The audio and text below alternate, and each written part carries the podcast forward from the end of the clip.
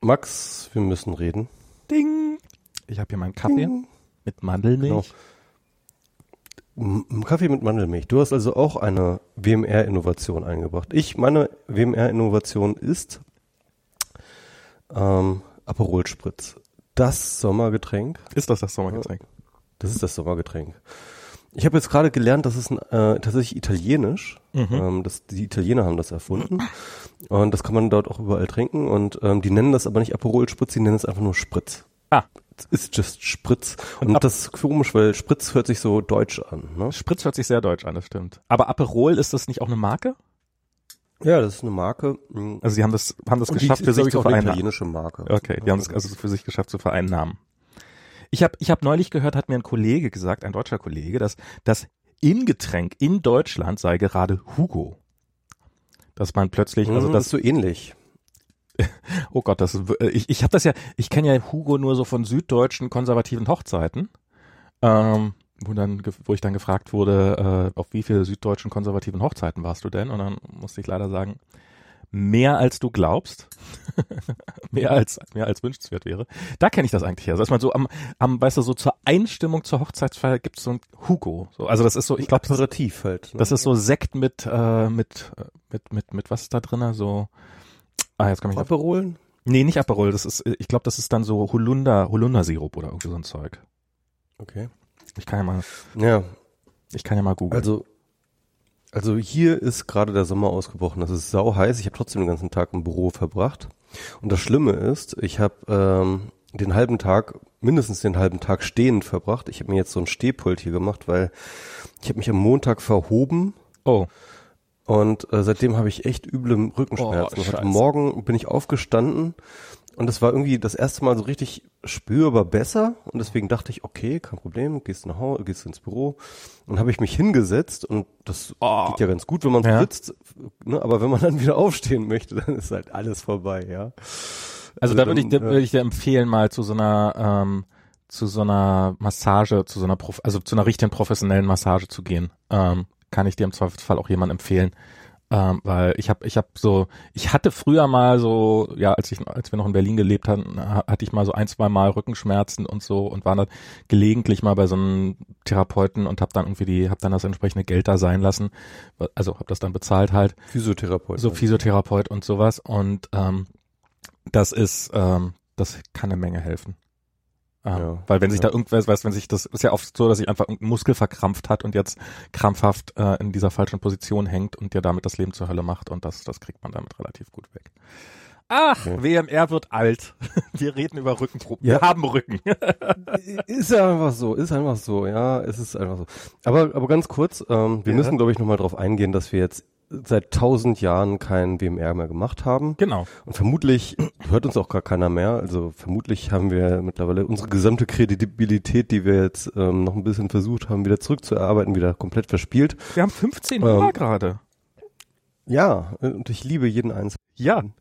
Aber ähm, wir müssen ganz kurz erklären, warum wir so lange nicht gesendet haben. Also Mhm. erstens, und das war ja beim letzten Mal relativ offensichtlich, hatten wir arge Qualitätsprobleme mit dem neuen Büro, in dem ich jetzt bin, dass ich eben über WLAN machen musste und Ich glaube, Das haben sich viele von euch beschwert und zwar total zu Recht, weil das halt wirklich kaum hörbar war, wie ich da rumgeknarzt und geknackst habe und dann ständig weg war.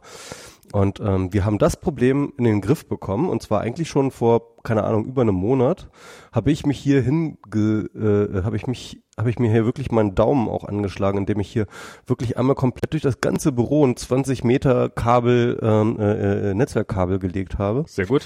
Und ähm, jedenfalls ähm, ist das äh, ist das jetzt einmal komplett durch und ähm, und dann meinte ich so Max, ich bin soweit, wir können endlich wieder einen WMR machen, der qualitativ unseren Ansprüchen genügt.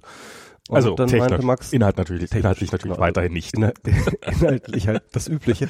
Aber, ähm, aber Max meinte dann so, ja, also ich habe jetzt nur an dem und dem Tag Zeit. Und da hatte ich keine Zeit und dann, keine Ahnung. Und dann war ich im Urlaub und äh, dann war, ähm, ich glaube, ich war noch irgendjemand krank zwischen Ich war krank. zwischendurch. Ich war, du warst dann zwischen wir, irgendwann wir sind krank. hier dauerkrank gerade alle. Das ist Genau, und dann war ich noch mal irgendwie weg eine Woche und Alter, es war halt wirklich so, äh, wie das dann halt immer so ist. Also es hat irgendwie, keine Ahnung, anderthalb Monate gebraucht, bis ich hier ähm, das verlegt habe und dann hat es nochmal anderthalb Monate gebraucht, bis wir überhaupt mal einen Termin gefunden haben. Termin, ja, genau.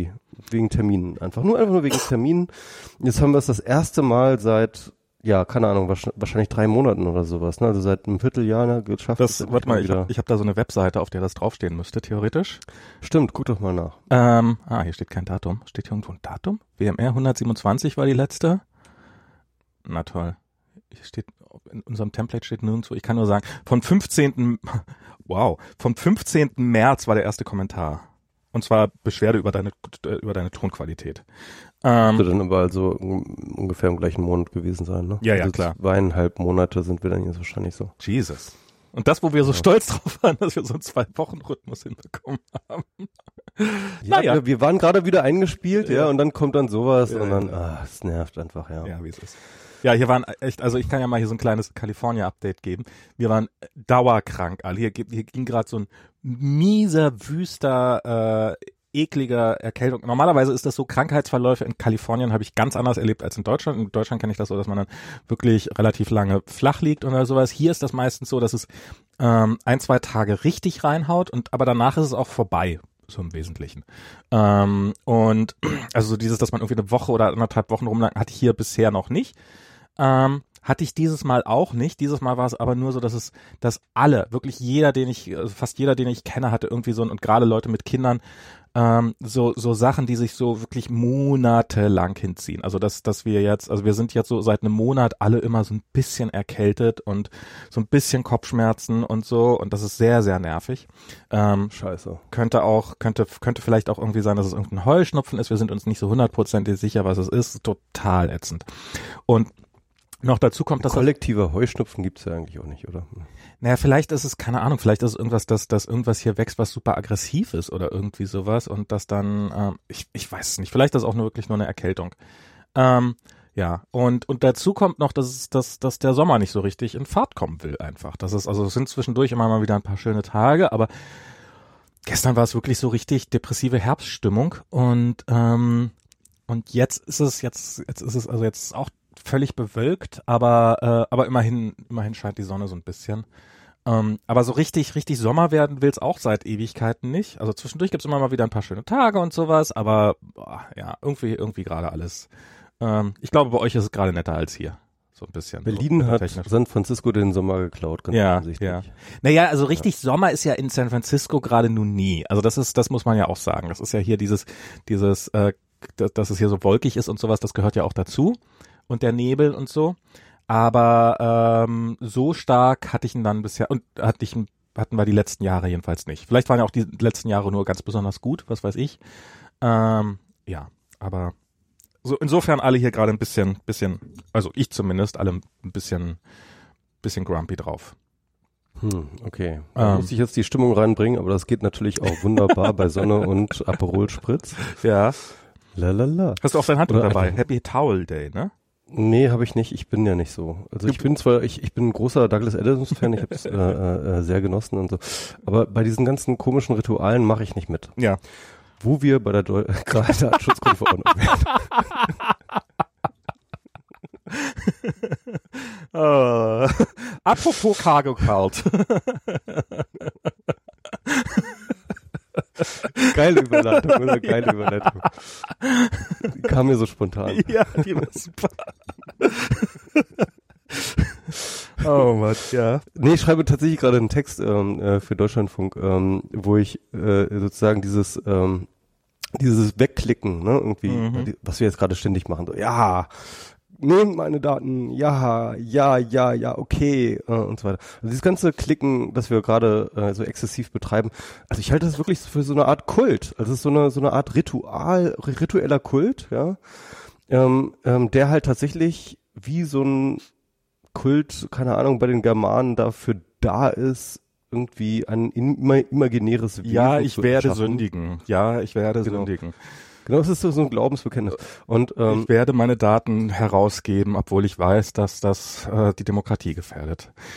Genau. Das ist, das ist so, das ist so, das hat so was Ritualhaftes, weil, weil wirklich niemand wirklich das so, ne, also Das liest sich keiner durch. Und das ist, ist ähm, und das ist den meisten egal. So ein Klick heißt halt in Aber man könnte sich 99 Prozent der Fälle so, ey, gib mir den fucking Service jetzt. Mhm. Ja, irgendwie, ich will da jetzt meine Nachricht schreiben. Ich möchte jetzt, keine Ahnung, mein Foto posten. Jetzt geh mir nicht auf den Sack. Und, ähm, und, und, und, aber die Datenschützer, die schauen da drauf und die interpretieren das ganz anders. Sie sagen so, schaut, diese Menschen hier, das, was sie tun, ist, sie, sie üben ihr Recht auf informationelle Selbstbestimmung aus. Mhm. Ähm, und das ist genau diese Illusion, die dann so erschaffen wird damit, ja, und dann, und dann glauben alle daran und dann ist irgendwie gut.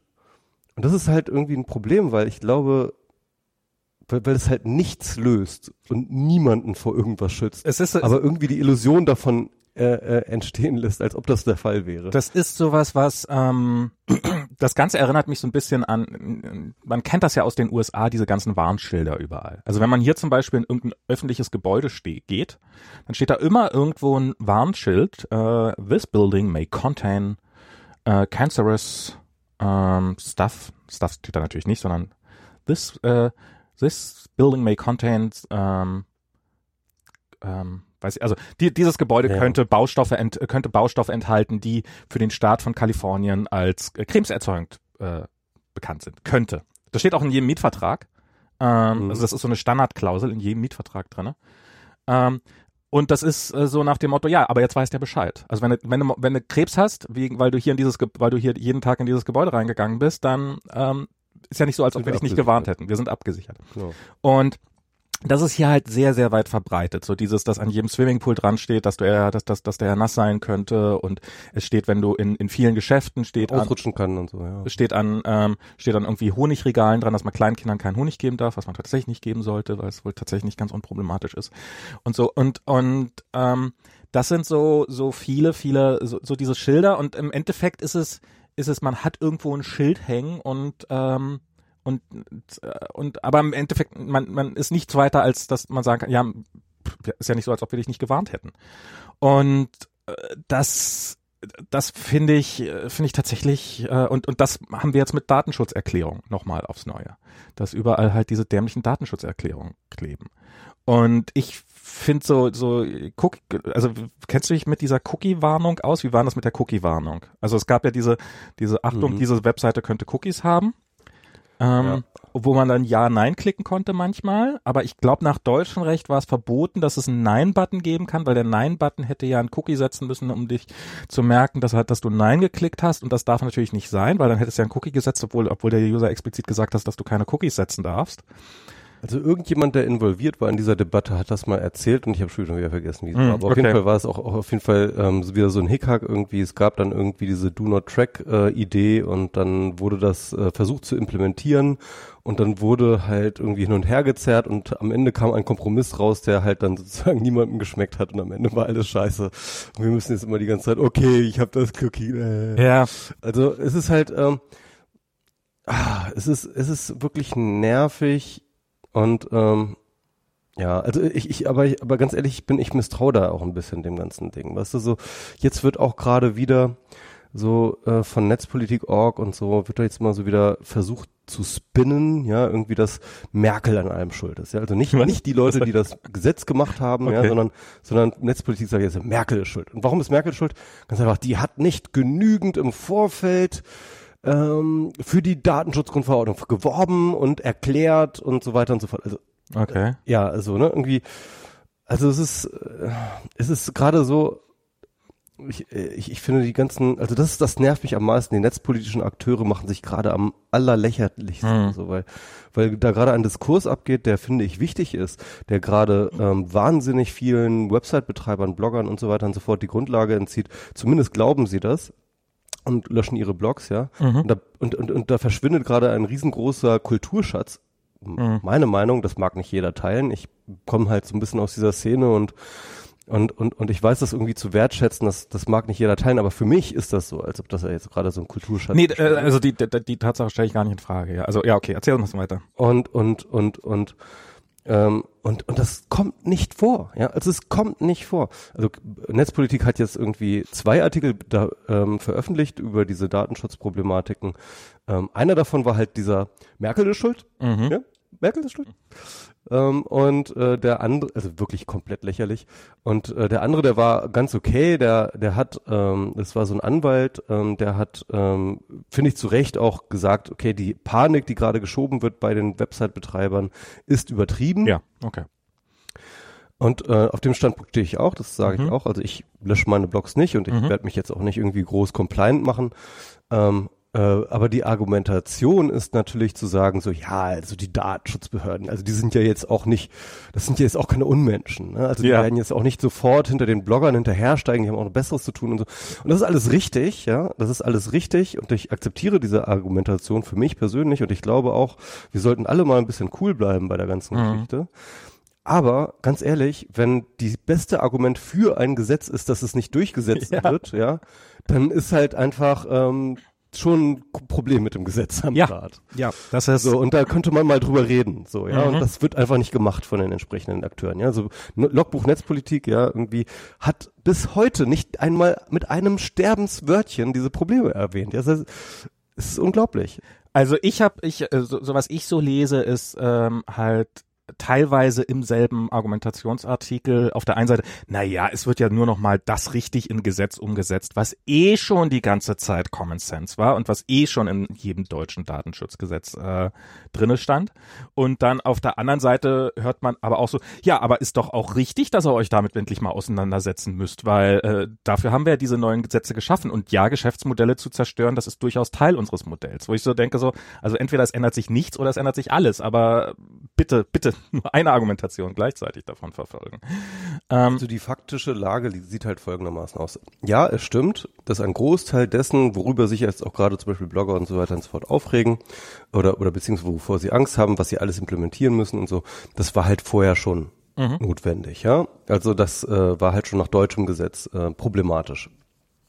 Und ich weiß noch, dass ich, ich bin ja halt in diesem Diskurs kein Neuling, ich bin da ja schon länger ähm, unterwegs, da haben mir halt damals schon Juristen gesagt, ähm, also ganz ehrlich, ähm, wenn wir den Datenschutz, wie er so geschrieben ist, einfach mal so komplett durchsetzen würden, ja, dann müssten wir halbe Internet abschalten. Ja. Das haben mir damals die Datenschützer gesagt. So, mhm. ja? Also nicht die Datenschützer, sondern die Juristen haben mir das gesagt, also die jetzt nicht so unbedingt die Mega-Datenschützer sind. Und äh, tatsächlich ist der einzige Grund, warum bisher diese Problematiken nie angesprochen waren, war halt, dass ähm, das auch einfach nicht verhängt wurde. Also dass die Datenschutzbehörden ne, tatsächlich was Besseres zu tun haben, als hinter Bloggern herzustecken. Klar. Deswegen ist das ähm, Argument ist gültig, ja, mhm. das ist gültig und und in der Hinsicht hat sich zumindest nichts geändert. Also die Datenschutzbehörden sind immer noch dieselben, die sind immer noch mit demselben Personal und denselben Ressourcen ausgestattet, ja. Mhm. Der einzige Unter oder der es gibt ein paar Unterschiede, es gibt ein paar mehr. Also es, es gibt einen schönen Blogpost auch auf CR Dingsbums, das ist so, so von so, so einer Anwaltskanzlei. Die zeigen so schon auf, dass es mehr Verpflichtungen gibt. Es gibt mehr Dokumentationspflichten, mehr äh, stärkere ähm, äh, Auskunftspflichten, stärkere ähm, äh, Anforderungen an die an, äh, äh, an, an die Datenschutzerklärung und so weiter und so. Es ist schon mehr geworden, das ist nicht, das ist schon die, das ist, das ist durchaus so, aber nicht wahnsinnig viel mehr und nicht grundsätzlich viel mehr. Was aber ganz krass sich verändert hat, ist natürlich, ähm, ist natürlich die Durchsetzungs ähm. Also das heißt, die Strafen, die die Datenschutzbehörden verhängen dürfen, die sind wirklich drakonisch angewachsen und die, ähm, also was dann halt immer so geschrieben wird, 20 Millionen, bis zu 20 Millionen oder vier Prozent des Umsatzes, ja. Und ähm, das sind natürlich Drohkulissen. Nee, 20 Millionen sind nicht das Maximum. Ich, ich habe keine Ahnung, wie die zustande kommen, aber es ist ja wirklich vier Prozent des globalen Umsatzes. Genau, also entweder 20, 20 Millionen oder vier Prozent. Ne? Also mhm. das, äh, äh, das sind so die Maximalforderungen. Und diese Maximalforderungen, die werden natürlich überall kommuniziert. Mhm. Und, ähm, und der ähm, Autor bei Netzpolitik, der Anwalt, hat recht damit zu sagen, ähm, äh, das ist jetzt nicht das, was jetzt dem Blogger auch droht. Also wenn du irgendwie fal falsche Datenschutzerklärung hast, dann dass du dann irgendwie ähm, 20 Millionen zahlen musst. Sondern das ist natürlich die Höchstsumme und die ist natürlich gerichtet ähm, an Facebook, ja, oder Google oder mhm. wie auch immer, damit die halt ähm, da entsprechend compliant, äh, dass der Druck für die Compliance da groß ist. Ähm, ähm, und äh, gut, und dann sagt, sagen halt viele Blogger, und ähm, da ist auch die Rechtslage nicht ganz klar, dass sie Angst haben vor Abmahnung. Mhm. Ja, also das heißt zu sagen, okay, ich habe jetzt keine Angst vor den Datenschutzbehörden, vielleicht haben die wirklich was Besseres zu tun, aber kommt dann irgendein Typ und mahnt mich ab. Mhm. Und ähm, und ähm, ob da jetzt die Gefahr gestiegen ist oder nicht, da streiten sich gerade die Juristen. Ähm, aber ich glaube, ganz ehrlich, man kann schon sagen, dass die, die Gefahr jetzt nicht wahnsinnig riesig gestiegen ist. Ist sie nicht? Okay, das war das. Ist sie nicht? Okay. Also nicht wahnsinnig riesig, weil der Punkt ist nach wie vor, dass du nur abgemahnt werden kannst von einem Wettbewerber. Ja. Also erstmal muss derjenige, der dich ja. abmahnt, muss klar machen, dass er ein Wettbewerber ist. Das kann nicht einfach ein Anwalt tun, ne? Ja, ja, das, aber klar sondern er braucht einen Mandanten und der Mandant muss irgendwie klar machen, dass, dass er ein Wettbewerber von dir ist. Das heißt, das ist schon mal da die Hürde, ja. Ja, aber das ist ja bei bisserigen Abmahnungen auch schon immer gewesen und hat bisher noch keinen davon gestört, also hat, hat jetzt den Abmahnwahnsinn nicht direkt eingeschränkt. Also das ist äh Ja, also bei Urheberrechtsverstößen äh, ist es was anderes. Also da glaube ich, musst du nicht klar machen, dass du ein Wettbewerber bist, sondern da kannst du reicht's, wenn du sagst, okay, der hat mal ein Brötchenbild ver verwendet. Ja, okay, aber aber ähm ich bin mal, also zum einen kann ich natürlich äh, jeder Besucher deiner Seite theoretisch wahrscheinlich. Äh, nee, eben nicht, weil das nicht ein, das ist ja nicht ein, Na, aber wenn steht ich nicht im Wettbewerb mit dir. Aber wenn ich jetzt davon betroffen bin, wenn ich jetzt nicht an meine Sachen, also wenn, also wenn, nehmen wir mal an, ich gehe jetzt mal, nehmen wir mal ein, ein, positives Beispiel, wo tatsächlich ja die, die, die, die Datenschutzgrundverordnung hoffentlich ein bisschen was bewegt. Ähm, ich gehe jetzt zur Schufa und sage zur Schufa, hey, ich möchte jetzt gerne mal alle Daten, die ihr über mich äh, habt, gerne haben. Und die Schufa mhm. sagt, äh, nee, da muss ich ja irgendein mhm. Mittel haben, um das durchzusetzen. Ja, aber das ist nicht die Abmahnung, sondern das sind, dann musst du zur Datenschutzbehörde gehen. Ach, die kann die nicht einfach direkt verklagen? Bist du sicher? Nein. Nee, nee, nee, da, da gehst du über die Datenschutzbehörde. Dafür ist die da. Also die, da musst du dann hingehen und sagen, hier Leute, ähm, äh, die Schufa ähm, verstößt gegen Datenschutzregeln ähm, und äh, äh, die Datenschutzbehörde ist dann genau in deinem Auftrag dafür da, dann an die Schufa heranzutreten und zu sagen, hier, mach mal. Ernsthaft? Ich kann da nicht selber ja. hingehen? Also klar, du kannst so hingehen und sagen, du willst XY und so weiter. Ja, und wenn du mir das ja, nicht dann geben. kannst du auch mit einem Anwalt drohen und so weiter. Aber, aber im Endeffekt ist genau dafür sind die Datenschutzbehörden da, dass du dann sagst, okay. Ich dachte, die Datenschutzbehörden wären sozusagen der Teil, der dann von sich aus selber aktiv wird. Auch, aber okay. ähm, aber aber ähm, aber oft auch auf Hinweis. Also ich habe auch so, also ich habe selber, selber schon mal irgendwie auf die Datenschutzbehörde Zugriff gehabt. Also ich habe ähm, die mal angeschrieben, dass die irgendwelche Sachen für mich machen sollen. Okay. Also dafür ist, sind die da. Also sie sind wirklich dafür da, dass man dann eine Eingabe macht und dann ähm, Nee, aber das vermutlich, aber kannst, vermutlich kannst du es komplett vergessen, weil die Datenschutzbehörden sind jetzt, glaube ich, echt randvoll. glaube ich, die nächsten, keine Ahnung. Naja, aber wenn ich als Monate ähm, ähm, Aber sagen wir mal so, so, so Abmahnungen zum Beispiel wegen Impressumspflicht sind ja in Deutschland durchaus nicht unüblich, dass man die Konkurrenz abmahnt wegen Impressumspflicht. Ja, ähm, aber ist das unter Bloggern schon passiert? Ich glaube, ich kenne persönlich keinen Fall. Na, dass ein Blogger einen anderen abmahnt, das nicht, aber dass halt irgendjemand irgendwie bei Blogger Shops ist das halt häufig. Ja, dass jemand ein Blogger ist und nebenbei so einen Spreadshirt-Shop hat und daraufhin jemand anders sagt, so, haha, ich habe ja auch einen Shop und damit sind wir genau. automatisch Konkurrenten oder sowas. Also ich glaube, da kann man relativ leicht oder hey, du bist ja in einer genau. Branche tätig, das hat zwar nichts mit deinem Blog zu tun, aber wir konstruieren jetzt mal, dass, dass du da ja eigentlich nur wirbst für deinen Beruf und ich bin ja jetzt in der gleichen Branche und darum bist du jetzt mein Konkurrent und darum ist das fällt das unter Abmahnrecht. Also ich glaube, da wird's, wird's, wird die, wird die Gefahr ungefähr so hoch sein wie bei der Impressumspflicht oder so eine, so, so eine Späße und ich glaube. Genau, aber da war es halt auch eben, dass Shops vor allem abgemahnt wurden und ich glaube, das wird halt auch weiterhin sein und ich glaube, als Shopbetreiber hat man auf jeden Fall eine größere, äh, äh, eine größere Gefahr als als Blogger, weil der Punkt ist halt mal, ich, zum Beispiel bei mir ist es schon eine Schwierigkeit zu sagen, okay, das ist ich, dass ich kommerziell blogge, weil mhm. ich halt tatsächlich mit meinem Blog direkt keine Einnahmen mache. Man kann natürlich argumentieren, dass ich halt irgendwie diesen Blog äh, benutze, um ähm, äh, sozusagen mich als Speaker buchen zu lassen und genau. Kram. Und das ist, das stimmt ja auch in gewisser Hinsicht. Ja. Und dann könnte jemand, der halt vielleicht ein ähnliches Geschäftsmodell machen, macht, äh, könnte man dann anfangen, mich abzumahnen. Ähm, aber erstens gibt's davon nicht so viele wahnsinnig viele und zweitens ähm, also ich, wenn ich, ich wenn, da auch meine Kollegialität von meinen äh, Mitprekariat also wenn ähm, ich jetzt Angehörigen. wenn ich jetzt Anwalt wäre und dir dir dir eins reinwirken würde, dann würde ich sagen, du bist Buchautor und deine deine Webseite ist dafür da, unter anderem dein Buch zu bewerben, also klar äh, geschäftlich. Also suche ich mir irgendeinen Buchautor, ähm, der auch schon mal der auch schon mal ein Buch äh, irgendwo, der auch der auch schon mal was getippt hat und ähm, und mahn, nehmen den, um dich abzumahnen. Das ist pff, Theoretisch ist das möglich und ich will auch nicht ausschließen, dass das passiert. Ja, ich glaube Ja. nur, dass die Chance nicht wahnsinnig riesig gestiegen ist zu vorher. Das, das, das, das, das, halt glaube ich. Vorher war das schon abmahnfähig. Also schon vorher war eine unzureichende Datenschutzerklärung war abmahnfähig. Ja. Und daran ändert sich jetzt nicht so wahnsinnig viel. Na, also da bin ich, da bin ich mal gespannt. Äh, Also da, da, ich, ich glaube, die Gefahr ist da schon gestiegen. Also ich, ich, ich würde sie tatsächlich, ich, ich stimme mit dir prinzipiell überein. Ich würde jetzt deswegen, ähm, ich würde euch, also ich halte die Gefahr für zum einen, dass die Gefahr, dass man, dass man selber abgemahnt wird, halte ich für relativ gering. Das ist einfach ein, ähm, gerade wenn man irgendwie, wenn es, also ich meine, die, die die Abmahnanwälte, die, die, sowas professionell machen, die suchen sich natürlich als erstes immer die klaren Fälle raus, wenn es geht. Ähm, weil da, da haben sie es halt einfacher. Wenn, wenn, sie, wenn sie in so einen Murky-Bereich kommen, wo dann vielleicht auch jemand tatsächlich mal seinen Anwalt einschaltet oder sowas, dann wird es natürlich immer gleich kompliziert. Ähm, also die, die Gefahr, dass wenn ihr da mit eurem kleinen, äh, mit eurem ähm, was weiß ich was, äh, Porzellanpüppchen-Block äh, abgemahnt werdet, halte ich auch für, für, für sehr, sehr gering. Ähm, und wenn ihr abgemahnt werden, werdet, ist das auch nicht das Ende der Welt. Das ist sehr, sehr unangenehm und ich wünsche es, wünsche es euch nicht natürlich und ich sage jetzt nicht, hey, ja, sucht doch diese, diese, Gefahr. Aber ich sag mal, das wird, eine Abmahnung ist im Zweifelsfall wahrscheinlich so, so, so schlimm wie eine kaputte Waschmaschine oder sowas. Ähm, es ist unangenehm und man will es nicht haben und es man Waschmaschinen sind echt billiger, Max. Also na, ich weiß nicht, so, so eine Abmahnung. Ich habe das irgendwann mal erlebt. Ein Freund von mir, der ist, ähm, ähm, der ist abgemahnt worden wegen, ein Freund von mir ist abgemahnt worden wegen Urheberrechts, also wegen, wegen illegaler Downloads. War Ich tatsächlich, auch schon mehrmals. war tatsächlich, war, war tatsächlich ein Freund. Und das, das hat den, also das war, und er hat mich gefragt, kannst, kannst du mir einen Anwalt empfehlen? Und dann habe ich hier, ähm, ähm, hab ich so, pff, ich kenne auch keine Antwort, aber hier, hier ein Udo Vetter, habe ich gesagt, pff, schreib dem doch mal. Und dann hat er dem geschrieben und dann hat das irgendwie, keine Ahnung, hat das 200 Euro gekostet oder sowas und er hat davon nie wieder was gehört.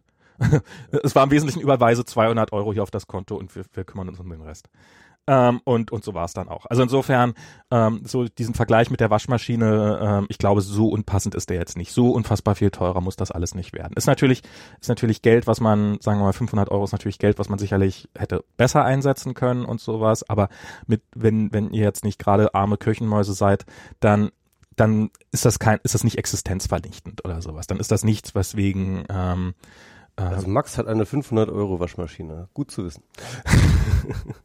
ich glaube, ich glaube, unsere Waschmaschine war deutlich teurer als 500 Euro. Echt? Krass. Ich glaube, unsere Waschmaschine hat irgendwie 1200. Ich hab, wir haben so eine, also wir haben, hier haben wir, hier haben wir so ein Billigteil, ähm, die, die vom Vermieter halt gestellt worden ist, aber wir besitzen noch in Deutschland eine Waschmaschine, eine Miele. Ich habe damals zu Diana gesagt, ich bin jetzt alt genug zu, für eine Miele und ich glaube, die hat so 1200 oder sowas gekostet, ja. Was kostet, also eine vernünftige Waschmaschine, die kostet halt auch ein bisschen was. Ich kaufe immer nur gebraucht. ja, ich habe ich hab auch schon 100 Euro Waschmaschinen gehabt, aber die haben dann dementsprechend auch, äh, sind die nach dem ersten Umzug kaputt gegangen meistens. Ähm, aber ja, das, also, das ist, Ja. genau. Was ich sagen will, ist, ähm, ich glaube ähm, tatsächlich, diese, dass diese ganze Panik, die momentan Mhm. geschoben wird, die ist übertrieben. Ja. Ähm, und ähm, ich wünschte, dass es da so ein bisschen rationaler zugeht. Aber ich, um noch mal Mein kurz Problem ist, Ich, ja, ich glaube, so die Gelegenheit jetzt, weil die Panik so relativ groß ist und weil da ein neues Gesetz kommt mit flashy Big Numbers, ist halt die, die, ähm, die, der Anreiz für irgendwelche Abmahnanwälte, da jetzt erstmal eine Welle loszutreten und vielleicht auch die, die sofort als allererstes loszutreten, bevor sich da irgendwas gesettelt hat und rausgestellt hat, dass es gar nicht so schlimm ist, wie alle denken, sondern solange das noch alles im Ge Bewusstsein ist, ist, glaube ich, relativ hoch. Weil wenn du morgen anfängst, Abmahnung rauszuschicken und dann sagst, hey, für 200 Euro können wir das Ganze vergessen oder sowas und du brauchst damit nie wieder was zu tun zu haben, ähm, ist die Wahrscheinlichkeit, dass die Leute bezahlen, doch relativ hoch. Wohingegen vorher, weil es halt so präsent ist, dass, dass das ein Problem sein könnte und weil die Leute gerade panisch sind. Also ich glaube, diese, diese Panik kann dazu führen, dass, äh, dass Abmahnanwälte dann eher eher dazu also eher dazu neigen, diese Abmahnung rauszuschicken. Ich sage jetzt nicht mal, dass das direkt die Schuld dieses Gesetzes ist. Das Gesetz muss das gar nicht hergeben, sondern es ist eher die Panik, die daran schuld ist, die dann die, diese Abmahnung verursacht. Aber ich kann mir schon vorstellen, dass, in, dass, jetzt, ein, dass jetzt ein paar Abmahnungen losgehen werden. Ähm, gut, also ich kann ja immer noch meine Blogs vom Netz nehmen, wenn ich äh, sehe, dass Nein, nehmt eure Blogs nicht vom Netz. los, nehmt eure lo, Blogs losrollt. Wir, wir, wir waren, du hast absolut recht, wir waren bisher, meine Blogs hatten, glaube ich, noch nie ein Impressum, ich habe damit noch nie ein Problem gehabt bisher. Ähm, und so die Wahrscheinlichkeit, dass da irgendwas, irgendwas bei, also das, man muss da schon Pech haben, um abgemahnt zu werden. Und man mit Pech kann man, also es gibt es gibt größere Probleme als das, äh, was man mit Pech haben kann. Und ähm, bitte schaltet deswegen nicht eure Blogs ab. Ähm, aber ja, es ist halt ähm, aber das heißt trotzdem nicht, dass es gut ist. bloß, bloß weil die Panik übertrieben ist, heißt das nicht, dass es was Gutes ist. Ja, klar. Also genau, das ist der Punkt. Also das ist mein Punkt. Ja, also wie gesagt, ich versuche halt nicht auf diesen Panikzug aufzuspringen. Ähm, aber ähm, ich glaube schon, dass diese Panik durchaus ein Anzeichen ist, dass da, dass das Gesetz vielleicht doch nicht so toll ist, wie das manche glauben. Hm. Ähm, zumindest, äh, dass es auf jeden Fall einen Flurschaden äh, verursacht ja. derzeit. Ähm, und ähm, ich versuche dabei eben auf der Seite zu sein, diesen Flurschaden möglichst gering zu halten. Mhm. So, in, als meine positive, produktive, konstruktive Art. Aber ähm, jedenfalls, was ich eigentlich kritisiere und ja, halt nicht seit gestern, sondern ist halt, dass dass dieses Datenschutz eben genau dieser Cargo-Kult ist, den ich am Anfang mhm. ge, äh, ähm, äh, ge, gesagt habe. Das heißt also, ich fände es sogar okay, wenn dieser Stress und dieser, diese, diese Rechtsunsicherheit und diese Unsicherheit existieren würde, wenn die Maßnahmen, die dann getroffen werden, tatsächlich dazu führen würden, dass irgendwer irgendwie besser geschützt ist. Mhm. Aber das sehe ich halt einfach nicht. Das sehe ich halt einfach nicht. Ich sehe nicht, wie das uns besser schützt. Ich sehe nicht mal, und, ich sehe nicht mal, dass ähm, irgendjemand gibt, genau wobei, wo, ja. wo, wobei ich will nur ganz kurz einschränkend sagen, es gibt ein paar Dinge in der DSGVO, die, glaube ich, wirklich ähm, gut sind mhm. und die auch Leute besser schützen. Also es gibt zum Beispiel erhöhte Standards an äh, beispielsweise äh, IT-Sicherheit, die dort ähm, kodifiziert sind, dass man die treffen muss. Und ich glaube, dass eine ganze Menge, vor allem auch junger Startups, halt dort ähm, definitiv, ähm, dass denen auf den Finger geklopft werden muss, wie sie mit Daten umgehen und wie sie sie sicher halten und solche ganz Sachen. Ganz ehrlich, ganz ehrlich, mhm. ähm, ich glaube, bei sowas ist es jetzt gar nicht so sehr die jungen Startups, die sind sich der Probleme bewusst. Ich glaube, was viel, viel, viel, viel größere Probleme sind, sind die alten Firmen, die bei denen keiner eine Ahnung von irgendwas hat, die sich irgendwann mal sowas haben aufsetzen mhm. lassen und ohne es zu wissen, äh, ihr, ihr gesamtes, ihr gesamtes Dateiarchiv äh, public verfügbar machen oder irgendwie sowas, so eine Kandidaten oder, ja, ja, ja. oder irgendwo auf ungeschützten Servern Daten. Das kann natürlich bei Startups auch passieren, aber ich glaube, wenn du jetzt ein Startup machst, ist es wesentlich leichter von vornherein auf sowas zu achten, als wenn du, wenn du dieses, hey, eigentlich, eigentlich machen hier alle nur Excel und niemand hat eine Ahnung von irgendwas und ähm, und upsi, wussten wir ja gar nicht, dass das so online ist oder irgendwie sowas. Das, das ist, glaube ich, das viel höhere Risiko. Genau, also diese Standards zu erhöhen, finde ich grundsätzlich gut und das ist ähm, ein, Behörden, ein, Behörden. Behörden auch, Ein ja. Freund von mir arbeitet bei einer Behörde, der ist immer noch, der darf nichts anderes als Internet Explorer verwenden. Das ist, also das ist halt auf seinen Maschinen und das ist das wird sich aber mit der DSGVO auch nicht ändern. Ja, das äh, genau, aber das ist so, also das ist ähm, und das muss man mal sagen. Mittlerweile ist Microsoft sagt, bitte verwendet keinen Internet Explorer mehr. Das ist, ähm, es, es gibt niemanden, der noch sagt, bitte verwendet Internet Explorer, weil der ist massiv unsicher und trotzdem ist es in deutschen Behörden nach wie vor Standard, dass der verpflichtend ist. Und ähm, da, aber daran wird sich nichts ändern.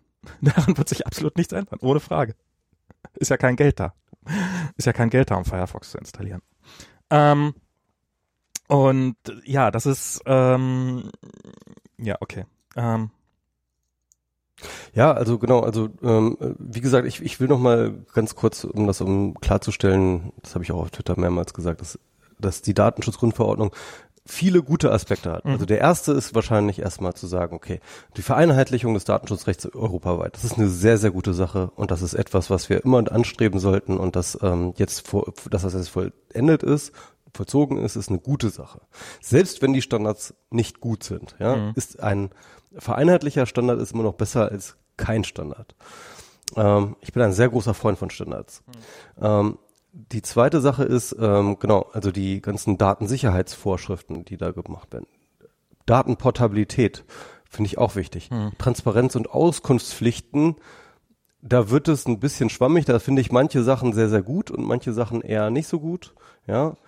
Ähm, ähm, aber eben, wo es dann genau ums Eingemachte geht, also um solche, solche Sachen wie informierte Einwilligung, habe ich gerade schon drüber gerantet, ähm, ähm, diesen völlig undefin unzureichend definierten äh, Bestand des äh, berechtigten Interesses, ähm, ähm, die ähm, Zweckbindung, die ähm, Sachen mit Datensparsamkeit und so weiter und so. Das sind alles Sachen, die einfach überhaupt nicht zeitgemäß sind. Diese mhm. erstens wirklich komplett Innovationen und und und und, und ähm, äh, Geschäftsmodelle und so weiter und so fort massiv einschränken mhm.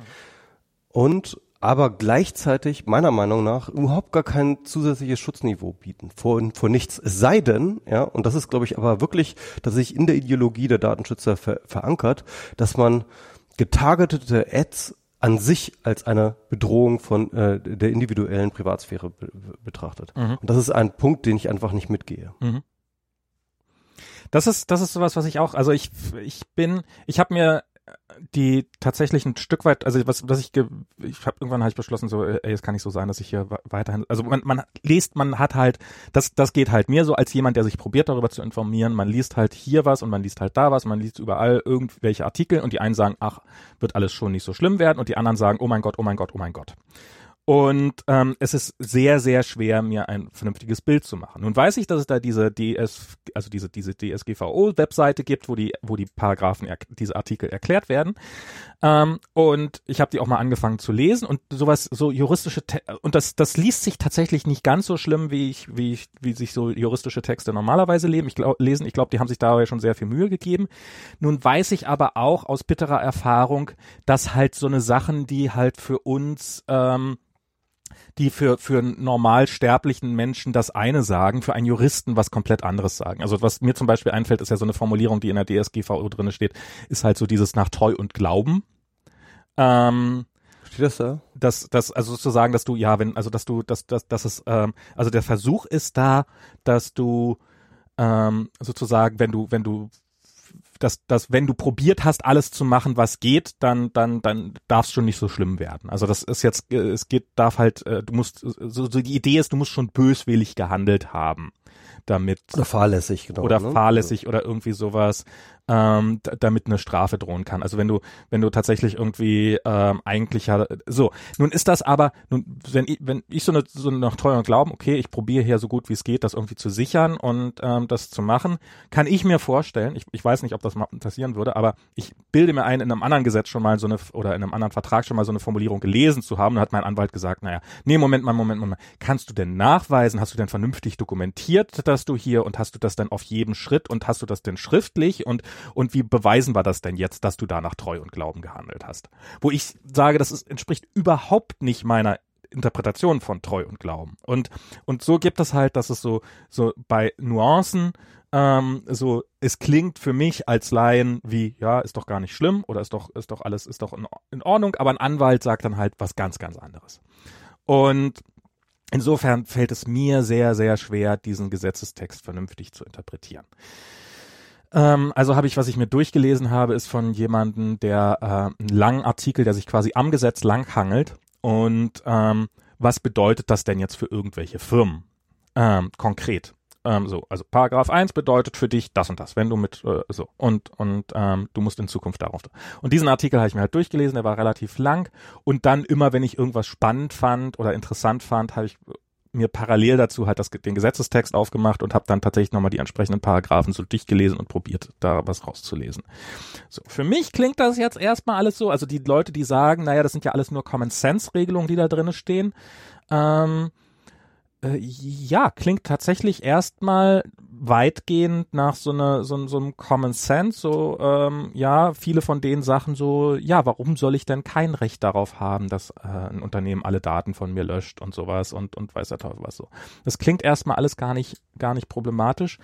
Ähm, ich halte dieses Gesetz aber dennoch für in weiten Teilen problematisch. Zum einen, ähm, ähm, weil, also ich, ich, ich, ich glaube, ich glaube übrigens auch so, so anders als zum Beispiel beim Leistungsschutzrechts oder sowas, wo halt einfach, was ich für ein ja, Evil, äh, also für, ein für ein für wirklich irgendwie durch so, und durch schlechtes Gesetz. Für ein durch und durch schlechtes Gesetz. Das ist halt klar, um einer Lobby einen Gefallen zu tun und ähm, das ist Mauschelei und sowas. Das, dieses Gesetz, diese DSGVO ist, ist nicht, ist das nicht. Ganz im Gegenteil. Nee. Ich glaube, das ist, ähm, ist wirklich ein Gesetz, dass, dass die Leute, die es gemacht haben, ähm, was, was Gutes damit schaffen wollten. Ähm, ich fürchte allerdings, äh, dass das für das ähm, äh, Leistungsschutzrecht ebenfalls gilt.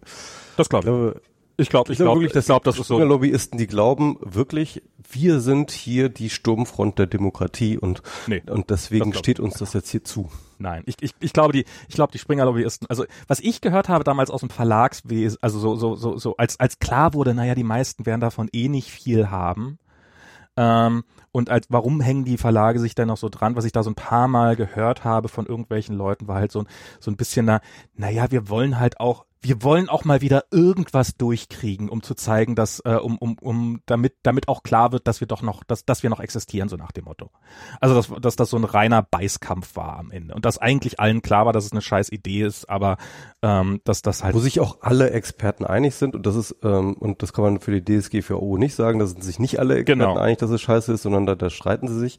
Und ähm, ganz kurzer Hinweis dazu, ähm, weil nämlich momentan gerade wirklich jetzt in dieser Minute, in diesen, in diesen Tagen entschieden wird, ob es ein europäisches Leistungsschutzrecht genau. gibt, ja. Ähm, mischt euch ein, das ist jetzt gerade das Thema. Am besten auf das Blog von Julia Reda gehen, die da äh, versucht, das Schlimmste zu verhindern noch als Europaabgeordnete und äh, da die entsprechenden Kanäle aufzeigt, wie ihr euch engagieren könnt. Weil ähm, jetzt über die DSGVO ranten, das kann man jetzt machen, weil es einfach Spaß macht, so wie Max und ich das halt immer machen. Aber ähm, eigentlich macht es Sinn zu ranten, bevor diese Gesetze äh, ja. beschlossen und verabschiedet werden. Und das ist leider bei der DSGVE nicht passiert. Ja. Und deswegen müssen wir es äh, sozusagen nehmen find, wir jetzt die Stimmung mit. Aber ja, ja. ich finde, ich finde, also bringen tut's jetzt sozusagen etwas gegen die äh, Leistungsschutzrecht zu tun. Also ich finde, ich finde, ich finde die DSGVO nicht gut, aber ich finde sie, ich finde sie, äh, aber ich finde sie ähm, ich, ich glaube nicht, dass sie ach, ich weiß nicht. Also äh, sie wird auf jeden Fall nicht so schlimm sein, wie ihre schlimmsten Kritiker glauben. Das, da, da bin ich, da bin ich der festen Überzeugung und ich glaube, dass, dass die, dass die, ähm, dass die Schäden, die sie anrichtet, sehr subtil sein werden und ähm, davon aber sehr, sehr viel. Ich glaube, was, was in der DSGVO drinne steht, ist halt, was die Idee ein, eine wichtige Idee dahinter ist, Daten sind was Schlechtes, beziehungsweise zumindest personenbezogene Daten sind was Schlechtes. Es geht ja immer darum, dass halt ähm, dieses personenbezogene Daten zu haben, ähm, irgendwie ist, ist, ist ja auch von einigen erklärt, das Ziel soll eher eine soll eher ein Problem werden. Also du, du, dass das Unternehmen eher genötigt werden, ihren, ihren, ihren Satz an personenbezogenen Daten zu reduzieren und nicht zu erhöhen, also sie, sie dazu zu zwingen. Und das finde ich tatsächlich eine merkwürdige Einstellung, weil im Endeffekt ist alles ein personenbezogenes Datum. Wir haben deine IP-Adresse ist ein personenbezogenes Datum, obwohl die sich, ähm, obwohl die sich relativ, obwohl man die sehr leicht ändern kann und die sich auch sowieso oft ändert. Ähm, ich weiß nicht, wie oft heute bei heutigen Providern, aber ähm, früher war das ja immer so ein Problem, dass man jedes Mal, wenn man sich eingewählt hat, eine neue IP-Adresse gekriegt hat. Ich weiß nicht, ob man jetzt jede Nacht eine neue IP-Adresse kriegt, aber auf jeden Fall. Ähm, und das einfach ähm, und und und da sage ich nein. Daten sind ähm, sind sind sind die Basis jeden, jeden, jeden, fast jeden Fortschritts, dass man mehr Daten hat, dass man nämlich weiß, ah, dass man analysieren kann, was war denn bisher nicht so gut und wie kann man es in Zukunft besser machen. Und ähm, Daten sind erstmal tendenziell was Gutes. Und wenn man, was weiß ich was, wenn man zum Beispiel persönliche Daten von mir hat, ich nehme jetzt hier gerade, weil ich in Kalifornien lebe, geht das. Äh, Apple hat hier so, dass sie von meiner Apple Watch ähm, mein, mein äh, Herzdaten einsammeln und regelmäßig und ähm, damit machen die gerade eine Langzeitstudie, ähm, um bestimmte Herzkrankheiten früher diagnostizieren zu können und auch besser zu verstehen. Und ähm, so, sowas ist ähm, und und da sagen da, da sagen ja auch die äh, die die die Datenschutzbefürworter ja, aber das ist ja auch wenn man das erklären kann, dann ist das ja auch alles gar kein Problem. Dann erklärt man das und dann stimmen die Leute zu und dann können sie halt selber frei entscheiden. Ja, aber ähm, nehmen wir mal an, ich habe zum Beispiel so einen berühmten Shop und ich habe da jetzt irgendwie auf diesem Shop habe ich jetzt irgendwie eine, eine Analytics-Lösung laufen. Also ich tracke halt, auf welchen Seiten halten sich meine Shop-Besucher auf, welche Produkte schauen sie sich an, ähm, an welcher Stelle im Shop äh, brechen sie dann den Kaufprozess ab, etc. pp. Mit dem Ziel, bist du noch eigentlich da? Ja, ich bin Okay. klar. Ich höre Mit, mit, mit dem Ziel, ähm, mit dem Ziel, äh, ähm, hier doch meinen Shop ein bisschen zu optimieren und zu zum Beispiel auch rauszukriegen, hey, das ist, was ich da ins Sonderangebot gebracht habe, wie viel bringt das denn? Sehen das denn die Leute äh, und, und finden das dann das Produkt scheiße? Also es gibt viele gute Gründe, ähm, auf, auf meiner Seite zu tracken, die jetzt nichts, nichts mit irgendwelcher Spionage zu tun haben oder sowas, sondern einfach, ich möchte die Performance meiner Webseite messen. Und Ich finde auch personalisierte Werbung nichts Schlechtes, ganz ehrlich. da, da, also da, da, finde ich finde ich auch ähm, geht mir genauso ich im Gegenteil ich halte sie für was Gutes aber ähm, also also selbst dann, was es selbst wenn mir egal wäre, wie wie die Geschäftsmodelle von diesen Firmen aussehen würde, ähm, ich finde relevante Werbung besser als irrelevante Werbung. es Die ist stört auch mich weniger. es ist auch ähm, personalisierte Werbung macht es gerade den Kleinen einfacher wenn ich irgendwie nehmen wir mal an ich mache irgendwie einen Kaffeeshop auf und dann sage ich ähm, und ähm, und dann sagst du halt willst du halt Werbung schalten zeige diese meine Werbung nur Leuten an, die in der und der Gegend sich öfters aufhalten und äh, Interesse an Kaffee haben. Ja, genau. Also Und das- das reduziert die personalisiert- Kosten für Werbung. Das- genau. das- Es Und zwar von Genau. einem, wenn, wenn du vorher die Wahl hattest zwischen einer komplett un, un, unlokalisierten, also un, von einer komplett, äh, einer nationalen Kampagne. wo du ja. eine nationale Kampagne an alle fahren musstest, oder vielleicht sogar eine internationale, weil, äh, hey, irgendwas auf ein Land einzuschränken, das ist ja auch schon äh, Targeting. ja, Ähm, Im Endeffekt schon, ja. dann kann halt nur noch Coca-Cola werben. Und ähm, und wenn du halt, wenn du halt als Kleiner auch irgendwie werben willst, dann ist Targeting deine einzige Chance.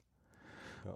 Und ähm, das wird, also insofern nein, ich halte das überhaupt nicht für was. Ich halte das im Gegenteil, ich halte das für was, ähm, es, es was empowering sein. Und was ich zum Beispiel regelmäßig kriege, ist, ich habe irgendwann mal einen Gürtel gekauft und ähm, und die haben jetzt halt nach einem Jahr, haben die mir nochmal auf Facebook Werbung für diesen Gürtel gezeigt.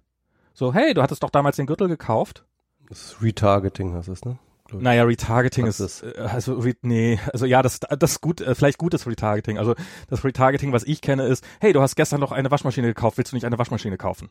So, das Ja, ist, genau. da, das ist das, was ich so Das ist kenne. ziemlich dumm, ne? Aber Das ja, ist ja. dieses, dieses komplett dumme, weil es halt nichts kostet und ist mir doch wurscht. Ähm, aber das ist, das war, und dann habe ich halt so, hab ich zuerst gedacht, ich habe doch noch eine Gürtelschnelle und die ist noch gut und die ist doch, an der gibt's doch nichts auszusetzen. Ich trage die jeden Tag und die ist noch perfekt in Ordnung. War so, ah, vielleicht ist das ein guter Grund, mir mal eine zweite zu kaufen, weil offensichtlich bin ich ja sehr zufrieden mit der einen, die ich habe. Und, ähm, und das sind halt so, das, das funktioniert halt nur, weil die halt irgendwie, äh, weil, weil die mich targeten, weil die halt gucken, wer sind unsere alten Kunden, wann haben die gekauft, sind die halbwegs zufrieden, haben die sich beschwert und sowas. Und da läuft halt irgendein Targeting ab und darüber, darüber machen die halt ihre Werbung. Ähm, das Schöne für mich ist, ich krieg keinen dämlichen Newsletter, sondern ich krieg's halt nur in einer, im, F- im Facebook-Feed irgendwo und kann's leicht überscrollen und braucht nicht aktiv zu werden, wenn es irgendwie ähm, so und ja. Und ich, also ich, ich finde getargetete Werbung finde ich finde ich absolut nicht verwerflich. Klar, Und ich ansonsten, wenn verstehe auch nicht, und ich verstehe auch nicht, wie, ähm, ähm, ich verstehe auch nicht, also ich verstehe natürlich, wie jetzt rein technisch gesehen es mit dem Datenschutz in Konflikt kommt, ja, aber ich sehe nicht den Grund, weil nämlich das gesamte Targeting ähm, Prozedere ja eben nicht darauf zielt, dich als Person zu er- adressieren, sondern eben tatsächlich als Target Group, als Teil einer Gruppe, die bestimmte Eigenschaften miteinander teilt. Also so, so äh, ähm, also wo es halt, also gerade bei der Targeted Werbung, also bei dem Profiling und so, geht's ja eben nicht um dich als Max We Max von Webel, Man sondern da geht's ja, da geht's auch ja sehen, klar. Ja, d- d- d- Aber, ja. mal, die getargetete Werbung, die genau auf dich als Max von Webel jetzt getargetet du ist. kriegst Also die jetzt das nicht, genau- aber aber aber ich ich weiß ich weiß, dass es Leute gibt, die äh, die zum Beispiel du suchst einen, suchst einen Job und äh, schaltest dann gezielte Werbung für den entsprechenden Ansprechpartner bei der Firma, bei der du dich beworben hast. Sowas gibt's natürlich. Genau, genau, da, da gab es mal so ein Beispiel dafür, aber da hat er ja natürlich auch nur eine Target Group möglichst eng definiert, dass er halt davon ausgehen konnte, dass, dass, dass er dabei ist, ja. Aber das ist halt, äh, das ist ja nicht der Normalfall. Also der Normalfall ist ja zu sagen, ähm, Ja, also ich suche halt ja, ja, klar. die mittel, mittelalte äh, äh, weiße Dudes oder so. Naja, das, also, das, in, in, also ich, nee, nee, nee, also ich habe mich neulich mit jemandem unterhalten, der bei äh, bei einer ganz klassischen Werbefirma arbeitet. Der ist, als ich in neulich äh, im Oktober war das, als ich in New York war, habe ich einen alten Freund von mir getroffen und der ist halt bei einer Werbefirma und äh, bei einer sehr sehr großen und der meinte, ey, du, ähm, du glaubst ja nicht ernsthaft, dass, also die, die, die erzeugen, die erzeugen 20.000 Kampagnenmotive ähm, automatisch per AI. Also da wird halt irgendeine Photoshop-Template und die wird dann automatisch ähm, für, für jede Zielgruppe haargenau angepasst, komplett automatisiert. Ich weiß nicht, was das Ganze bringt. Ähm, aber und dann wird es gezielt ausgespielt. Also es ist jetzt nicht so, dass die dann irgendwie und und die meinten, das wäre Standard und auch mittlerweile, dass du tatsächlich dann, ah, hier kommt diese Person vorbei, dann machen wir jetzt mal schnell eine Anzeige genau für diese Person. Ähm, das, das ist wohl gar nicht, das ist wohl gar nicht so. Ja, aber, aber die identifizieren dich ja nicht mit Namen. Also, also du, kann, du kannst ja in den, zum Beispiel bei, bei Facebook kannst du ja auch nicht einfach einzelne Personen targeten. Das geht ja nicht. Das geht überhaupt gar nicht. Da hast du gar keine Möglichkeiten für. Ähm, hast du auch bei den bei, bei Webseitenbetreibern kannst du auch nicht früher, sagen. Früher ging das mal. Ey, wenn Michael Seemann vorbeikommt, hier zeig ihm mal XY. Früher ging das, das mal. Ich habe ich hab, doch doch doch früher ging das. Ich habe ich habe da einen Artikel äh, neulich gerade gelesen von einem Typen, der hat ähm, der hat sein ähm, also der, der hat halt irgendwie, äh, ich weiß nicht, ob ich das cool finde, aber äh, der, der ist verarscht, also der hat einen Mitbewohner gehabt und äh, ist mit dem sehr gut befreundet gewesen. Irgendwann hat der, sein Mitbewohner ihn reingelegt, hat ihn äh, irgendwie so einen Streich gespielt und daraufhin hat er sich halt beschlossen zu rächen sozusagen und ihm einen Streich zu spielen und hat das halt gemacht, indem er ihm ähm, Facebook-Werbung angezeigt hat, so nach dem Motto so, äh, also so, so die, die so in diese Paranoia äh, reinfeedet, indem halt in der Werbung für Produkte, die nur er gebrauchen konnte und sowas und dann, ähm, was weiß ich, was hat er irgendeine Story erzählt, so von wegen, ja, ich bin. Aber da kannst du trotzdem nicht sagen, XY, ich möchte jetzt an XY äh, targeten, sondern doch, doch. dann sagst du halt, ich, ich mache an meinen, ich mach, ich mach an meine Freunde. Ne, nee, nee, nee, halt nee, nee, nee, nee, nee, nee, nee, nee, nee, nee, der, der hat einfach, du kannst eine, du kannst eine E-Mail-Adressliste hochladen und, ähm, und dann hat er halt eine Liste mit einer E-Mail-Adresse. Das, haben, das wurde danach geändert. Ähm, also ah. mittlerweile gibt's, müssen das mindestens 20 Leute sein oder sowas. Ähm, ich weiß, ich kenne ich kenn die genauen Zahlen nicht. Also mittlerweile geht, ja, das, geht, geht dieses auch okay, Einzelne okay, tatsächlich okay, nicht mehr. Aber also okay, vielleicht gab es mal irgendwie die Möglichkeit, mal irgendwo einzelne Leute zu targeten. Das will ich jetzt auch gar nicht aussprechen. Aber wie Aber gesagt, meine, der Normalfall ist es ja nicht. Der Normalfall ist, dass du halt irgendwelche Target Groups definierst. Ja, aber dass also ich zum Beispiel eben eine ne E-Mail, hey, ich lade hier mal meine E-Mail-Adressliste mit all meinen Kunden hoch und und äh, die vor vor einem Jahr eingekauft haben und das sind dann eben 500 Kunden oder sowas und äh, erinnere die mich mal dran, dass es die mich noch gibt. Ähm, das das ist das glaube ich durchaus äh, normal und, und finde ich aber auch nichts Schlimmes. Also ähm, warum nicht? Also besser als wenn sie mir eine E-Mail schicken, ähm, die ich dann löschen muss und äh, alles furchtbar und sowas, sondern ist doch besser, wenn ich das irgendwie im Feed sehe und dann rüber scrollen kann. Und Na gut, okay. Also dann kann man sagen, okay, dass diese ein, diese spezifischen Praxen, wo man sagt, okay, dass man einzelne Leute spezifisch targetet, dass man ähm, die Leute diese Praktiken vielleicht aus datenschutzrechtlichen äh, Gründen erschwert oder verbietet, würde ich sogar noch mitgehen, ja. Warum? Zu sagen, okay. Ähm, nicht, weil ich jetzt, ähm, weil es vielleicht einfach creepy ist, ja, weil es die Leute irgendwie ähm, abcreept. Ich Aber wenn ich, wenn mein Autohändler mir einen Brief schickt, ähm, hey, du hast vor zwei Jahren bei uns ein, ähm, du hast bei, vor zwei Jahren bei uns ein Auto verkauft, äh, gekauft und ähm, übrigens jetzt ist die Durchsicht fällig, äh, Übrigens, Winterreifen sind gerade im Sonderangebot. Das ist, das ist gang und gäbe. Das ist total. Ja, natürlich, aber, das, aber, aber das, das, ist ja genau, was anderes. Nee, das ist genau, genau das gleiche nee, Targeting. Nee, nein, ja, ja klar, aber der, der Punkt ist doch, ähm, das ist aber was anderes, weil ähm, du erstmal, weil Facebook für dich erstmal eine andere Entität ist, ja.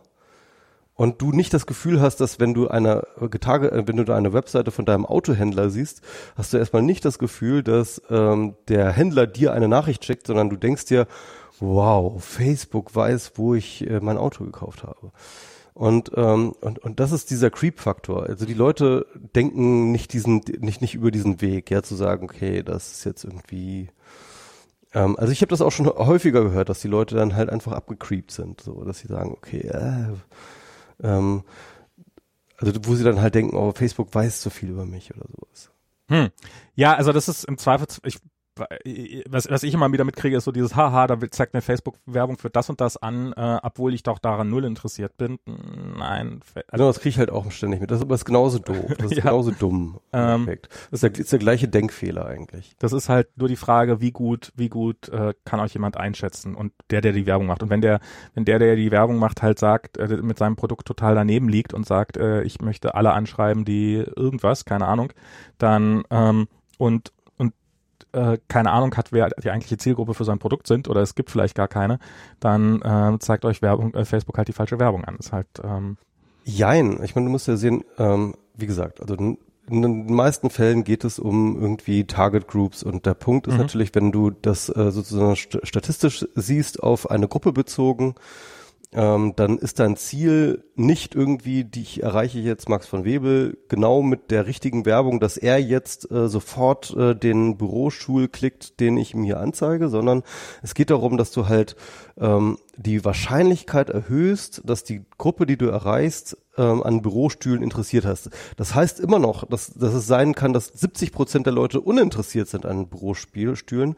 Aber wenn du das Interesse, wenn du sozusagen von den 30... Das ist besser als 99 Prozent. Genau wenn, wenn du, wenn du, wenn du, wenn du nur sozusagen von 29 auf 30 Prozent erhöhst, ja, dann ist das schon ein signifikanter Umsatzzugewinn. Äh, äh, Zugewinn, mhm. ja? Das heißt also mit anderen, nur weil du die, das Gefühl hast, dass jetzt diese Tage, dass diese getargetete Werbung dich überhaupt nicht trifft, heißt das noch lange nicht, dass die jetzt irgendwie falsch targeten, sondern das heißt einfach nur, dass du jetzt sozusagen als Teil der statistischen Masse, äh, du, du bist schon längst einkalkuliert. Ja, ja, ja klar. Genau, und das ist halt, glaube ich, so ein bisschen dieser, dieser, dieser Denkfehler, da, den, den ich da immer sehe.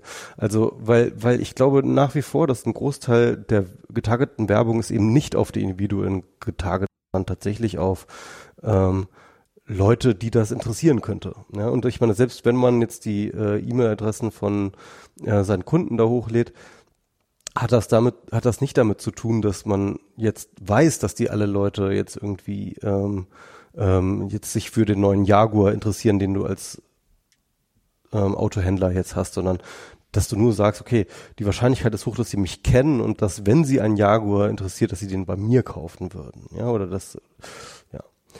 Oder wenn sie gerade an einem neuen Auto interessiert, es könnte ja sein, dass sie an einem neuen Auto interessiert sind, wenn, dann will ich das Interesse an mir mal wecken dafür.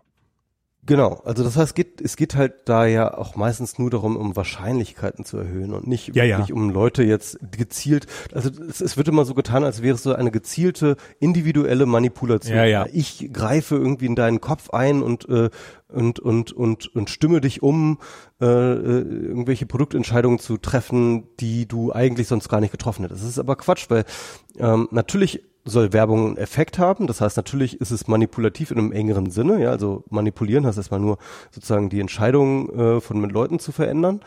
Ähm, also jede Form von Überzeugung zum Beispiel ist auch, also wenn wir jetzt diskutieren, ist das auch eine Form von Manipulation, weil ich versuche dich zu überzeugen, dass ich recht habe. Ja. Mhm. Ähm, und äh, aber im Endeffekt ähm, geht es ja immer darum zu sagen, ähm, nicht sozusagen den Einzelnen zu überzeugen, sondern tatsächlich die Wahrscheinlichkeit zu erhöhen, dass du Leute in der, in der Mehrzahl überzeugst, dein Produkt zu kaufen. Es geht im Endeffekt darum, mehr davon zu verkaufen, als die Werbung gekostet hat. Genau, dir ist es ja auch egal, ob es ein Max Webel oder ein ja, ja. Seemann jetzt das Auto kauft, ja, sondern es geht einfach nur darum, dass mehr Leute bei dir kaufen. Genau. So.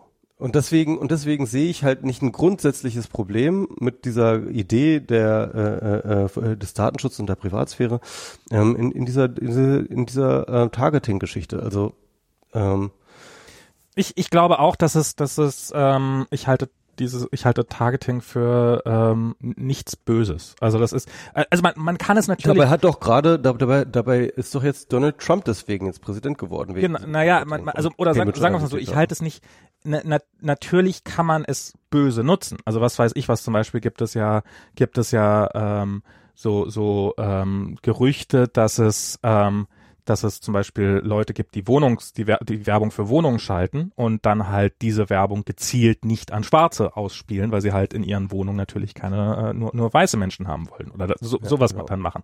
So, ja, genau. das ist natürlich, ähm, also wenn du wenn du das nutzt, um äh, wenn du Targeting nutzt, um was Böses zu tun, dann kannst du damit was Böses tun. Wenn du Targeting nutzt, um was Gutes zu tun, dann kannst du damit was Gutes tun. Das ist erstmal nur ein Werkzeug.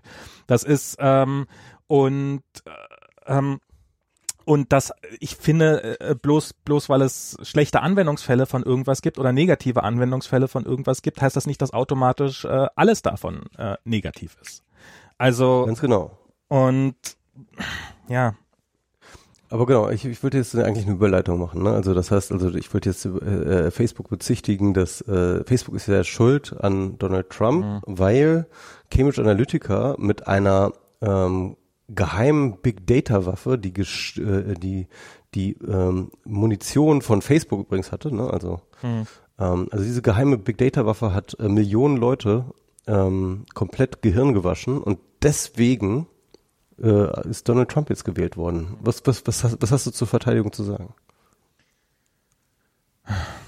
Also ich, äh, ich glaube, aus relativ einfachen Gründen werde ich jetzt nicht sonderlich viel dazu sagen. Ähm, aber aus ich also, ähm, ja, also es ist äh, jetzt, ich, es, was, was soll ich sagen? Es ist, okay. äh, ähm, ich habe mir schon einige Male an den Kopf gefasst, sagen wir es so, aber ähm, ich, ich, ja, das ist, ah, hm. Ich sag jetzt, ich sag jetzt einfach nichts dazu. Äh, ich, ich würde gern noch mal ein paar Sachen zu dieser DS GVO sagen, so, so, so ein paar, was, ein paar Punkte, die mir da so einfallen. Sorry, da, da kannst du jetzt nicht einfach dran vorbeigehen, dann muss ich das jetzt machen, okay? Also, ähm, ich hatte jetzt auch zu dem Thema ziemlich viel geschrieben und ja. ähm, okay. Oh. Du kannst ja dann irgendwie einsteigen, wenn du irgendwie meinst, da noch irgendwie was anderes zu meinen, ähm, äh, was anderes zu sagen. Ähm, aber also erstens ich habe die Geschichte schon damals nicht gekauft, als sie kurz nach der Wahl in dem Schweizer mhm. Magazin Das Magazin rumging. Ja. Ähm, äh, da fand ich die Geschichte schon immer schon, schon ziemlich fishy. Also da das halt einfach so unkritisch geglaubt wurde, was ähm, der äh, was was dieser Alexander Dix von der Cambridge Analytica Firma da so von sich gibt. Mhm. Ähm, ich äh, war da sehr skeptisch und dann kamen auch tatsächlich immer mehr ähm, kritische Stimmen gegenüber diesem Artikel raus, also damals schon, äh, vor einem Jahr. Also, ähm, und zwar äh, tatsächlich auch der Trump-Campaign, dass halt Cambridge Analytica praktisch keine Rolle gespielt hat. Das hat der ähm, äh, der äh, Chef der äh, Online-Kampagne hat auf Twitter öffentlich dem Alexander Dix äh, äh, äh, auf Twitter öffentlich widersprochen mit seinen Darstellungen ähm, und äh, also ich glaube, die Rolle von Cambridge Analytica wurde halt wahnsinnig übertrieben. Wir wissen aus der Ted Cruz Campaign, dass sie wegen Ineffektivität damals gefeuert wurden. Also bevor ähm, die ja für Donald Trump gearbeitet haben, haben sie für Cam äh, haben sie für die Ted Cruz Campaign in der in den Primaries gearbeitet. Und ähm, die Ted Cruz Campaign war sehr unzufrieden mit den äh, mit dem, was die da so gemacht haben. Ähm, wir wissen, ähm, dass äh, die psychologischen Modellgeschichten von vielen Psychologen ähm, also so vom Grundsatz her, diese Big Five-Geschichte, die ist schon ähm, legit sozusagen, die, die, die, die gibt es und die ist auch, ähm, hat eine gewisse wissenschaftliche Kredibilität. Aber ähm, die Anwendung zur ähm, äh, sozusagen, um dann Leute damit umzustimmen, ähm, das ist relativ, ähm, äh, das ist relativ gut nachweisbar, dass es, dass diese Effekte sehr gering sind. Das mhm. heißt also mit anderen Worten, ähm, was sie gemacht haben, ist im Endeffekt sozusagen nur eine Form von neuem Targeting, dass mhm. sie sozusagen anhand versucht haben, von ähm, an Likes übertragenen Psychoprofilen zu machen, ähm, wobei halt äh, die Psychoprofile nur sehr geringe Predict Faktoren dafür sind, ob du da, für, für deine für deine politische Einstellung und wie du ähm, und wie bereit du bist, deine politische Meinung, Meinung auch zu ändern. Da gibt es viel viel bessere Prädiktoren. Unter anderem die einfache Frage, ähm, was du im letzten Wahlkampf gewählt hast. Und diese Daten kannst du auch bekommen und die sind eigentlich viel besser. Also das heißt also, es gibt ähm, auf vielen, vielen, vielen Ebenen sehr, sehr große Zweifel daran, dass es einen Effekt hatte, dass sie überhaupt diesen Einsatz, diese, diese, diese, die äh, so, so krass eingesetzt wurden, wie sie behaupten, dass sie eingesetzt wurden. Ähm, es gibt sehr viele und es, sie bleiben halt jeglichen Beweis schuldig, dass irgendwie etwas ähm, da groß hm. passiert ist. Bleibt also dieser Leak von Facebook ähm, an Cambridge Analytica über diesen äh, Alexander Kogan, der eben ein wissenschaftliches Programm gefahren hat. Und da muss ich sagen, ähm, gut, man kann glaube ich, argumentieren aus Privatsphäre-Sicht, dass die API von Facebook bis 2014 zu offen war, im Sinne von, äh, ne, dass halt die Freunde von äh, Leuten, die, ähm, äh, die zu einer zu App zustimmen, halt auch gleich sozusagen mitgescraped werden können. Ähm, wobei da ja auch, glaube ich, nur die öffentlichen ähm, Daten mit eine Rolle spielen, die man auch sozusagen mit normalem äh, Webscraping äh, sich hätte besorgen können. Mhm, Ja. Ich glaube nicht. Ist jedenfalls, Ja, aber hm? ist, ist, ist das, was ich jetzt gehört habe, aber Okay. gut. Ähm, jedenfalls, äh, man kann sagen, okay, das, äh, das, das war ein Fail, ja, ähm, äh, von Facebook und den äh, äh, äh, sie ja aber schon vor einiger Zeit abgestellt haben. Ähm, und ja, ich finde äh, die Debatte, die dann darum äh, kursierte, sehr, sehr schädlich, weil sie dazu geführt hat, dass Facebook dann ähm, ihre API grundsätzlich extrem zugesch zugeschnürt haben, Mhm. ähm, was ich insgesamt für eine schlechte Sache halte, weil ähm, ich glaube, dass gerade wissenschaftliche äh, Wissenschaftler, externe, Dritt-, äh, Third-Party-Entwickler und so weiter und so fort ähm, nicht nur einfach gut fürs Ökosystem sind, sondern auch gerade gut für die Kontrolle in so einem Öko Ökosystem. Und ähm, dass ähm, zum Beispiel der Trump-Sieg durchaus etwas mit den Dynamiken innerhalb von Social Media zu tun hat, würde ich auf keinen Fall leugnen.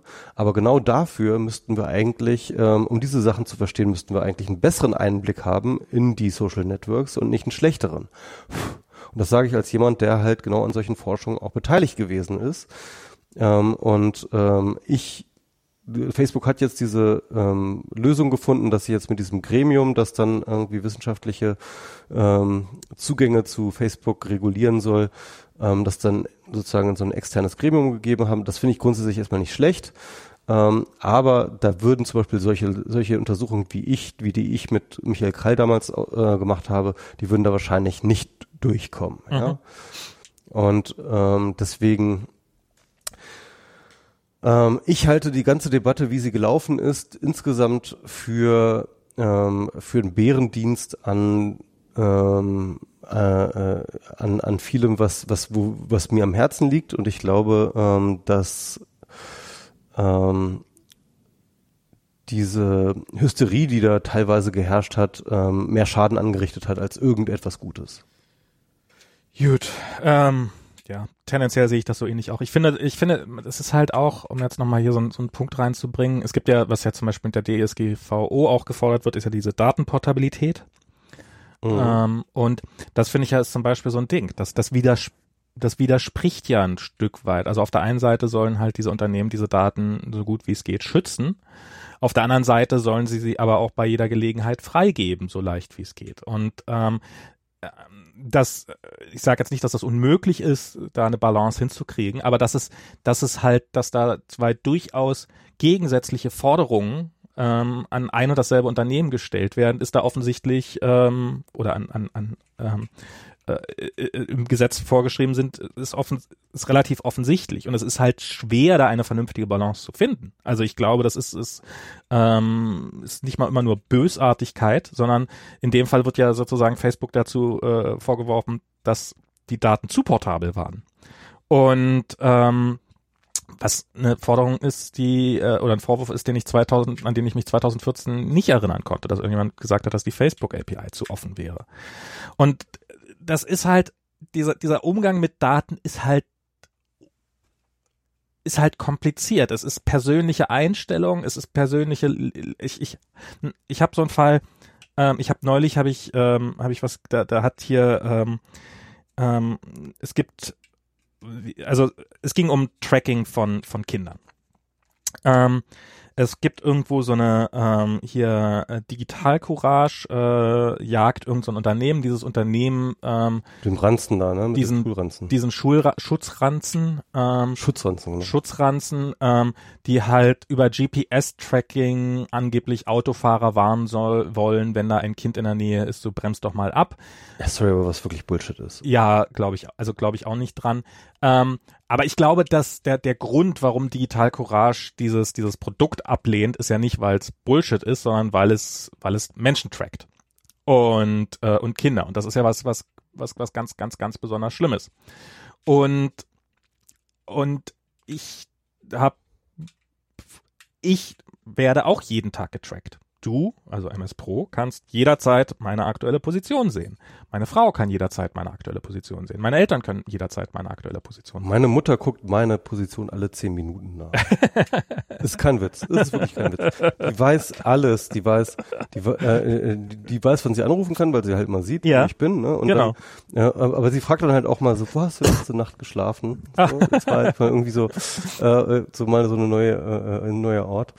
Äh, das ist, äh, ja, und und das ist, ich, ich gucke zum Beispiel auch bei meinen Eltern regelmäßig nach, weil gerade wenn man, wenn man erstmal Kolja, wenn man, äh, also das Ding ist, wenn man so dem Kind, wenn ich Kolja sage, hey, komm, wir rufen mal Oma und Opa an und sie sind dann nicht da oder können gerade nicht, dann ist man natürlich furchtbar enttäuscht. Also bevor man den Prozess überhaupt einleitet, des Anrufens und gucken, ob sie da ist, will man eigentlich möglichst sicherstellen, dass man auch eine hohe Erfolgsaussicht hat. Und darum gucke ich dann erstmal nach, ob meine Eltern überhaupt zu Hause sind, weil wenn sie nicht zu Hause sind, dann brauchen wir auch kein FaceTime zu machen. Und ähm, äh, weil, weil, und, und, oder eben in irgendeinem Ort, wo sie FaceTime machen können. Und das ist sowas, wo ich, und das ist einfach eine, das ist eine Veränderung der, der Lebenswirklichkeit. Wenn man den Leuten vor zehn Jahren gesagt hätte, hey, wir tracken euch, äh, euer Partner kann euch jederzeit tracken, hätte vielleicht auch ich reagiert, oh mein Gott, als ihr damals alle hier Google Latitude eingesetzt habt, ähm, war ich, also ich, ähm, war ich davon auch kein großer Freund. Also ich habe es für mich nicht gemacht, weil ich, ähm, weil, weil mir das halt spooky war. Und Mist, jetzt hat äh, MS Pro hat gerade ist gerade ein MS Pro Pullen und ähm, hat jetzt das denk, das Headset ein bisschen auf den Tisch gelegt, so dass ich mich selber höre. Und das ist ähm, und und da ändert sich die, glaube ich, die Lebensrealität auch ganz gewaltig. Und ähm, und ich finde es, ich weiß nicht, also ich glaube, ich probiere meinem Kind gegenüber ihm möglichst viele Freiheiten zu lassen, aber ähm, auf der anderen Seite bin ich halt auch, sind wir auch Aufsichtspersonen und müssen, müssen sicherstellen, dass es ihm gut geht und wollen auch sicherstellen, dass es ihm gut geht. Und ich, ähm, und ich glaube schon, dass es zumindest bis zu einem gewissen Alter ähm, da so ein GPS-Tracking durchaus dazugehören kann. Weil ich kann mich noch sehr gut dran erinnern, dass ich, als ich zum Beispiel so in der ersten, zweiten Klasse war, dass, ähm, dass ich abends öfters mal einfach nicht nach Hause gekommen bin und meine Mutter mich verzweifelt gesucht hat. Und natürlich, sowas wäre mit GPS-Tracking wesentlich entspannter zu handeln und ähm, und sowohl für sie als auch für mich. Also das hätte für mich, äh, für sie ist es halt, sie hätte nicht äh, stundenlang durch die Gegend fahren müssen und hoffen, dass, äh, dass sie mich irgendwo findet und dass es mir gut geht, und sich äh, ein, ein schlimmes äh, Bild machen, wie, wie, wie, also oder sich, sich schon die schlimmsten Sachen vorstellen.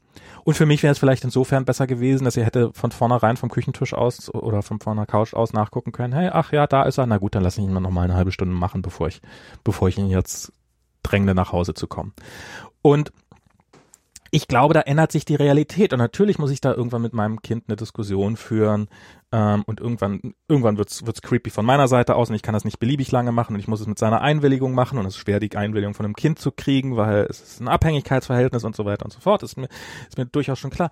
Aber so dieses äh, was ich da halt sehr weit verbreitet sehe, ist halt so ein so ein starkes so ein starkes, na, das haben wir früher auch nicht gemacht, darum machen wir es jetzt auch nicht. Und das halte ich, das halte ich für falsch.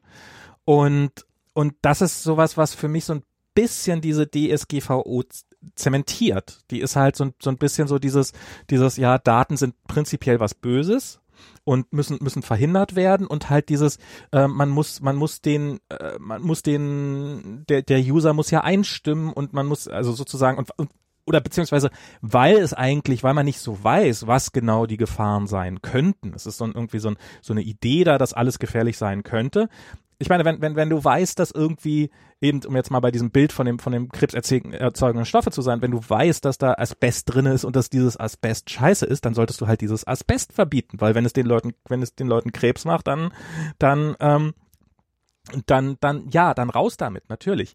Aber, und das ist genau, aber wenn du halt Punkt, nicht genau, ja. aber wenn du dann halt sagst, ah, wir wissen ja nicht so genau, ob es so gefährlich ist, darum, ah, wir verbieten es mal so, also wir, wir machen nur einen Hinweis, ja, sorry. Also das ist, entweder es ist gefährlich, dann schmeiß es raus, oder es ist nicht gefährlich, dann, dann macht die Leute auch nicht verrückt.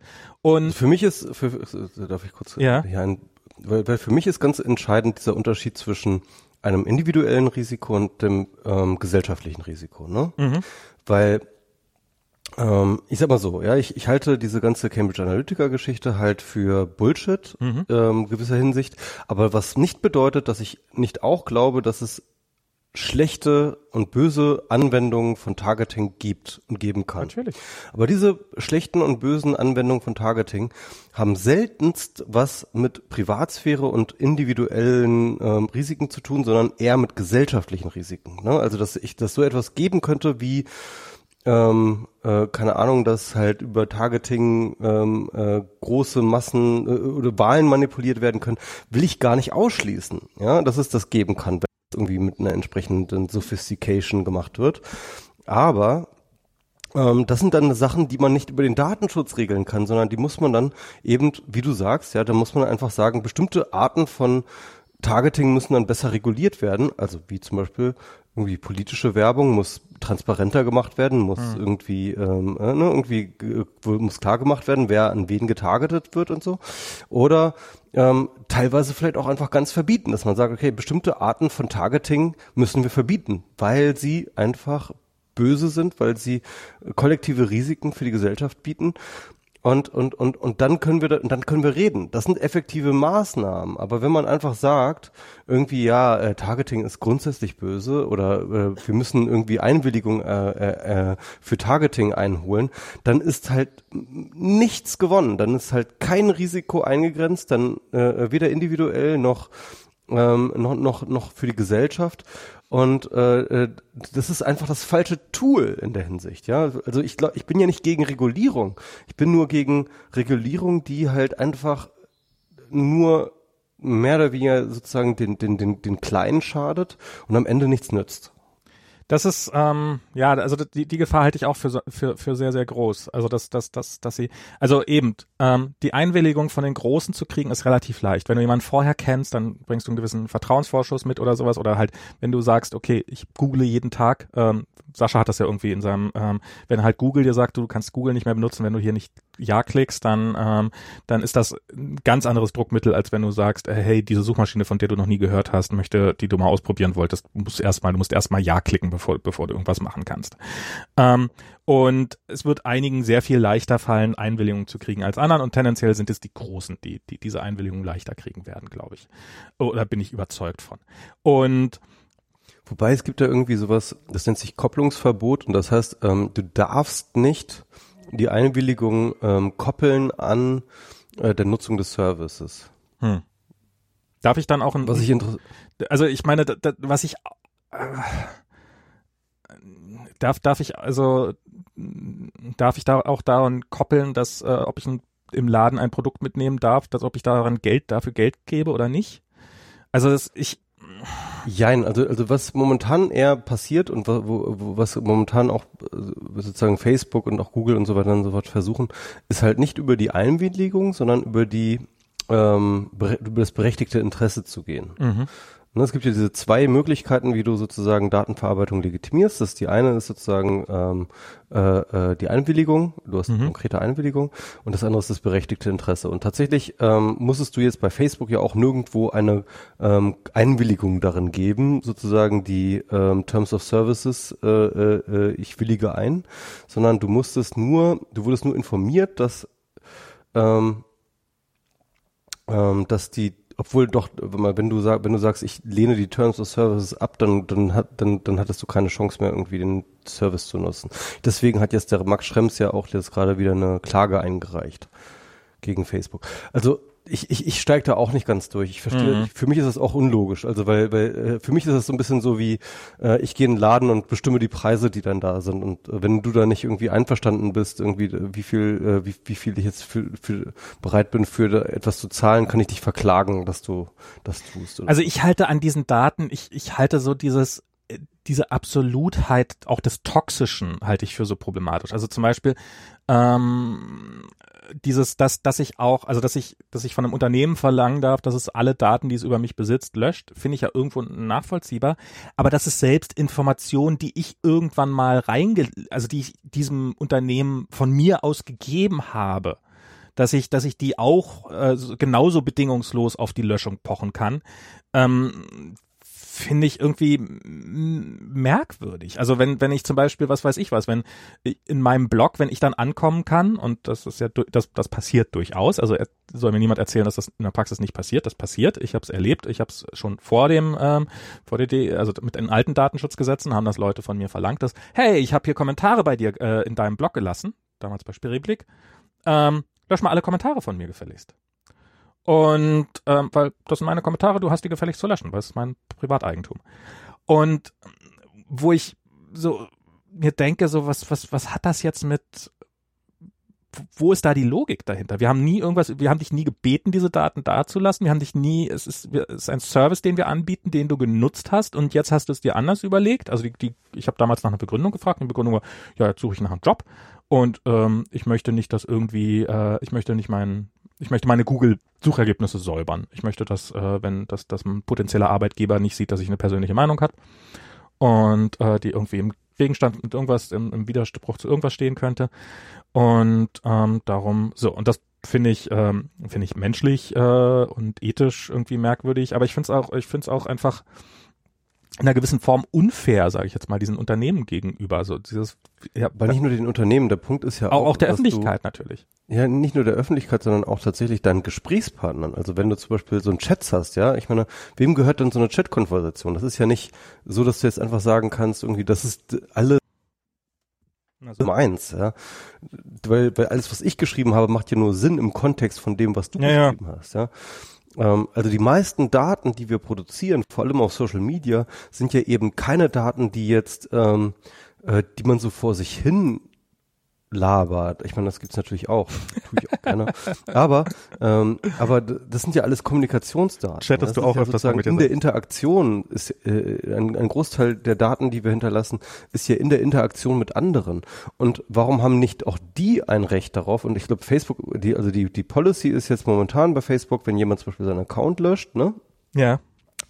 Und du hast halt Chats mit Leuten gehabt, die diesen Account, äh, äh, von dem gelöschten Account, dann bleiben die, ähm, äh, die bleibt halt bestehen, was die gesagt haben. Es wird dann nur noch sozusagen mit irgendwie einer Nummer ident äh, anonymisiert, wer das gesagt hat. Ja? Okay. Das ist halt so, so Chats mit ja. 1859789 oder mhm. so. Ja?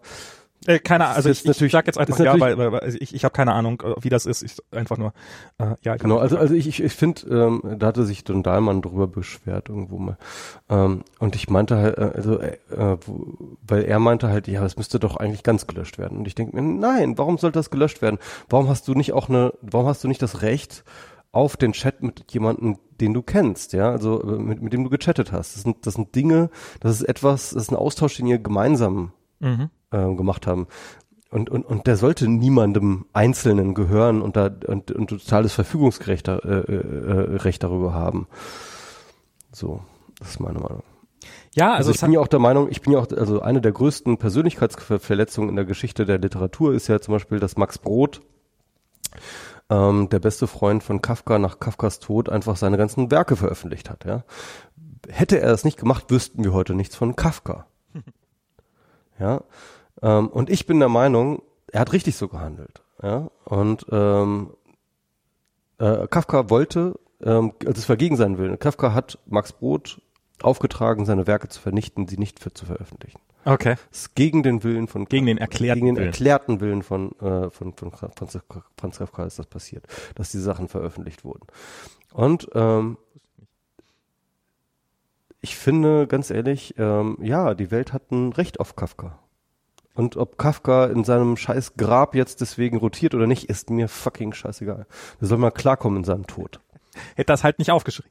Ja, es ist, äh, ja, ja, das finde ich auch. Ich, ich finde, ich, ich finde immer, warum, warum habe ich ein, warum habe ich plötzlich ein Recht drauf, keine Spuren im Schnee zu lassen, wenn ich durch den Schnee latsche?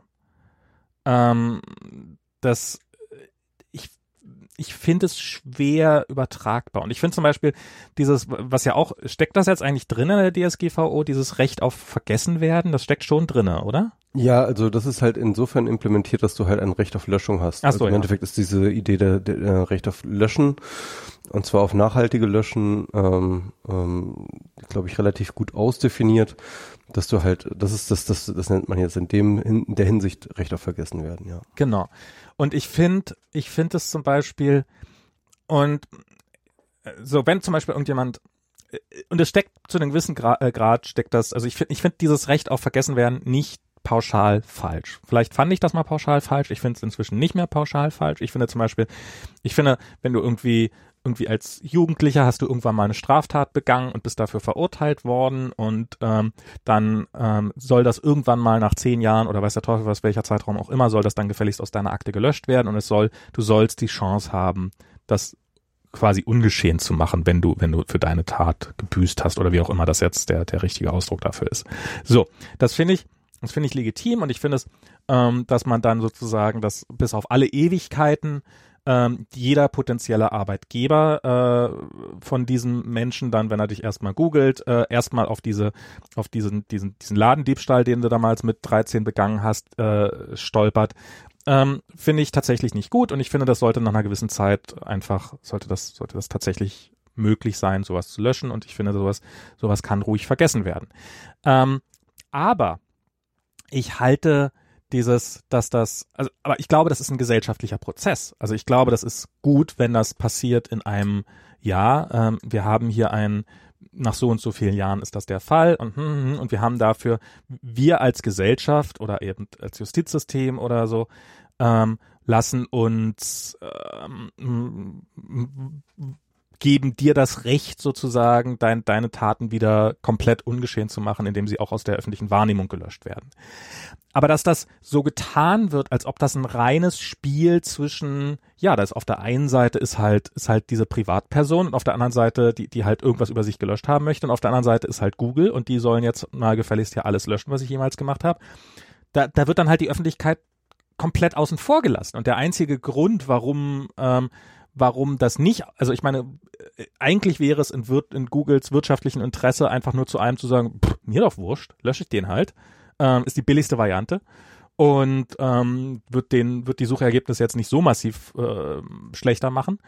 Und äh, darum und und der einzige Grund, warum das überhaupt passiert, ist halt, weil Google sich aus irgendeinem Grund noch den den Luxus leistet, gegen Sachen, die sie unangemessen für unangemessen halten, vorzugehen. Und das halte ich das halte ich, das halte ich äh, für problematisch, dass halt die, die in diesem, das halt so getan wird, als ob alles, was ich jemals, was, was persönliche Daten von mir sind, nur meins ist und dass das, dass niemand anders darauf ein Recht hat, darüber zu erfahren. Weil, ähm, äh, und, und das, ja, das halte ich und und das wäre eigentlich eine gesellschaftliche Aufgabe und ich halte es für falsch, sowas zu probieren, so im Privatrecht zwischen einer Firma, die die die erstmal automatisch, hey, du hast Daten über mich, also musst du erstmal bist du erstmal in Erklärungszwang ähm, und und mir gegenüber total auskunftspflichtig bist. Das halte ich für das macht mir echt, äh, das, das mag ich nicht. und äh, so eine Sachen und und und ich finde, die, die, die, diese, diese Absurdität dieses ganzen Gesetzes wird schon dadurch bewusst, dass halt meine, wenn ich Privatperson bin, ähm, dass dann meine ganzen personenbezogenen Daten alle super geheim und super vertraulich und super äh, stehen, stehen nur mir äh, zur Verfügung äh, sind. Und was zum Beispiel meine Wohnadresse angeht, natürlich äh, kann ich von jedem verlangen, dass er meine Wohnadresse löscht, wenn ich, äh, wenn er sie nicht gerade ganz dringend braucht oder sowas. Aber dass in dem Moment, in dem ich eine Webseite habe und äh, die eventuell als kommerziell gelten könnte, das ist ja, muss ja nicht mal ein absolutes Gegebenheit sein, brauche ich eine Datenschutzerklärung und in der Datenschutzerklärung hat meine Adresse drin zu stehen. Also das dasselbe Gesetz, was mich äh, davor schützen soll, dass meine, dass ich meine Adresse, dass jeder meine Adresse hat, mich dazu verpflichtet, dass ich überall meine Adresse hinpacke. Aber, ja. das muss man sagen, ähm, äh, dafür darf ähm, die DENIC nicht mehr mit der Who-Is-Abfrage ähm, äh, deine Adresse rausrücken. Genau. Das muss man auch mal dazu sagen. Ja. Also es ist, es ist, es ist ja, es ist sind super viele unlogische äh, äh, Dinge drin. Ich wollte noch mal ganz kurz auf etwas zurückkommen, wo, was du meintest, was äh, die Datenportabilität angeht. Ja. Also schon ein bisschen her, was du gesagt hast. Aber ähm, ich wollte noch mal sagen, ähm, ähm, Marcel Weiß hat einen schönen Artikel darüber geschrieben, weil Datenportabilität ist erstmal eine gute Sache und wir sind irgendwie alle dafür, ja.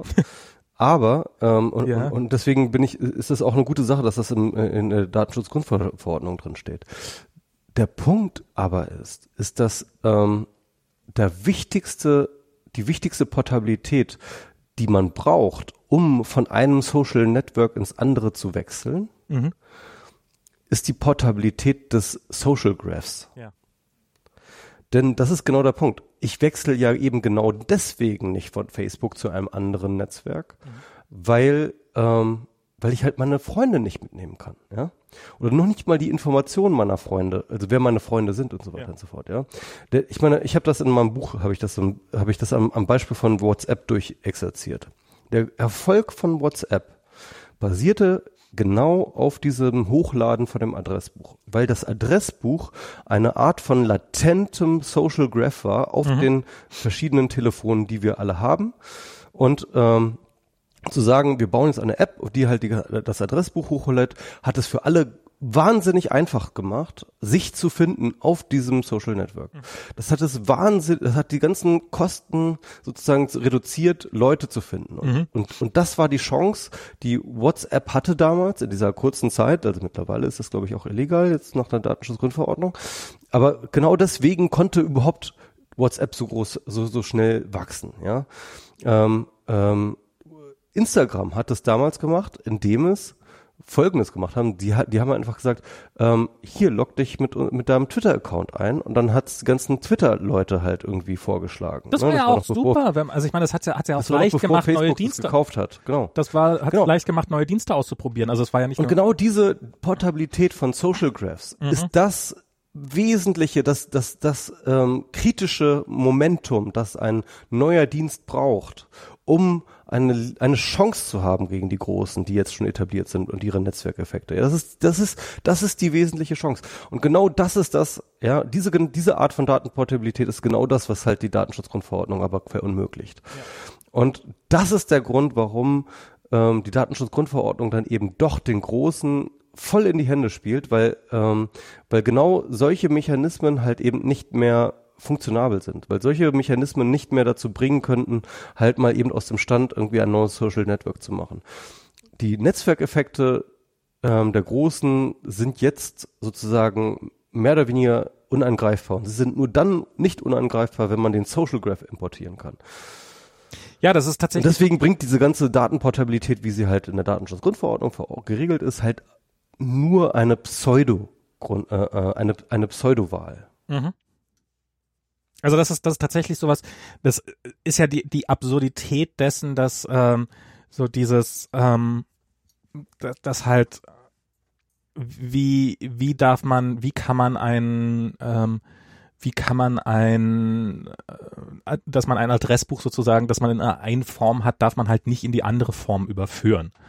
Ähm, das, das, quasi, das ist ja so ein bisschen, oder beziehungsweise dann einem anderen in die Hand drücken oder sowas. Das ist ja, ähm, ja, das ist, ich finde, ich finde so viele Sachen daran, also man hätte auch so, was weiß ich was, zum Beispiel diese, diese, diese, diese, damals diese Cookie-Warnung, ähm, die, die, die, die, die über, die jetzt jede Webseite erfüllt.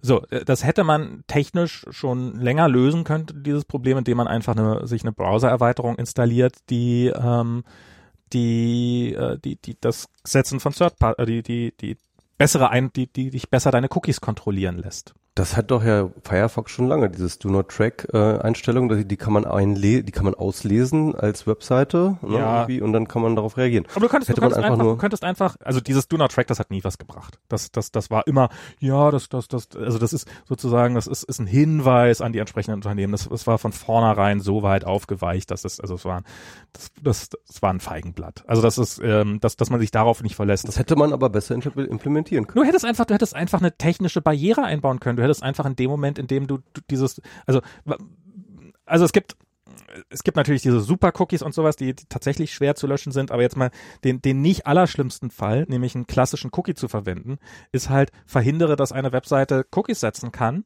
und sorgt dafür, dass deine IP-Adresse sich regelmäßig mal ändert. Wenn man tatsächlich der Meinung ist, dass das irgendwie ein äh, personenbezogenes Datum ist, dann muss man halt dafür sorgen, dass das nicht mehr ist. Das sind Sachen, die man, das eine ist eine Browser-Einstellung und in Safari zum Beispiel, das ist per, per Default schon immer, mit jeder Safari-Version gehen keine Third-Party-Cookies. Und solange du an deinen Cookie-Einstellungen nicht änderst, ist halt, äh, können halt dich irgendwelche Webseiten, können halt irgendwelche, ähm, ähm, ich weiß nicht genau unter welchen Umständen, ob es da irgendwelche Ausnahmen gibt, aber kann halt ein Werbebanner keinen Cookie bei dir setzen. Und, ähm, äh, und das, das war schon immer so und das, und das hätte, hätte man irgendwie diese, die, die, die Browserhersteller dazu gebracht, da, da bessere Kontrollmechanismen einzubauen, hätte man mit, glaube ich, wesentlich weniger Aufwand, äh, wesentlich wesentlich flexiblere ähm, Ergebnisse oder bessere Ergebnisse erzielen können. Und die Argumentation war immer, naja, die Leute wissen ja gar nicht, dass sie ihre Browser, wie, woher soll die Leute wissen, wie man ihren Browser einstellt? Aber wenn, wenn jemand nicht wichtig, also dann muss man sie halt aufklären. Woher sollen sie es denn aus einem, aus einem Dialog wissen, was da jetzt passiert? Und das ist sowas, dieses, dieses, dass da irgendjemand aufgeklärt sei. Ich habe neulich, hat, hat jemand äh, einen Screenshot gepostet von einer App, und das war halt irgendeine Android-App und in der Android-App stand ein Riesendialog drin, so von wegen, ja, Daten und, und du musst uns jetzt hier allem zustimmen und so weiter und so fort. Und ähm, das war halt irgendeine App, hat das von einem Tag auf den anderen angezeigt. Der, der, der, das, die Krux an der Sache war aus meiner Perspektive, ich glaube, es war nicht so klar, aber ich bin mir ziemlich sicher, das war gar nicht die App, die diesen Dialog angezeigt hat, sondern das war irgendeine Third-Party Adlib, die halt in der App drin ist. Die App hat sich über Werbung finanziert ähm, und darum musst du halt irgendwelche Toolkits von irgendwelchen Werbeanbietern einblenden und da hat halt irgendeiner davon hat halt diesen Dialog angezeigt. Und das wird wahrscheinlich auch noch so irgendwie bei anderen Webseiten, bei, bei, was weiß ich was, bei Spiegel Online oder sowas passieren, dass du da drauf gehst und das plötzlich siehst den Dialog, ja, stimmt doch hier zu. Und, und du weißt nicht mal genau, wer dir diesen Dialog jetzt eigentlich anzeigt. Ist das jetzt Spiegel Online, die das machen, oder ist das irgendjemand anders? Und bei Spiegel Online mag das ja noch gehen, weil da kennt man die Marke und weiß, dass die in Hamburg sitzen. Aber wie ist das jetzt bei irgendeiner kleinen, bei irgendeiner kleinen News-Seite, wenn da, du gehst drauf und da steht plötzlich, ja, hier, stimm mal zu. Und dann denkst du vielleicht, okay, das ist jetzt die Webseite. Aber in Wirklichkeit ist es gar nicht die Webseite. Sondern es ist halt irgendeine, irgendeine Ad, die das, also irgendeine Werbeanzeige, die das, die mir diesen Dialog jetzt gerade anzeigt und sich die, die, die Rechte reinholt. Und wie viele Leute da draußen wissen das überhaupt, dass es technisch möglich ist, so eine Dialoge anzuzeigen und wissen, dass da Code, dass in Werbeanzeigen Code von Third Parties nachgeladen wird und verstehen überhaupt das ganze Konzept. Und ich halte das für dieses ich glaube, diese, diese, dieses, dass, dass, dass man ja dann sozusagen selber entscheiden kann, es wird in der Praxis nicht passieren. Du wirst so viele Entscheidungen jeden Tag treffen müssen und sie werden so komplex sein, dass man irgendwann klein beigibt. Das wird ähnlich sein wie dieses ganze AGB-Gefrangel, dass wenn du halt äh, dieses, dieses ähm, ähm, dieses berühmte ja, ich habe ich hab diese ich habe diese Terms of Service gelesen. Nein, hat natürlich niemand und das wird auch mit diesen ganzen Cookie Sachen niemals passieren. Und nur weil du dich theoretisch durchlesen könntest, heißt das nicht, dass du das in der Praxis kannst. Und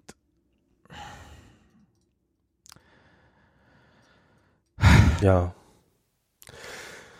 Max, wir haben jetzt echt mal echt ausführlich über die Datenschutzgrundverordnung gerantet, oder? Wollen, wollen wir das Thema mal so ein bisschen abschließen oder hast du noch was? Nee, gerade nicht mehr. Ich bin gerade so ein bisschen damit auch durch. Äh, aber ausgerantet, okay. Ich bin, ich weiß nicht. Ähm, ich habe vielleicht abschließend nochmal ähm, ganz kurz.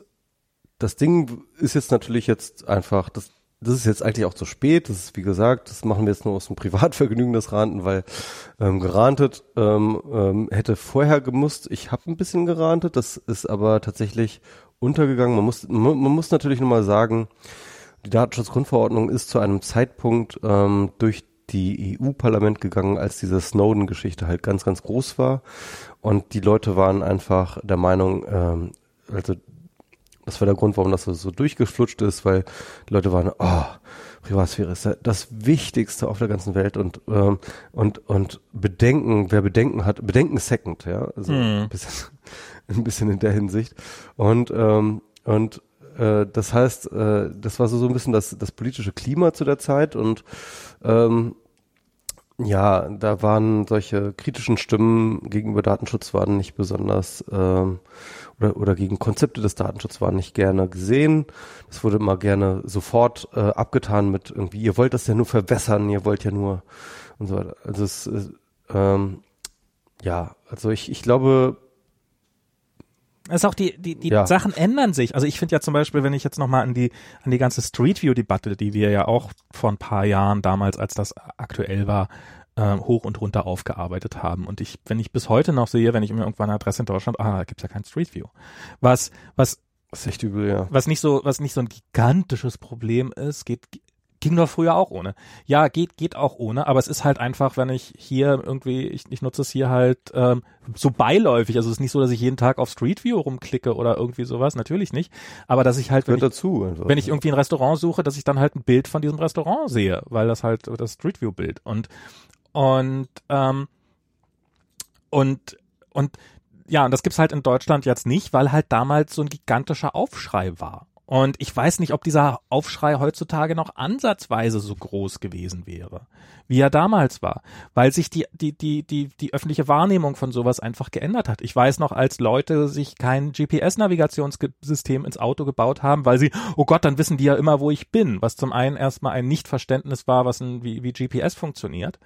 Aber zum Zweiten ist es halt so, dass heutzutage, wenn du Google Maps verwendest, ja, dann wissen die halt ständig, wo du bist, während du das, während du dich navigieren lässt und es ist den Leuten offensichtlich trotzdem egal. Oder die Vorteile überwiegen einfach und die Nachteile sind, sind nicht so schlimm. Und das halte ich schon für, ähm, so, so Dinge ändern sich, Einstellungen ändern sich. Was ist, was ist wichtig? Was ist, was ist, was ist, was empfinde ich, das, das ist eine sehr, sehr persönliche Sache. Und, äh, und die diese Datenschutzgrundverordnung probiert, dem gerecht zu werden, indem sie sagt, wir können ja alles, alles, nichts muss, alles geht oder wie auch immer.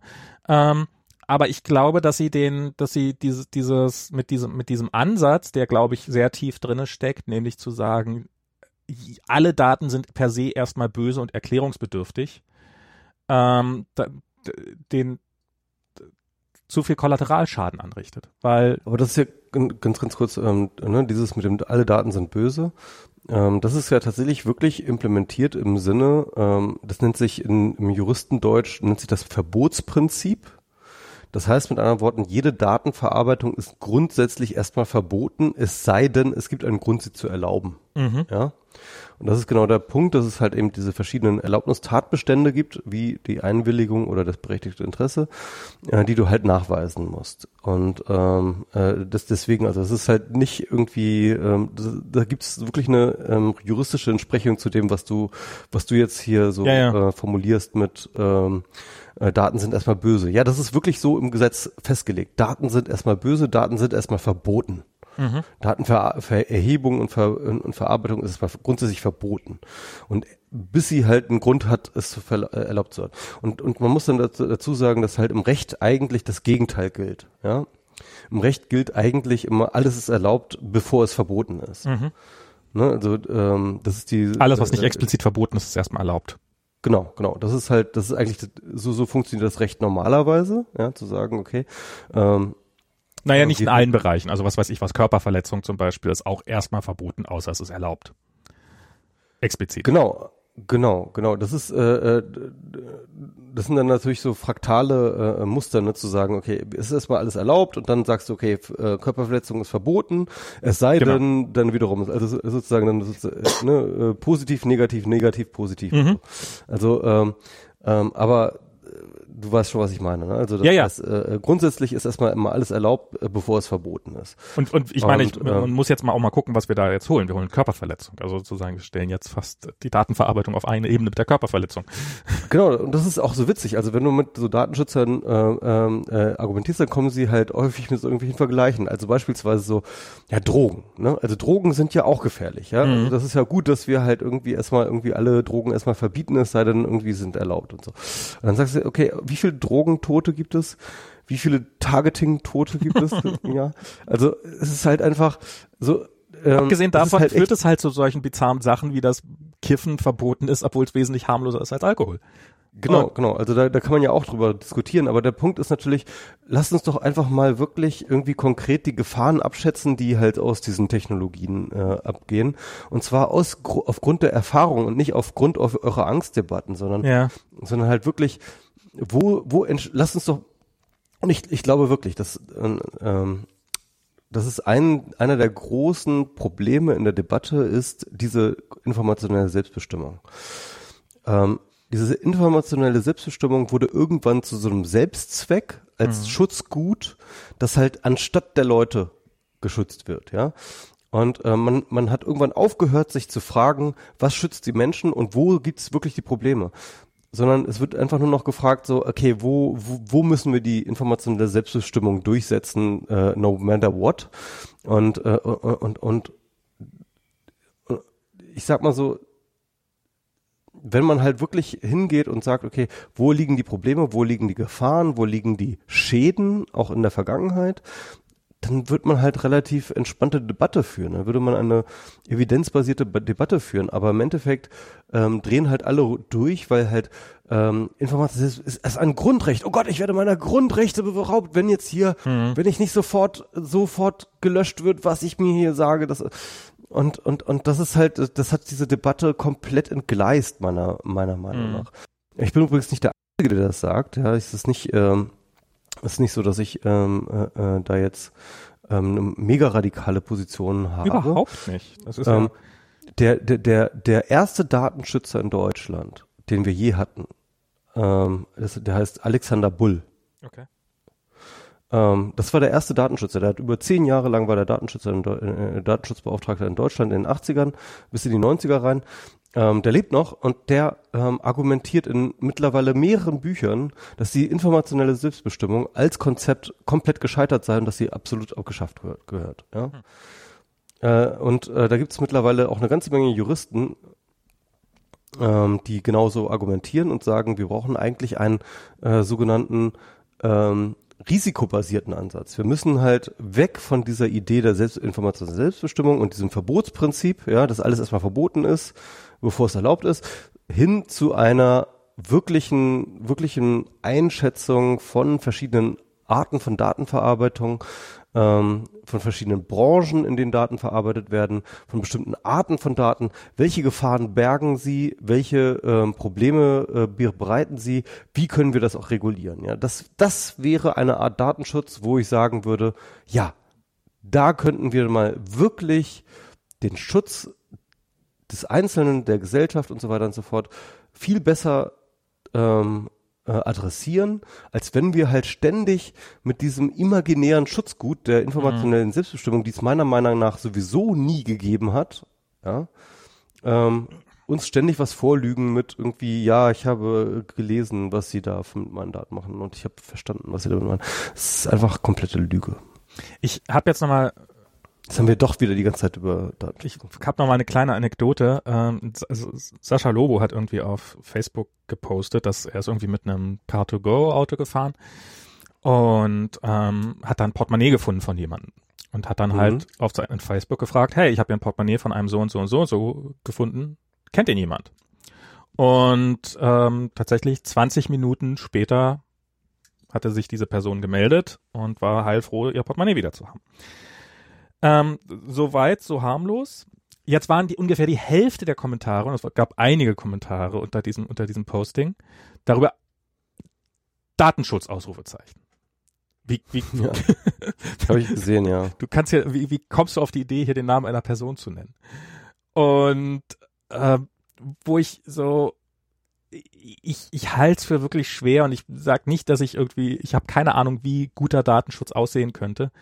Aber ein Datenschutz, also eine, eine, eine Debatte, in der das Nennen eines Namens, äh, um ihr etwas, um ihr einen etwas zukommen zu lassen, in einer öffentlichen Debatte schon ein, als schon so stark problematisiert wird von so vielen, ähm, das, das ist nicht der richtige Ansatz. Das, das, ist, das, ist der, das ist ein hysterischer, falscher Ansatz. Ich wette, dass es in Deutschland auch schon so Fälle geben wird, wie dass irgendwie, wenn hört man ja, wenn man irgendwie einkaufen ist und plötzlich hört man eine Durchsage, ja, das, das Fahrzeug mit der Nummernschild, wenn, wenn ihr das nicht innerhalb von einer Viertelstunde weg, äh, wegfahrt, dann äh, werdet ihr abgeschleppt. Ähm, ich wette, es gibt Leute, die sagen inzwischen so, oh Gott, wir dürfen dieses Nummernschild nicht mehr durchsagen, es verstößt ja gegen Datenschutz. Und, und das sind so Sachen, die so, bist noch da? Ah, scheiße. Es war alles besser geworden, die Soundqualität war diesmal viel, viel besser. Aber da? Hm, eigentlich sagt er hier, ich rufe nochmal an. So. Dück, dück, dück. So, mal gucken. Nee. Mist. Okay. Ähm, ja. Ich weiß, dass du raus bist, aber so. Ha. Ähm.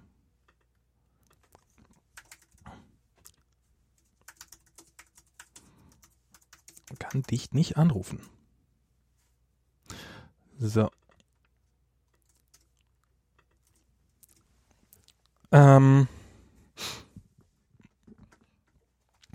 Ja, und äh, ich halte das für, also ich, ich halte diese ganze, ähm, ich halte diese ganze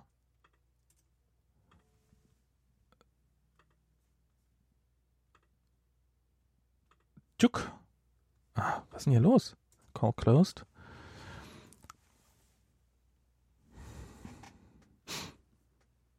Hä?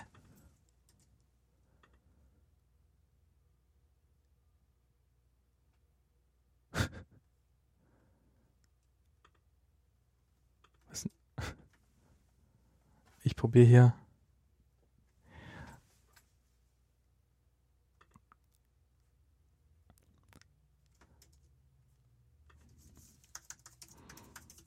Ich bin hier gerade in einer Endlosschleife, Schle Schleiche, äh, ich ruf nochmal an. Ich bin hier gerade in einer Endlosschleife gefangen, dass Michi mich immer anruft und Ah, oder habe ich mich jetzt immer angerufen? Das kann natürlich sein. Hahaha. oh Gott. 404.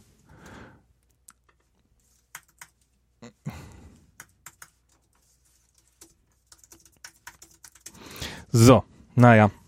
Ähm, so richtig haben wir es ja offensichtlich noch nicht so wieder in den Griff gekriegt. Auf jeden Fall war die Audioqualität deutlich besser.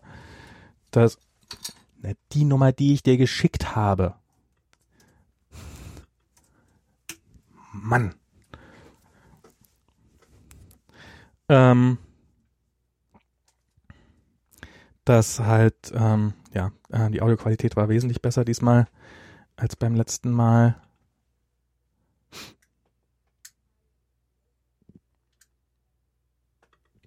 Und Incoming Call, mal gucken. Akzeptiert. Ah, ja. geht doch. Äh, Max, ähm, ja, ist völlig abgefahren. Äh, ich, äh, was ist so? Ich dachte die ganze Zeit so, ich, ich, ne, ich mache das ja folgendermaßen. Ich habe ähm, jetzt meine Hardware-mäßige äh, Verbindung hier gemacht, ne, irgendwie mhm. mit dem Rechner. Und dann äh, mache ich, um Sicherheit zu, sicher zu gehen, dass ich wirklich über diese Verbindung drin bin, mache ich das WLAN aus mhm. an meinem Rechner. Zack, damit ich weiß, ich okay, ist das jetzt ja. auf jeden Fall über die Hardware-Verbindung. Okay, jetzt haben wir die ganze Zeit geredet und dann gucke ich jetzt so ein bisschen auf mein Handy und dann sehe ich so, hm, warum ist dieser blaue Balken da? die ganze Zeit über das iPhone? Blaue Balken. und dann gucke ich so, hm, Tether, was? Tetherring ausschalten, zack, und zack bist du weg. Ah. Kein Witz. Wir haben die ganze Zeit über meine LTE-Leitung geredet. Ja, sieht man mal, was die taugt ja, also das hätten wir eigentlich auch schon früher haben können, dass wir sozusagen Verbindungsprobleme äh, äh, loswerden, indem wir einfach über LTE machen. Ich weiß ja nicht, wie viel, wie viel der Datentarif hergibt, aber eigentlich sollte Ja, leider, leider nicht so viel, deswegen ähm, bin ich gerade auch ein bisschen genervt von dieser, äh, von diesem Incident. Aber jetzt sind wir wirklich über, über äh, meinen, äh, LAN verbunden. oh Gott, Alter. What the fuck? Aber, wie, aber du hast es nicht am, du hast nicht WLAN auf dem Rechner ausgeschaltet, sondern am Router oder was? Oder? Ich habe ich hab WLAN auf dem Rechner ausgeschaltet. Es muss irgendwie über Bluetooth gegangen sein oder so. Über Bluetooth? Stimmt, das kann man, das könnte sein, dass man das auch einrichten kann, dass man über Bluetooth sich verbindet. Also früher ging das jedenfalls und Ja. also ich, Ich habe keine. Ahnung, aber es muss jetzt irgendwie über Bluetooth gewesen sein, weil ich habe an meinem Rechner habe ich WLAN ausgeschaltet gehabt. ah, Ich dachte mir so, what the fuck? Mal ohne Scheiß. Ja, er zeigt einem auch nicht an, mit welches Gerät da wie das heißt, was verbunden ist oder sowas, sondern er sagt, sagt einfach nur ein Gerät verbunden. Das finde ich auch immer tatsächlich sehr, ah, das Gerät war's. Das weiß man dann immer im Nachhinein. Ja, ähm, also ich finde, ähm, ich, ich war gerade, ich, ich probierte nebenbei, während ich probierte die Ver ich habe die ganze Zeit mich selber angerufen, das war auch sehr lustig. Ich hatte nämlich noch, ich hatte dann dir meine Adresse schon mal zugeschickt und dachte, ich hätte de deine Adresse noch im Clipboard und habe mich immer angerufen und dann kam immer ein Incoming Call und, oh, okay, jetzt muss ich den annehmen und dann habe ich den angenommen und dann war die Verbindung wieder weg. Und weil ich die ganze Auch- Zeit mich selber angerufen ja. habe, ähm, sollte man vielleicht mal den Machern sagen, dass, dass das von vornherein verhindert wird, dass man seine eigene Adresse anrufen kann. Ähm, Vielleicht hat das ja irgendeinen Sinn, aber ja. Nein, das hat jemand vergessen. Ping Localhost, ja. Ja, ähm, und so. Was, äh, haben, haben wir noch irgendwelche, haben wir, haben wir, du, du, bist durch. G-. GDPR wollen wir mal sein lassen jetzt. ja, Ja. ähm, Also, ähm, ich wollte noch mal ganz kurz erzählen, dass ich einen Urlaub gemacht habe. ah, okay, ja, Soll soll ich habe Fotos gesehen. Urlaub, genau. Ähm, Du bist ja ich schön im Urlaub. Ja, es, es war so geil. Also es war auch irgendwie, ähm, ja, ich bin da so ein bisschen äh, zugekommen wie die Jungfrau zum Kind. Ähm, Gregor Sedlak, ähm, den man, den Podcaster ja vielleicht hören, äh, kennen von ähm, ähm, Picknick am Wegesrand. Äh, der Podcast, der jetzt aber, glaube ich, eingestellt ist mit ähm, ähm, Leitmedium. Egal. Jedenfalls, ähm, mit, mit Gregor bin ich auch ganz gut befreundet. Ja, okay. Ähm, und äh, Gregor hatte mich irgendwann mal angeschrieben, ob ich nicht Bock hätte auf so eine Grand Tour. Und zwar ähm, hat Gregor ja so einen alten Wagen, äh, einen alten Käfer Ja. von 1958. Also so richtig alt. Ja. Ne? Also so einer von der ersten Serie. Noch mit Winkeblinker und so ein Scheiß. Okay. Winkeblinker, das heißt also, da, da, da ist, ist, kommt da ein Fähnchen raus oder was passiert da? Genau, da kommt so eine Art Fähnchen raus. Es hat natürlich natürlich mittlerweile äh, nachgerüstet mit richtigen Blinkern, aber ähm, er hat noch diese Winkerblinker sind noch dran, auf jeden Fall. Okay. Egal, jedenfalls ähm, ähm, ähm, war die Idee, wir machen eine Grand Tour durch Europa und zwar ähm, über die Alpen äh, runter zur ähm, Côte d'Azur und äh, wieder zurück. Und äh, natürlich mit verschiedenen Stops, also so ein richtiger, äh, richtiger Roadtrip.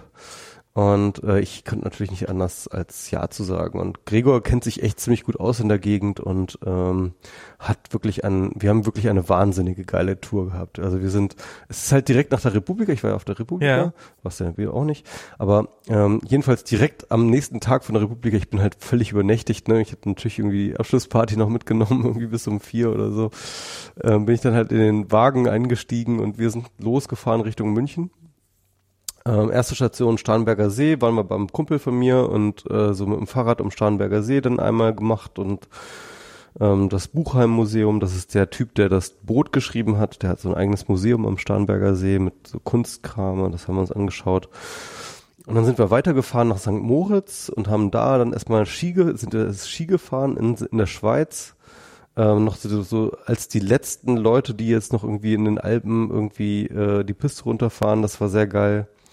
Ähm, ich bin seit 30 Jahren nicht mehr Ski gefahren, aber ähm, äh, es nach, nach, sag ich mal, einem Vormittag üben ging's dann wieder und dann sind wir tatsächlich, bin ich tatsächlich die, die Piste runtergefahren. Das war wirklich krass. Äh, krasses Erlebnis, auch wieder in den Alpen zu sein, diese, diese, dieser Anblick, das ist unglaublich. Ähm, dann weitergefahren nach ähm, Turin äh, in Italien ähm, und da haben wir dann uns äh, mit Bruce Sterling getroffen, den ähm, kennt man vielleicht, den Futuristen und ähm, ähm, Science-Fiction-Autor. Ähm, das war allerdings ein bisschen awkward Geschichte, ist egal. Ähm, Ihr seid jetzt in seine Wohnung eingebrochen? Genau. das Wohnung eingebaut. Hey. Nein, nein, wir haben uns schon auf jeden Fall auch ähm, äh, mit ihm verabredet gehabt, aber egal. Ähm, jedenfalls, äh, so waren wir mal in Turin, das war sehr spannend, irgendwie eine interessante Stadt. Ähm, und dann sind wir weitergefahren nach äh, Sanremo und äh, da war ich dann auch äh, anbaden, also nicht, ich war, ich war schon mal anbaden hier in Berlin, aber nochmal schön im Mittelmeer, äh, konnte man schon schön baden und dann sind wir weiter nach äh, Monte Carlo, also nach, äh, nach Monaco. Und äh, da gab es dann halt ähm, im Vorfeld des ähm, Grand Prix von Monaco, ich glaube, das ist jetzt gerade nächste, äh, ich glaube jetzt dieses Wochenende oder sowas. Ähm, jedenfalls im Vorfeld gab es halt schon diese Streckenaufstellung, ähm, also, also diesen Streckenumbau, das ist ja ein Stadtkurs in, innerhalb von Monte Carlo. Und ähm, äh, da wurden dann historische Formel 1 Rennen gefahren, nicht halt von verschiedenen Jahrgängen von äh, aus den 50ern, 60ern, 70ern, 80ern. Ähm, das war sehr, sehr spannend. Also so die historischen Formel 1 Wagen ähm, da über die Strecke fetzen zu sehen, das war sehr geil. Ja, und dann sind wir nochmal ähm, mit einem Umweg über Lyon, also in Frankreich, ähm, dann halt wieder zurück nach Deutschland. Also sechs, äh, 3300 Kilometer mit diesem alten Wagen, ähm, sechs Länder, ähm, äh, Schwimmen, Skifahren, alles dabei. Ähm, äh, zehn Tage, es war äh, ein unglaublicher Trip. Das war sehr geil. Ich, ich habe ja, ist das denn, also jetzt so, seid ihr Autobahn gefahren mit dem Käfer? Oder nur Landschaft? Auch. Auch. Auch. Also ähm, wir haben natürlich, also am Anfang, äh, also mal wenn wir halt vorankommen wollten, sind wir Autobahn gefahren. Klar. Und wahrscheinlich bis, bis, bis zu den Alpen wahrscheinlich dann fast zu, komplett Autobahn. Genau, erstmal nach, nach München sind wir mit dem Auto gefahren, ähm, äh, mit Autobahn gefahren. Wir sind, ähm, wir sind auch Autobahn gefahren, auf dem Rückweg vor allem. Das war dann halt echt krass. Das war dann halt irgendwie, ich glaube, 14, 1400 Kilometer. Ne? Also ähm, voll mit dem alten Käfer dann halt ja, ja. einem Stück. Äh, Weil der fährt ja wahrscheinlich so knapp 100 und äh, macht dabei Ja, schon ein bisschen mehr. Also ähm, der Tacho geht bis 110, glaube ich, aber bergab können wir schon bis zu, geht das den Tacho über den Tacho weg. genau, geht das über den Tacho weg, ja, und dann sind wir so bei 130, kommen wir dann so bergab. Bergauf kann das dann aber auch schon mal unter die Autobahn Höchst, äh, äh, Höchst, äh, Mindestgeschwindigkeit gehen. Ähm, also es ist so, das ist halt dann 30 PS das Ding, ne? Oh Gott. Also das ist halt. das ist ja wirklich nicht so weit weg. Ich, ich meine, ich hatte ja früher einen Trabi, der hatte 26 PS, was ja jetzt nicht so weit weg ist.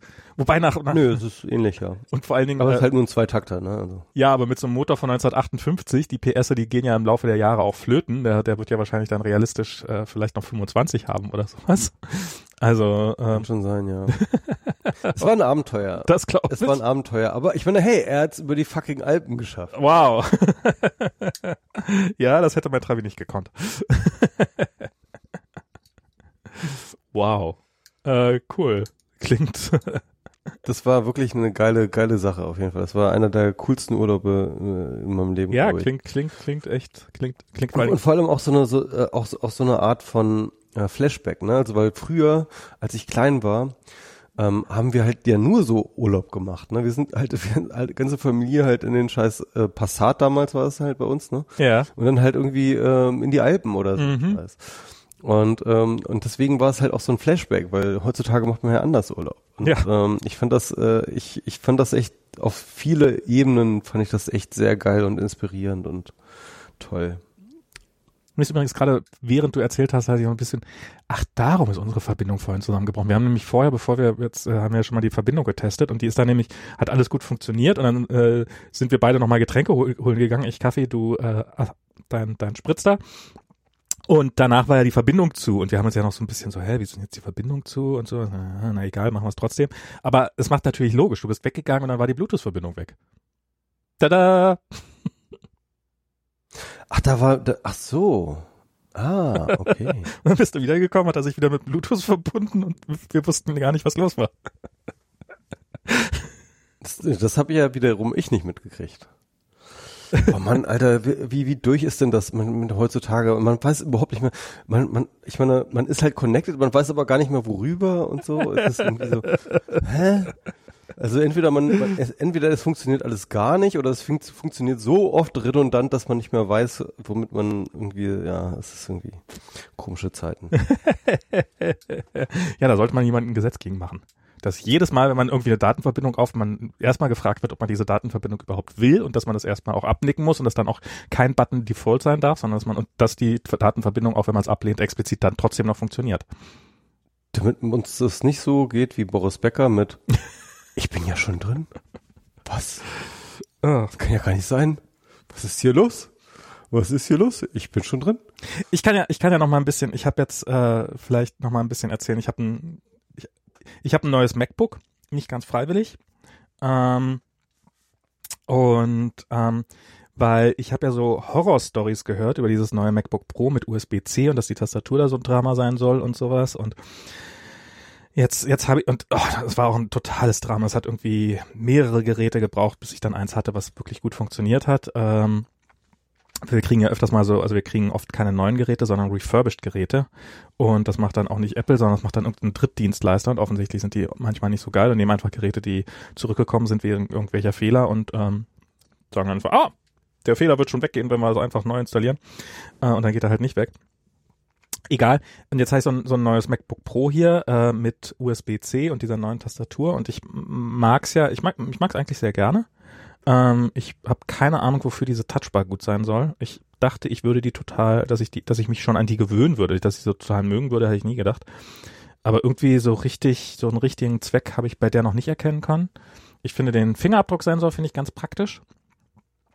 Und ähm, und ich musste ja, ich bin jetzt auch, ich habe jetzt bei mir hat The Dongle Live angefangen, mhm. was zu Hause sehr angenehm ist. Nämlich zu Hause habe ich so einen kleinen ähm, so einen kleinen Adapter, wo ich mit, genau wie du, mit einem, wo bei mir aber nicht nur USB-C durchgeht, sondern bei mir geht da auch noch äh, Lightning-Port und ähm, DisplayPort und sowas, die ganzen Monitorsachen. Das heißt, dass ich auch einen schönen hochauflösenden Monitor, also könnte ich auch einen, ein äh, Retina-Display anschließen und sowas und richtig äh, Hochsachen und ähm, aus meinem aus meiner Box kommt dann auch ein Ethernet und Audio und alles kommt daraus. Das heißt, ich habe genau ein Kabel, an das ich hier alles anschließe, mein MacBook und dann ist es mit allem verbunden. Also ein Adapter meinst du, ja? Ich habe ich hab nämlich jetzt auch noch einen zweiten Adapter geholt, der halt irgendwie, ähm, das war auch so ein Crowdfunding-Projekt oder sowas, USB-C auf irgendwie drei USB, einmal HDMI, einmal ähm, ähm, äh, USB-C weiter und ähm, dann, also der halt ganz viele noch. Äh,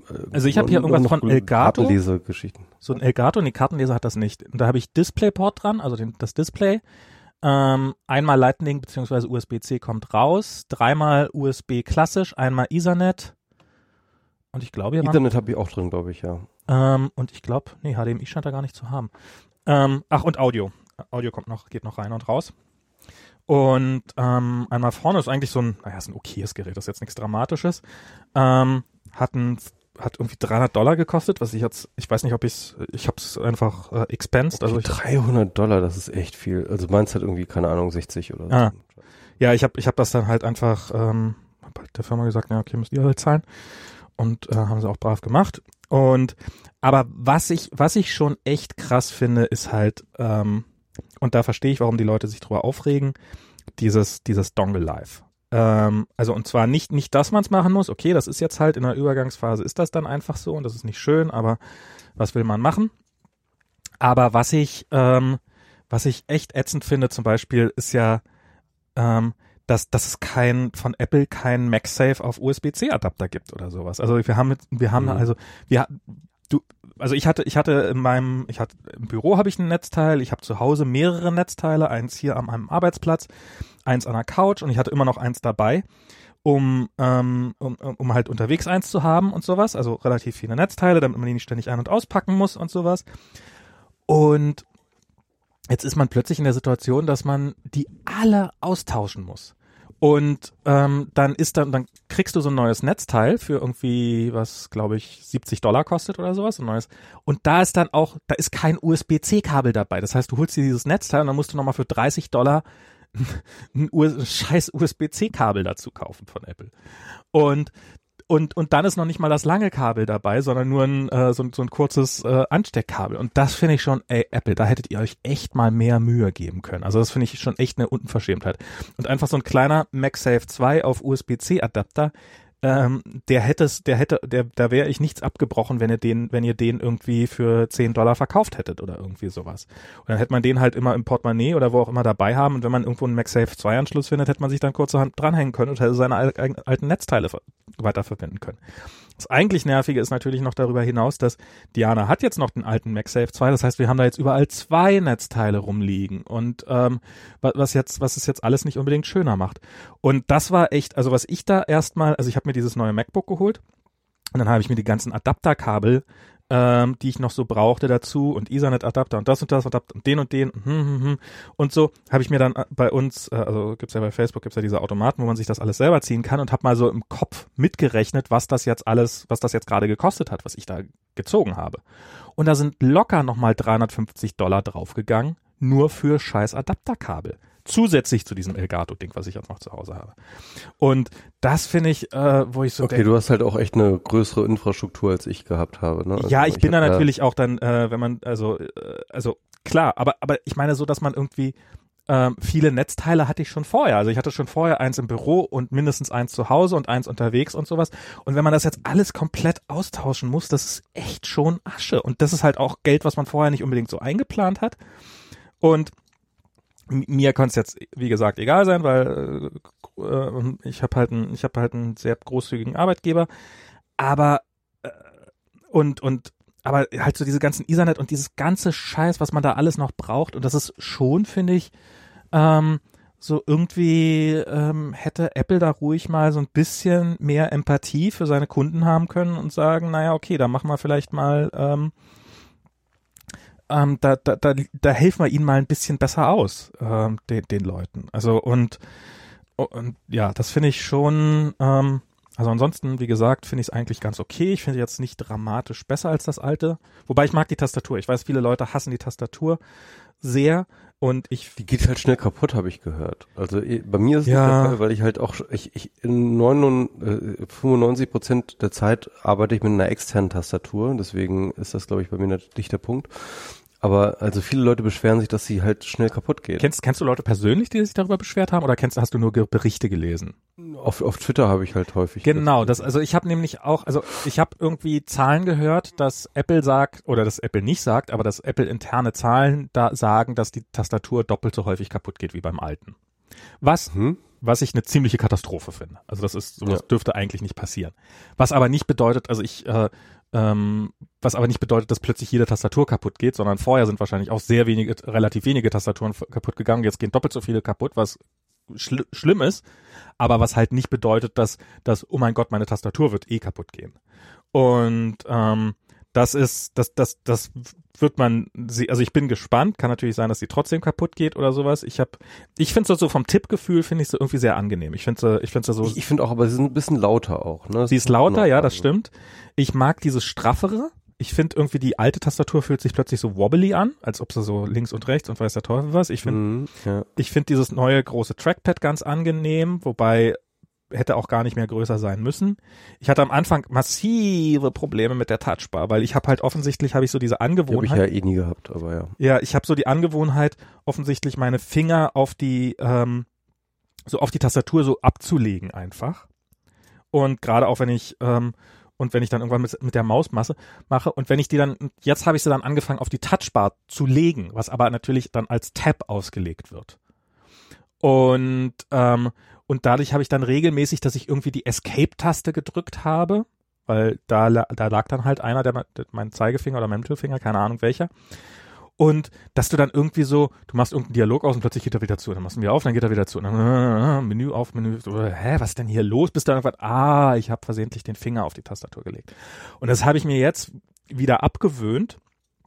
Natürlich, das geht dann relativ flott, aber das ist, das fand ich schon sehr nervig. So generell diese Touchbar.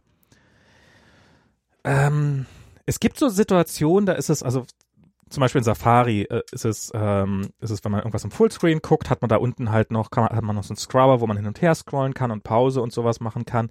Dinge, die vorher auch schon irgendwie über die Tastatur gingen, aber halt nicht ganz so, ähm, nicht ganz so gut zu, äh, nicht, nicht ganz so intuitiv waren. Das, da, dafür ist es ganz nett. Ähm, aber das war's dann halt auch ganz nett. Also das ist halt nicht so, dass es irgendwie, ähm, es ist ganz cool, dass man darüber Emojis eingeben kann äh, über, die, über dieses Ding, aber ist mir vorher auch nichts abgefallen, dass ich das nicht, ähm, als ich das nicht hatte. Also das ist, ich weiß nicht so richtig, wo sie mit diesem Ding hinwollen. Ich, ich ähm, ähm, ist irgendwie nichts Ganzes und nichts Halbes und das ist gerade so ein bisschen merkwürdig. Aber ähm, darüber hinaus, ich finde die Farbe, ich dachte ja, die Farbe, ich habe, also bei der Farbe hatte, hatte ich keinen Einfluss drauf. Hast du? Ähm, das ist halt dieses, dieses, einfach dieses Space Gray oder wie auch immer das, also dieses Ich dunkle. finde das so geil. ja, finde ich das auch. so geil. Space Gray ist wirklich the thing. Sorry, aber das ist wirklich Also da muss ich sagen, das war genau das Richtige. Space Gray ist, ich liebe es. Ja, das ist, also äh, es, es gibt ja auch nicht nur ein Space Gray, es gibt ja, es gibt ja eine Farbe, die äh, äh, irgendeine dunkle Farbe nennt Apple immer, halt immer Space Gray. Also es gibt ja da ganz, ganz viele verschiedene von. Aber ja, ich hatte, ich hatte mein iPad zum Beispiel, das ist in Silber, ähm, weil ich, ich weiß nicht, habe hab ich irgendwann mal angewöhnt und so und ähm, und bin ich jetzt nach der Erfahrung, nachdem ich so, so mit dem MacBook, würde ich sagen, ach, das nächste iPad dann vielleicht doch wieder auch in, in, in einem dunkleren Ton. Das, das ist schon echt eine schöne Farbe. Mhm. Ähm, und Ich habe jetzt letztens was äh, ähm, festgestellt. Ich habe mir jetzt so ein, mh, so, ich, ich habe mir jetzt so, so, so als äh, pragmatische Lösung für zu Hause, habe ich mir jetzt so, so einen Dreifach-USB-Stecker geholt. Also so, so, ein, so ein Ding, das man sich in die Steckdose stellt, steckt und hat so drei USB-Stecker, ne? USB-C oder? Nee, nee, einfach USB. Okay. Also normal USB. Ja. Und dann stecke ich da rein einmal ein Lightning-Kabel, Ja. dann stecke ich da einmal rein ein USB, ein, ein, Mini- ein Micro-USB-Kabel. Okay. Da packe ich dann halt zum Beispiel meine Kopfhörer dran oder mein äh, oder oder mein äh, Kindle. Mhm. Und jetzt als drittes natürlich nochmal ähm, mittlerweile das USB-C Okay. Kabel. Ein, ein USB-C-Kabel. Und dann kann ich halt immer so mein USB, mein, mein, mein MacBook auch zu Hause laden irgendwie. Ähm, früher habe ich halt immer sozusagen nur zu Hause sozusagen mein, mein, mein, USB, mein, mein MacBook geladen, während ich gearbeitet habe. Dann bin ich nach Hause gegangen mit dem Ding und dann habe ich halt sozusagen auf Batterie gearbeitet. Ja. Und mittlerweile kann ich halt, wenn ich übers Wochenende irgendwie oder so, kann ich dann halt auch mal, mal laden, mein, mein MacBook. Das geht? Über so einen USB-Anschluss quasi? Also über Genau. USB-C weiß ich, aber über, über einen klassischen. Genau, über USB. Über ist, natürlich, USB-A? bisschen, ist, ist natürlich relativ gering. Ja. Und jetzt hatte ich halt gerade ähm, ein Seminar in Köln und äh, da nehme ich dann halt immer mein MacBook mit und dann dachte ich mir, okay, ich nehme jetzt einfach mal hier mein, mein Dschungelgelöt mit den drei äh, äh, USB-Geschichten damit. Mhm. Einfach so, statt, statt meiner äh, eigentlichen Apple USB-C-Infrastruktur. Ja. Und ähm, äh, da ist natürlich so, dass ich dann meinen Rechner irgendwie sozusagen als Dozent immer so mal so sozusagen meinen Rechner irgendwie äh, auch an einen Beamer anschließen muss Mhm. über den entsprechenden Adapter.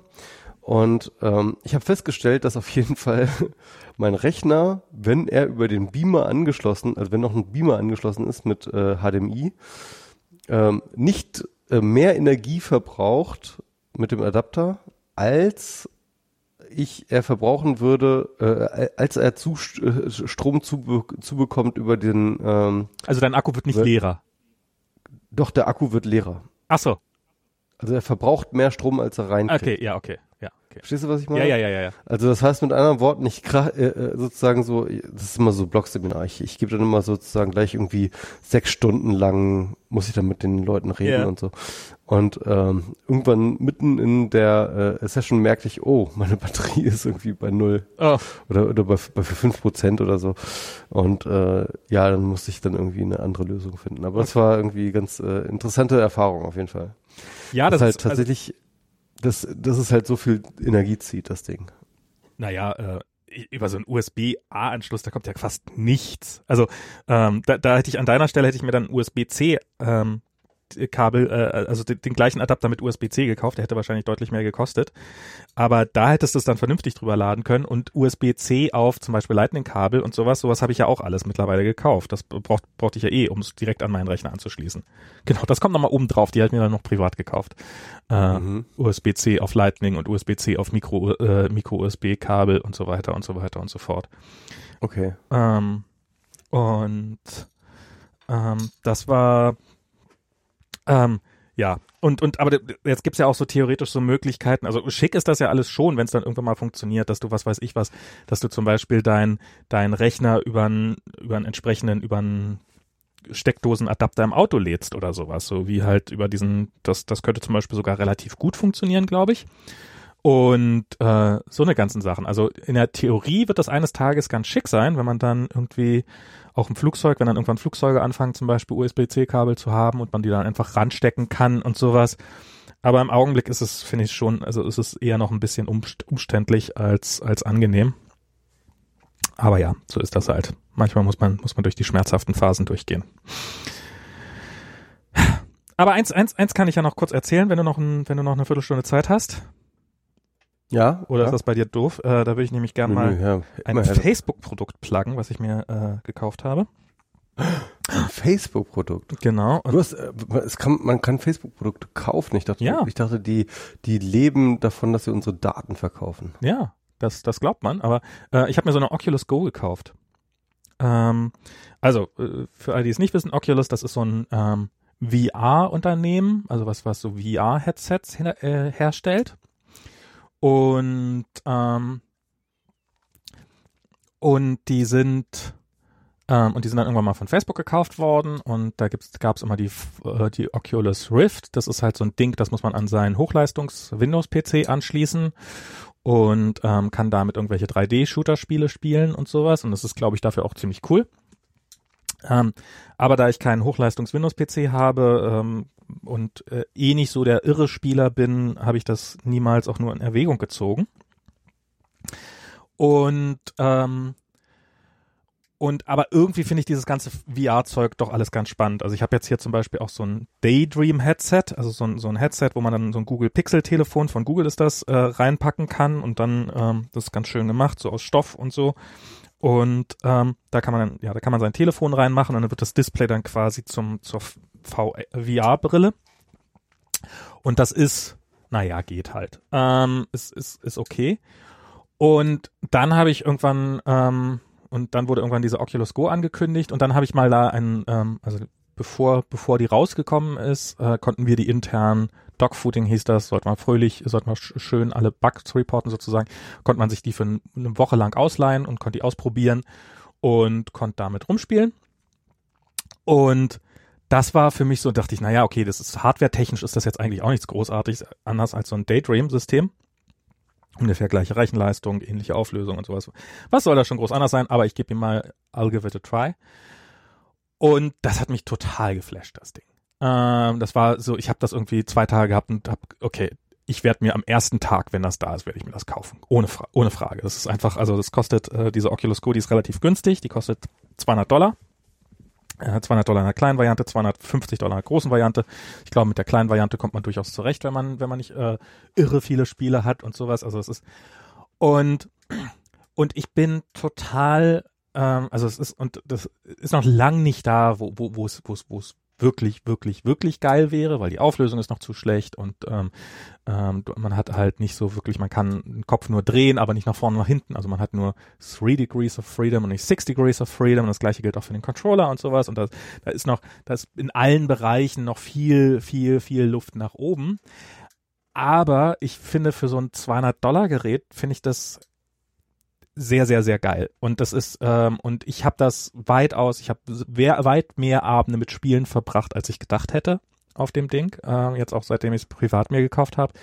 Weil es einfach, ähm, weil es echt weil es super Spaß macht. Also es ist, ist halt, du bist halt in dieser Welt drinne und es macht es viel, viel leichter, in diese Welt einzutauchen, als das auf einem Computerdisplay zu haben oder erst recht auf einem Telefon oder sowas. Man ist halt wirklich gleich. Immersion. Ja, diese Immersion ist halt und ähm, ein paar clevere Spiele, also die Rechenleistung ist natürlich ähm, nicht sonderlich geil, aber wenn, ähm, ich meine, ähm, das ist trotzdem ausreichend, also es gibt eine, gibt eine Handvoll Spiele, die dann halt aus dem trotzdem sehr viel rausholen. Also ich habe ähm, ein sehr, sehr lustiges Spiel, was ich, äh, was ich an einem Abend durchgespielt habe, was für mich wirklich ich, das passiert nicht. Das passiert nicht, dass ich Spiele durchspiele und erst recht nicht an einem Abend. Das Spiel heißt Virtual Virtual Reality, wo du in einem, also du setzt dein, äh, dein VR-Headset auf und bist in einer Welt, wo du ständig VR-Headsets auf und absetzt und es ist sehr, sehr lustig und sehr, sehr unterhaltsam und sowas. Und ich habe so ein bisschen, ähm, so ein bisschen so dieses Gefühl gehabt, naja, so, so wie damals beim ersten iPhone. Ähm, so, wow, das, das, das könnte, das könnte was sein, das könnte was Großes sein. Und ich weiß zwar nicht, was es Großes genau sein wird, aber ich glaube, es wird auch für viel mehr als nur für Spiele taugen, weil ich zum Beispiel festgestellt habe, gibt es natürlich einen Webbrowser drinne, und dann habe ich, äh, wollte ich rauskriegen, wie entwickelt man für das Ding, was muss ich dafür machen? Und habe dann angefangen, das auch so die, weil, weil dann guckst du irgendwelche Demos an, die dann halt im Web laufen und so. Und dann habe ich mich dabei ertappt, dass ich halt tatsächlich auf dem Ding gesurft habe, weil das ist, ist natürlich nicht so geil wie auf einem, auf einem Desktop, ähm, Aber es war halt gut genug, dass ich äh, mir dachte, ach, jetzt extra die Brille dafür absetzen, das brauche ich ja auch nicht. Und man kann, Text kann man relativ gut lesen da drin und sowas. Und ich glaube, dass das Ding ganz gut sein wird. Also, was weiß ich was, so auch für Situationen, wo man jetzt gar nicht unbedingt das ganze VR-Zeug braucht, sondern was, du, du sitzt im Zug oder im Flugzeug und hast halt keinen Bock auf die Welt außen rum, also setzt deine Brille auf und guckst da drin irgendwelche Filme. Ähm, oder für Leute, die zu Hause keinen Fernseher haben, von denen es sicherlich auch einige geben würde. Also ich sage jetzt auch da, das Ding ist nicht ansatzweise so gut wie ein schöner, hochauflösender Fernseher, also von der Bildqualität her. Aber wenn man gerade keinen hochauflösenden Fernseher zur Verfügung hat, dann ist das äh, trotzdem eine ziemlich geile Lösung, um darauf Filme zu gucken. Und ist es denn halt äh, geiler als ich, ich, ich als äh, Zugfahrender, ne? Ja. Ähm, ist es denn geiler, als wenn ich jetzt einfach meinen ähm, durchaus mit Retina-Display ausgestatteten Laptop aufklappe und darauf einen Film gucke? Ich würde sagen, Im äh, Zug? also wenn, wenn du, ich würde sagen deutlich ja. Also das Display ist, das, das virtuelle Display ist deutlich größer. Ähm, also das, das hängt natürlich immer von den Apps ab, aber ich würde sagen, das, das ist ja schon ein großer Fernseher, der da drin simuliert wird. Er hat halt eine schlechte Auflösung, aber das merkst du nach kürzester Zeit. Ich zumindest merke das überhaupt nicht mehr. Ähm, und ähm, und du bist halt wirklich drinne. Also es ist, du, du tauchst tiefer ein. Das ist natürlich, gerade wenn man im Zug sitzt, vielleicht ist das jetzt was, was man nicht, also ich weiß gar nicht, ob man das immer will, aber das ist halt, du vergisst, also mit diesem Ding zum Beispiel ist das so, dass, dass äh, mit dieser, mit dieser VR-Brille, das, das mache ich öfters mal, wenn äh, Diana bringt abends Kolja ins Bett und so lange setze ich mir noch ein bisschen die VR-Brille auf und das dauert dann so eine halbe Stunde und ich setze mir die Brille auf und, ähm, und es ist draußen hell und dann kommt irgendwann Diana rein und sagt, äh, wieso, wieso, wieso stehst du denn hier im, äh, wieso stehst du denn hier im, im Dunkeln? Und weil, und ich halt nicht mitgekriegt habe, dass es in der Zwischenzeit draußen dunkel geworden ist und dass ich natürlich auch kein Licht im Zimmer angemacht habe. Ist ja so für so eine VR-Brille eher besser, wenn dann das Licht nicht von draußen reinstreben kann oder sowas. Und insofern würde ich sagen, also wenn man zu Hause irgendwie im Bett Fernsehen, ähm, du legst dich einfach nach hinten auf den Rücken, legst, kannst an der, und hast an der Decke einen Fernseher klemmen. Schon allein dafür kann es sich, glaube ich, äh, für, für manche Leute lohnen. Und im Flugzeug, naja, ist halt so wie, weißt du, du hast ja auch, ich habe ich hab so Noise Cancellation Headphones, so die halt Außengeräusche abschirmen sollen. Und ähm, und jetzt habe ich halt noch ein Vision Cancellation Headset. Ähm, und das ist gibt sicherlich Situationen, in denen das eher nicht so gewollt ist. Aber es gibt Das halt Situationen, echt in denen das Vision, Vision Cancellation auf jeden Fall guter guter Begriff, ja. Und äh, aber es gibt Situationen, in denen ist das einfach total angenehm, dass man halt nicht sehen muss, wie viele andere Leute da noch im Flugzeug sitzen und sowas. Und und es gibt halt auch Welche anderen Leute? ja genau. Und ähm, und es gibt halt auch so so. Ich habe zum Beispiel irgendein Angelspiel habe ich gespielt und das ist, das war mir irgendwann mal zu schnell, also dass dass dass die Fische zu oft angebissen haben, weil du du sitzt einfach rum, du hörst irgendwie so Insektengeräusche guckst so in der Landschaft rum und hältst halt deine, deine, deine Angel ins Wasser. Und da beißt mal ein Fisch an und mussten halt rausziehen.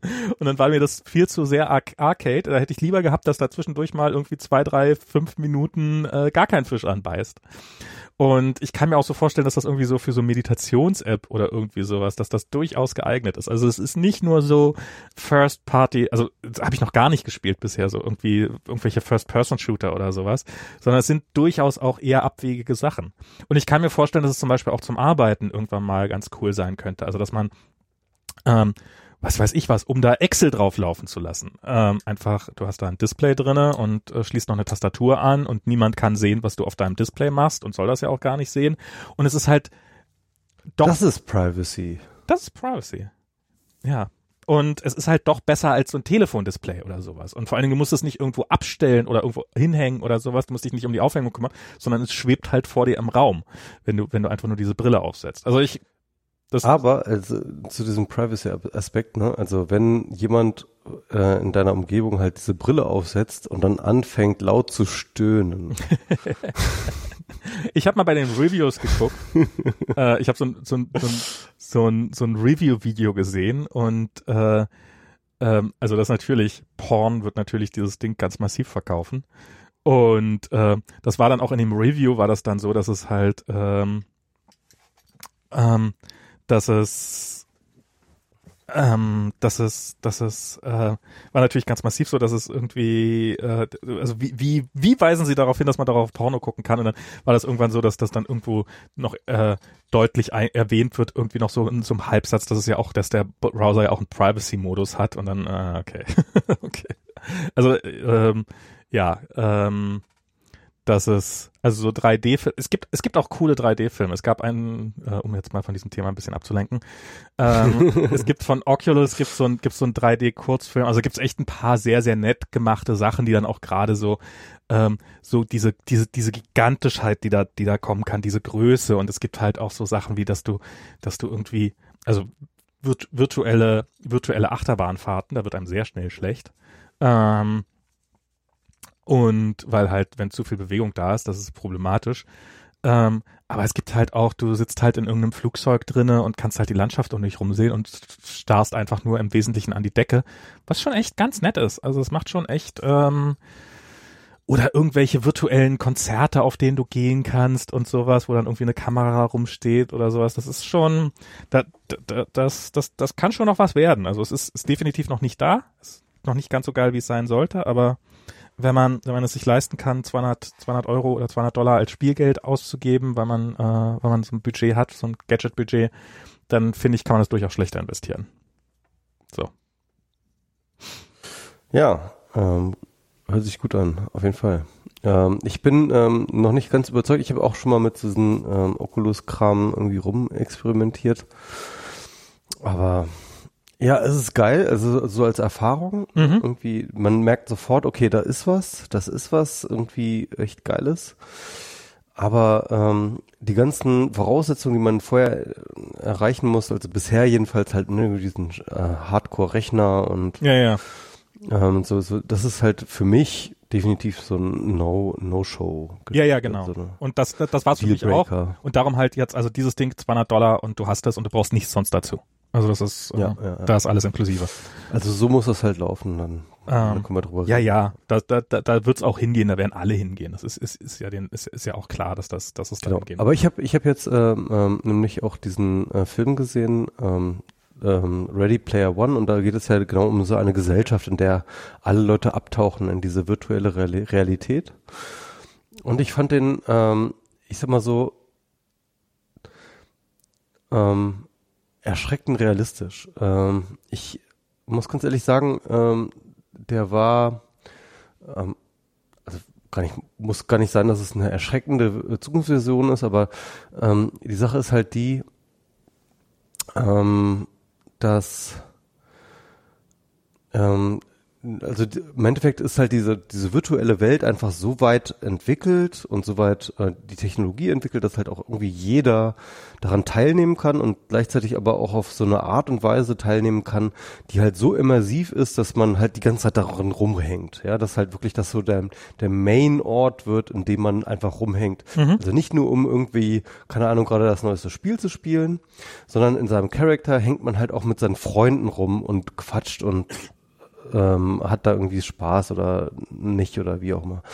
Und ähm, und äh, das das fand ich ähm, interessant und und und ähm, und ich fand das wirklich auch vor allem realistisch, weil mhm. ich glaube, dass es halt schon mittlerweile so bei solchen Sachen wie WoW, ne, das ist halt der soziale Aspekt, dass man halt miteinander rumhängt, glaube ich, in seiner Gilde und in seinen Raids und so, ähm, ist glaube ich schon ähm, jetzt einfach ein ist etwas, also ich habe das schon bei Freunden erlebt, die halt einfach gesagt haben, nö, ich habe jetzt hier am ähm, Dienstags äh, treffe ich mich mal mit meinen Kumpels halt im WoW. Mhm.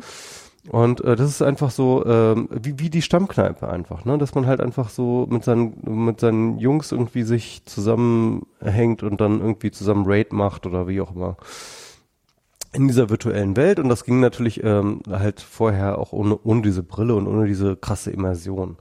Und diese Verschmelzung aber halt eine ähm, wesentliche Rolle spielt. Und ähm, was ich was ich auch spannend fand, ist halt, dass ähm, ähm, das Ganze als Film dann zu machen, also das war ja vorerst ein sehr, sehr populäres Buch, dieses Ready Player ja. One, und dann aber das als Film zu machen, ähm, fand ich deswegen interessant, weil es halt im Endeffekt diese Erzählungen oder diese, diese Ästhetik mehr oder weniger der Marvel Superhelden Comics aufnimmt, ja. Mhm. Äh, weil, weil in diesen Spielen ist man ja auch irgendwie immer ein Superheld, ja. Ja. Ähm, und, und das dann aber halt auf eine Weise darstellt, die dann nicht mehr sozusagen so eine metaphysische Superhelden-Story erfordert, sondern halt als normales Alltagsgeschehen ja. ähm, äh, plausibel macht. Ne? Also ähm, das, das, das fand ich so abgefallen. Also diesen, diesen ähm, also so als ob, als ob uns das Marvel Universe, das wäre gerade halt ständig, die, also das ist auch noch ein anderes Thema, ne? das ist halt irgendwie, ich keine Ahnung, äh, jeder zweite Film, in den ich gehe, ist ein Marvel-Film mittlerweile. das ist absurd eigentlich, ne? Ähm, aber ähm, ähm, dass dieses Marvel Universe uns aber irgendwie auch auf so eine Welt vorbereitet, die vielleicht tatsächlich sozusagen nicht ähm, in der realen Welt äh, äh, stattfindet, sondern irgendwie in dieser virtuellen Welt und wo wir dann ganz plausibel einfach ein Charakter sind, der über bestimmte Superkräfte verfügt. Und das ähm, gar nicht mal irgendwie etwas äh, wahnsinnig diskussionswürdiges oder ab abnormales ist, sondern wo das einfach dazugehört, ja, weil, weil wir halt mittlerweile zu einem Großteil in so einer virtuellen Welt dann leben. Ne, ich finde das auch, ich finde, also so, so, ich finde so Telepresence-Systeme, um es jetzt mal, also äh, was, was ja für uns ein ungelöstes Problem nach wie vor so ein bisschen, oder es, es funktioniert immer besser. Also es ist ähm, so dieses, wie kann man Nähe schaffen nach, nach zu Freunden, nach Deutschland und sowas. Ich meine, das, was wir hier gerade machen, ist ja auch eine Form davon. Es ist halt, früher haben wir zusammen in einem Raum gesessen und haben halt unser Bier getrunken und dabei einen Podcast gemacht und jetzt machen wir den halt über, über die Zeitzone hinweg und ähm, machen immer noch unseren Podcast. Und ist ja, ist ja genauso auch ein soziales Ereignis. Äh, ist ja, wir machen das ja nicht nur, um den Podcast zu machen, sondern auch miteinander zu reden. Und ähm, und und ich finde halt FaceTime so auf dem iPad finde ich nach wie vor ja. ähm, finde ich nach wie vor ist großartig. Das ist halt für Kolja. Ich, ich weiß noch, wie das war. Ich habe ja als Kind ich ja in Russland gelebt und damals war es ja alles noch super kompliziert, so mit Telefonaten und sowas. Man konnte nicht einfach mal so anrufen oder sowas, sondern es war halt immer irgendwie kompliziert und nur alle halbe Jahre und dann wusste man nicht, was man sagen sollte und so. Und ähm, gerade für mich als Kind war das immer total awkward. Und jetzt ist es halt, jetzt ist für Kolja total normal, dass der am Wochenende seine Großeltern sieht, in, in, halt auf dem Bildschirm. Und das ist, das ist natürlich noch was ganz, ganz anderes, als äh, selber präsent zu sein. Aber ähm, ich finde, das ist, ähm, es gibt so viel mehr. Es macht es so viel besser, ähm, so zu telefonieren, als über, ein, über ein, so ein klassisches Telefon erst recht noch, was man sich so ans Ohr halten muss. Und dann habe ich neulich, äh, habe ich das gesehen? Genau, das habe ich äh, bei Übermedien, die hatten so einen Zusammenschnitt aus ähm, aus, äh, aus, aus irgendeiner ARD-Sendung und die hatten halt in dieser ARD-Sendung, hatten die in ihrem Studio, um mit Außenreportern zu reden, haben die halt so ein ähm, im Wesentlichen nur ein sehr großes Display hochkant gestellt und so dass es so dass es fast so ist, dass du dich da vorstellen kannst und diese Person auf der anderen Seite dann halt in voller Größe siehst. Es gibt ja diese Roboter, kennst du die, die ähm, diese Telepresence ähm, Robots, ja klar. Die, genau, die, das ist ja auch witzig, dass die sind halt so so so ungefähr so groß wie ein Mensch. Im Endeffekt halt eigentlich nur so ein Display aufgeschraubt auf so einen kleinen, ähm, sag ich mal so, ähm, ja, äh, ferngesteuertes Auto mehr oder weniger, ja. Und äh, du kannst halt irgendwie äh, als Tele Telepresence äh, äh, übertragener Mensch halt auch diesen Roboter steuern. Ja ähm, halt ihn halt hin und her fahren äh, und dein Gesicht ist dann halt einfach sozusagen irgendwie ne irgendwie auf auf diesem Display zu sehen und die Kamera zeigt halt eben auf das Gegenüber.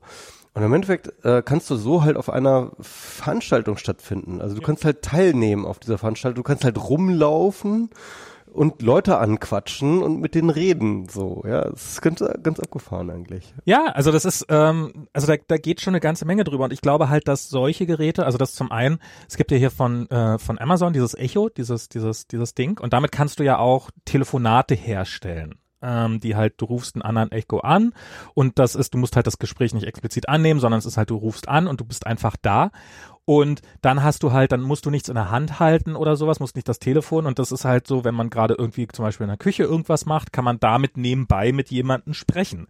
Was natürlich auch so quasi ist, als ob jemand gerade ähm, in einem anderen Raum ist oder sowas, weißt du, wo man dann so halt, wo man dann mal in den anderen Raum rüber ruft. Und ähm, was, was dann ein bisschen mehr Nähe bringt. Es gibt natürlich noch so, ähm, ich, ich fände auf dem Fernseher, fände ich es ja noch, ähm, ich, ich finde es ja, finde es ja nach wie vor schade, dass ähm, Apple offensichtlich nicht vorhat, FaceTime auf ein Apple TV zu bringen, weil das fände ich total geil, so also richtig auf einen schönen großen Fernseher und so. Und dann würde ich äh, meinen Eltern sofort so ein Ding hinstellen und dann äh, könnten die darüber auch telefonieren, weil es natürlich nochmal, doch nochmal besser ist als so auf so einem iPad oder sowas.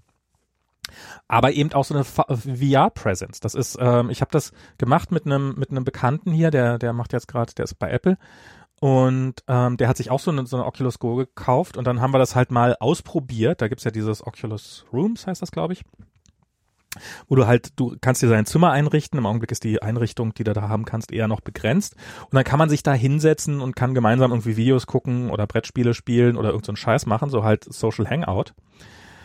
Und das ist schon äh, durchaus, bist du noch da eigentlich? Offensichtlich nicht. Ähm, und das ist schon so ein, ähm, also es ist, ist noch nicht da, wo. Ah, muss nochmal aufs Klo. Da ist die Nachricht. Funktioniert überhaupt nicht. Ähm, und ähm, das, das finde ich schon sowas, was äh, ja, das also es ist, ist noch nicht ist noch nicht ganz so cool wie oder es ist bei weitem noch nicht so cool, wie man es wie, es sein sollte, aber es macht es halt es macht es halt leichter und dann wenn man da irgendwie und da gibt's natürlich dann irgendwelche, äh, dass man zusammen irgendwie Netflix gucken kann oder sowas und ähm, dann ist es natürlich nicht so schön zu sein wie gemeinsam in einem Raum zu sitzen oder sowas, aber es ist ähm, aber es ist trotzdem besser, als, als gar keinen Kontakt zu haben. Und insofern kann ich mir dieses mit dieser Telepresence und sowas und dass man da in diese virtuellen Welten, kann ich mir durchaus vorstellen. Also äh, halte ich für nicht ausgeschlossen. Und ähm, und das finde ich halt auch so irre. Ich habe mal darüber nachgedacht. Ich hatte auch eine Menge Diskussionen mit Kollegen, wo wir glauben, wo das hingeht und sowas. Und äh, einige sind da deutlich skeptischer als ich. Und ich finde so, was das iPhone oder eben dieses moderne Smartphone, muss ja, muss ja nicht nur das iPhone, aber das iPhone ist, glaube ich, das Symbol dafür, so, so auf unseren für einen Einfluss auf unser Leben hatte. Also das, das finde ich, das finde ich nach wie vor so, so unfassbar irre. Also zum Beispiel als das iPhone 3G war das, glaube ich, rauskam, das war das erste mit GPS. Ähm, und ich hätte niemals, niemals konnte ich erahnen, was für einen gigantischen, also ich meine, es gibt, es gibt mehrere Industrien, die nur darauf basieren, dass dein Smartphone GPS hat. Sowas wie Uber oder Lyft wäre nicht denkbar ohne GPS im Smartphone. Mhm. Ähm, so, so Google Maps und Navigation, okay, Navigationssysteme konnte man sich vorstellen, die gab es schon vorher. Aber so Restaurantempfehlungsdienste, äh, Stadtführer etc. pp, dieses ganze Zeug wäre nicht denkbar ohne GPS in deinem Telefon. Ähm, und da sind, da sind mehrere Milliarden Industrien, die ausschließlich, die nicht mal am Smartphone hängen, sondern an einem spezifischen Chip innerhalb des Smartphones.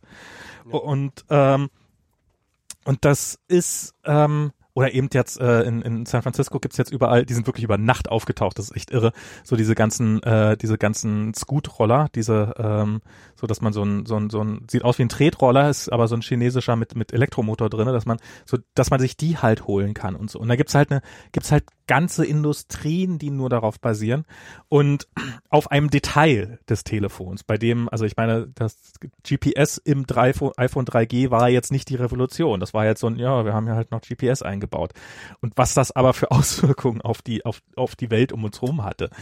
Ähm, und ja. Das ist schon krass, aber ich, ich lese ja momentan ähm, ähm, ein ziemlich gutes, aber allerdings sehr schwieriges Buch, ähm, Benjamin Breton, The Stack.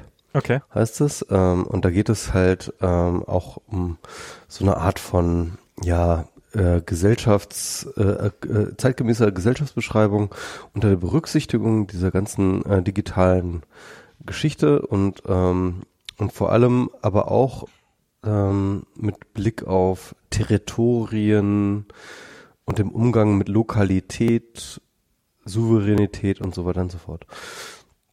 Und äh, da muss man sich einfach mal überlegen, wie viele Apps man auf seinem scheiß Smartphone hat, die im Endeffekt nichts anderes sind als Interfaces zur, Inter äh, zur Interaktion mit der Stadt, in der man lebt. Ja. Ja, also wie viele Apps auf seinem Smartphone hat man im Endeffekt in allererster Linie dafür, dass man äh, mit seiner Stadt, dass man seine Stadt im Endeffekt so eine Art von Bedienungsinterface für die Stadt. Ja. Mhm.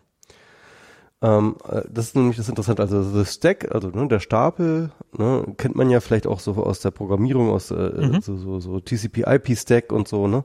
Also verschiedene Protokollstapel.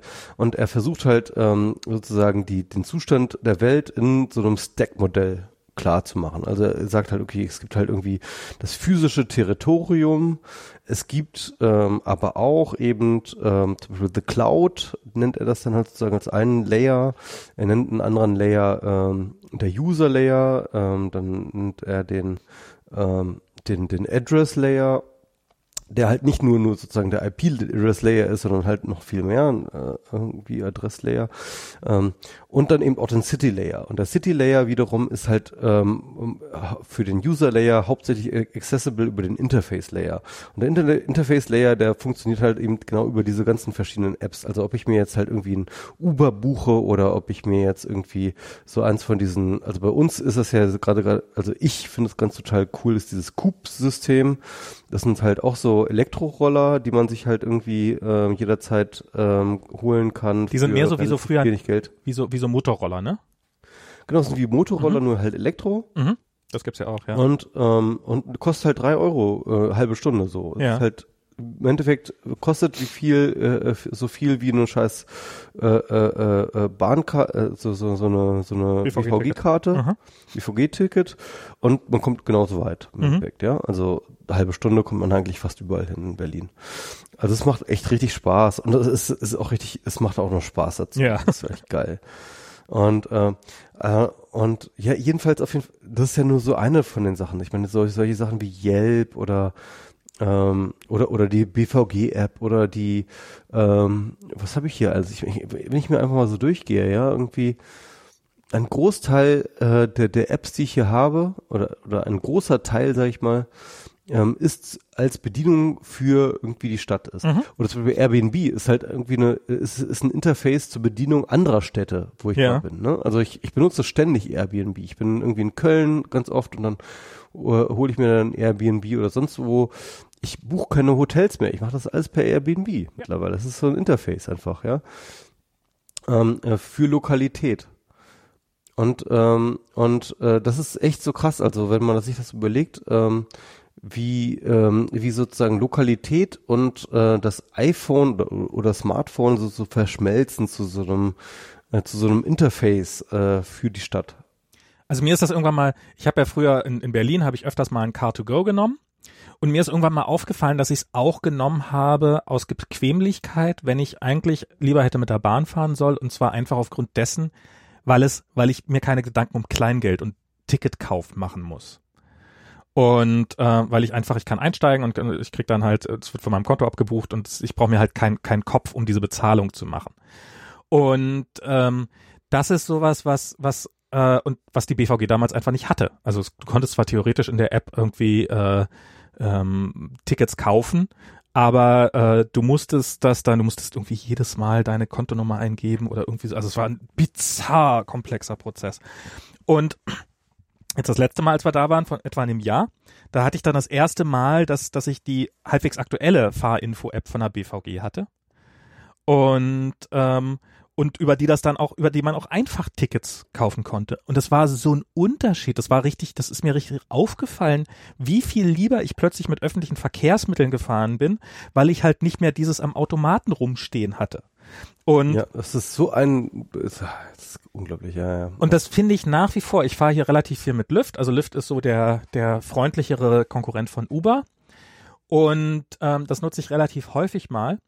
Und das ist ja sowas, was ähm, zum Beispiel in Berlin ist das ja total verboten, wegen, äh, weil ja, weil es ja da die Taxis gibt. Und aber die, die, die Experience mit so einem Lift, die ist einfach so angenehm. Und ich meine das jetzt nicht mal wegen Geld, dass es irgendwie billiger ist als ein Taxi. Das ist mir im Endeffekt fast egal. Und ich, ich weiß, ich weiß ehrlich gesagt nicht mal, ob es billiger ist als ein Taxi. Aber es ist so viel angenehmer, weil ich, ich drücke halt einen Button und äh, also ich sage, ich, ich sage, hol mich hier ab und dann gebe ich die Adresse ein, wo ich hin muss. Und da kann ich halt auch ein Restaurant eingeben, da muss ich nicht die Adresse nachschlagen oder sowas, sondern ich gebe halt einfach ein Restaurant ein. Und dann rufe ich das Auto und dann kommt das Auto an, ich steige ein, ich sage Hallo, setze mich rein, fange an, ein bisschen Smalltalk, der fährt los. Ich komme an, sage Bye, steige aus dem Auto raus und das war's. Ich muss mich an keiner Stelle um Bargeld, ich muss mich an keiner Stelle um oh, Kreditkarte und was kostet's denn jetzt, sondern es ist einfach dieser komplett die, die, die, dadurch, dass die Zahlung so extrem in den Hintergrund rückt, ähm, und dann steige ich halt aus und dann irgendwann, bevor ich die nächste Fahrt antrete, muss ich nochmal den Fahrer dann bewerten und kann dann auch nochmal Trinkgeld geben und sowas. Mache ich dann meistens relativ schnell. Und, und das macht's einfach, das, ja, das ist das Interface zu diesem Verkehrssystem. Und ich glaube, das ist so das, das Eigentliche, was so bei diesem Taxisystem so, ähm, also das war, das war so, so, so fühlte sich dann plötzlich so mittelalterlich an, als ich, als ich das letzte Mal in Berlin war und dann halt so dieses, äh, dann habe ich halt MyTaxi benutzt, wo man ja denkt, na, MyTaxi und Lyft, was nimmt sich das schon großartig? Aber ja, dann steigst du, willst du aussteigen, so, ja, das macht so und so viel, so und so viel. Ähm, ja, ähm, kann ich über die App bezahlen? Ja, es kostet aber 1,50 extra äh, wieso? Äh, keine Ahnung, meinetwegen. Und dann musst du halt, musst es nochmal bestätigen und, und du sitzt halt die ganze Zeit in diesem Taxi, anstatt halt auf dem Weg, wo du halt sein wolltest, auf dem Weg dahin zu sein, wo du eigentlich hingehen wolltest. Und ähm, das finde ich, ähm, das finde ich, äh, ja, das, das, das, ja, Interfaces für Städte, das ist, äh, das, das, das trifft es sehr schön. Vor allem ist es ja auch nicht ja, nur für die ja. eigenen Stadt, sondern es ist auch für fremde Städte. Ich war in Neuseeland ja. und kenne mich in einer Stadt aus, weil ich halt die gleichen Apps habe, die ich auch zu Hause habe. Das ist so witzig, ne? Also beim Reisen merke ich das so krass. Also was ich brauche ist, äh, wenn ich in eine neue Stadt komme, ne, egal wo die ist, ist irgendwie äh, ein bisschen Bargeld in der entsprechenden Währung, die es gibt. Ähm, ich brauche eine SIM-Karte und ich brauche eine ähm, und ich brauche eine äh, entsprechende äh, äh, öffentliche Verkehrsmittelkarte, also äh, äh, mhm. Möglichkeit des Verkehrssystems zu nutzen. Und dann bin ich in dieser Stadt fucking zu Hause. Ja. Jedenfalls nicht, also nicht, nicht gefühlt, klar, also ich äh, fühle mich da nicht zu Hause, aber ich kann mich dann selbstbestimmt von A nach B, wenn ich diese, diese drei Sachen habe. Die ganzen unangenehmen Sachen ich, sind alle weg. Genau, dann kann ich mich in dieser Stadt fucking selbstbestimmt ja. fortbewegen. Ich weiß immer, wo ich bin ähm, weil ich es mal am Handy nachschauen kann. Ich weiß, wo ich hin muss und wie ich dahin komme, weil ich es in Google Maps nachschauen kann. Ich kann mich dahin bewegen, weil ich halt eine entsprechende Karte habe. Und wenn ich irgendwo lost bin, kann ich mir immer noch eine Cola kaufen mit einem scheiß Bargeld. So, also, und wenn ich diese drei Dinge habe, dann kann ich in einer Stadt nicht lost gehen, egal wo auf ja. der fucking Welt ich bin. Ja. ja, du willst vielleicht noch einen Akku, einen Ersatzakku willst du noch haben. Nur für den Fall der Fälle. Ja, oder die entsprechende ja, ja. Äh, Lade äh, oder ja, ja. entsprechenden äh, Adapterstecker, äh, Adapterstecker oder so. Aber auf jeden Fall, ja klar, natürlich. Aber ähm, aber im Endeffekt sind es diese drei Sachen und dann und dann bin ich voll funktionsfähig in einer fucking fremden Stadt. Ich muss doch nicht mal wissen, wie die fucking Stadt heißt. Ja, das, das ist, ja, das finde ich auch. und welchem Land sie ist und so. Und jetzt also, geh, dann, geh noch mal einen Schritt weiter, dann bist du in den USA, wo, wo du eigentlich eh kein Bargeld brauchst, sondern alles per Kreditkarte geht. Mhm, ja. Und ähm, geht in den meisten anderen Ländern auch außer ja, Deutschland. Also ähm, und, ja, und dann hast du noch, äh, ist, ist Diana ist ja ist ja so mittlerweile die, die geht ja öfters mal ohne Kredit, nimmt einfach kein Portemonnaie mehr mit, weil sie halt mit Apple Pay bezahlen kann. Und ich habe halt mein Portemonnaie immer dabei. Ich bin, ich bin halt so, ich zahle total, natürlich zahle ich, wann immer es geht, mit Apple Pay, weil ich bin natürlich dann, äh, ich finde es auch angenehm. Ich finde es auch wesentlich angenehmer, als irgendwie im Portemonnaie rumkramen zu müssen. Wenn man in einer, wenn man in einer Schlange steht, hat man eh meistens sein Telefon in der Hand und dann braucht man es halt nur so bip, bip, kurz drüber zu halten und hat bezahlt. Das ist halt wesentlich angenehmer, als dann irgendwie noch, ah, ja, warte mal, und hier Kreditkarte ja, und unterschreiben. Karte muss man noch rausfriemeln. Und so, und so. Das ist so viel geiler. Und, und Diana lässt diesen Schritt halt direkt aus und sagt halt, äh, also manchmal fragt sie mich dann so, wenn ich dann so, ähm, kann man da mit Apple Pay bezahlen? Und dann lässt, dann, dann kramt sie gar nicht erst ihr Portemonnaie raus und geht halt direkt rein. Ja, Oder in manchen Situationen in manchen Ländern kann man halt auch solche Sachen eben komplett auch per ähm, Handy machen. Also in Berlin mittlerweile ja auch die, die U-Bahn-Geschichten ja. äh, Benutzung und so, ne? Im Endeffekt braucht man vielleicht irgendwann auch nichts mehr außer ein fucking Handy, das genau. irgendwie genug Echo hat. Und ähm, das ist das ist doch eine geile Sache auf jeden Fall. Also ich meine, ich, ich weiß gar nicht mehr so, wie man Städte, fremde Städte benutzt hat, bevor man ein Handy hat. Also dann ist, ist man halt, man muss man sich erstmal so eine Karte besorgen und so und dann wie, ähm, wie viel Zeit? Dann, ja, genau, ich, ich erinnere mich auch noch, als das sind ja immer diese Touris, die so mit diesen Karten so vor ihrem Gesicht ja. rumgelaufen sind und so und dann immer so welche Leute angesprochen haben, ey, wo, wo sind wir denn hier? Und ähm, ich das ist, äh, das ist echt auch selten geworden. Ich meine, Berlin ist ja eigentlich auch eine sehr touristische Stadt. Ne? Ja. Und ähm, ich weiß noch, als ich hierher gekommen bin, 2008, war das noch relativ regelmäßig, dass man irgendwie von Touris angesprochen wurde. Ey, sag mal, ähm, äh, ich muss äh, da und dahin. Äh, wie komme ich denn dahin? Mhm. Und ähm, das ist wirklich komplett zur Ausnahme geworden. Also weil, weil die Leute wissen einfach, wo sie hin müssen, weil sie einen fucking scheiß Google Maps haben. Und ich finde das, ich finde das so, gerade wenn ich selber irgendwo in einer fremden Stadt bin, es macht halt, es macht, also so dieses sich nicht ständig, also so dieses, es nimmt, es nimmt eine Menge Stress raus aus so einer, aus so einer Reisesituation und aus so einer, also so dieses, du, du weißt halt, du bist halt am Bahnhof und weißt, wie du auf schnellsten Wege hinkommst, weil du hast das, du machst es auf die gleiche Art, mit der du es eigentlich auch in deiner Heimatstadt machst. Ich benutze auch in, in San Francisco ständig eigentlich das Navigationssystem, schon allein, um eine grobe Idee zu haben, wann ich ankomme und sowas. Und ähm, weil Stausituation ändert sich ja doch hier extrem. Mache ich auch in Berlin ständig, ja. Klar. Und ähm, und und abgesehen davon schickt es einen halt regelmäßig mal auch wieder irgendeine Strecke, die man noch nicht kennt und dann lernt man auch die Stadt dadurch, finde ich, besser kennen, als wenn man, weil man normalerweise, wenn man so navigiert äh, aus dem Kopf heraus, dann hat man relativ schnell irgendwie eine irgendeine Strecke halt abgespeichert und dann geht man, fährt man die immer, auch wenn man es, auch wenn es eigentlich gar nicht nötig wäre und es vielleicht eine schönere oder neuere oder kürzere Strecke gäbe. Und ähm, ja, das ist ähm, das, das ist äh, so dieses dieses Telefon, das ist schon eine Erweiterung unser Selbst und zwar im durchaus auch extrem positiven Sinne. Und ähm, das ja, das wird das wird noch besser werden. Und ähm, ja. Nee, äh, total klar, äh, klar, auf jeden Fall. Äh, ja. Haben wir noch was besprechen? Ich bin schon ein bisschen betrunken. also dieses, äh, äh, äh, dieses Aperol Spritz, das äh, knallt halt auch ganz Ja, das macht auch gute Laune, ne? macht gute Laune. Man hat plötzlich gar keine Lust mehr über Datenschutz, äh, äh, äh, Datenschutzgrundverordnung zu reden. Man hat irgendwie Bock auf irgendwie schöne Dinge zu reden. Über die, über die schöne neue Welt. ähm, genau. Ich überlege aber gerade, ähm, was haben wir denn noch? Also ich, ich, ich, ich, ich will ganz kurz mal drüber reden, warum wir nicht mehr über Trump reden. Ähm, und zwar ich, rede ich habe an mir gemerkt, also, ja? also ich, ich rede nicht mehr über Trump, weil, mhm. ähm, weil es mir so banal vorkommt. Ne? Also irgendwie, ähm, klar kommen da halt immer irgendwie völlig durchgeknallte Sachen irgendwie aus dem Weißen Haus und das war halt, alles was halt irgendwie jeden Tag passiert, ist halt eigentlich eine Nachricht gewesen für immer alle Leute und so weiter und so fort. Aber ich habe gemerkt, wie wenig es bringt, sich darauf einzulassen, das halt mhm. wirklich so ernst zu nehmen.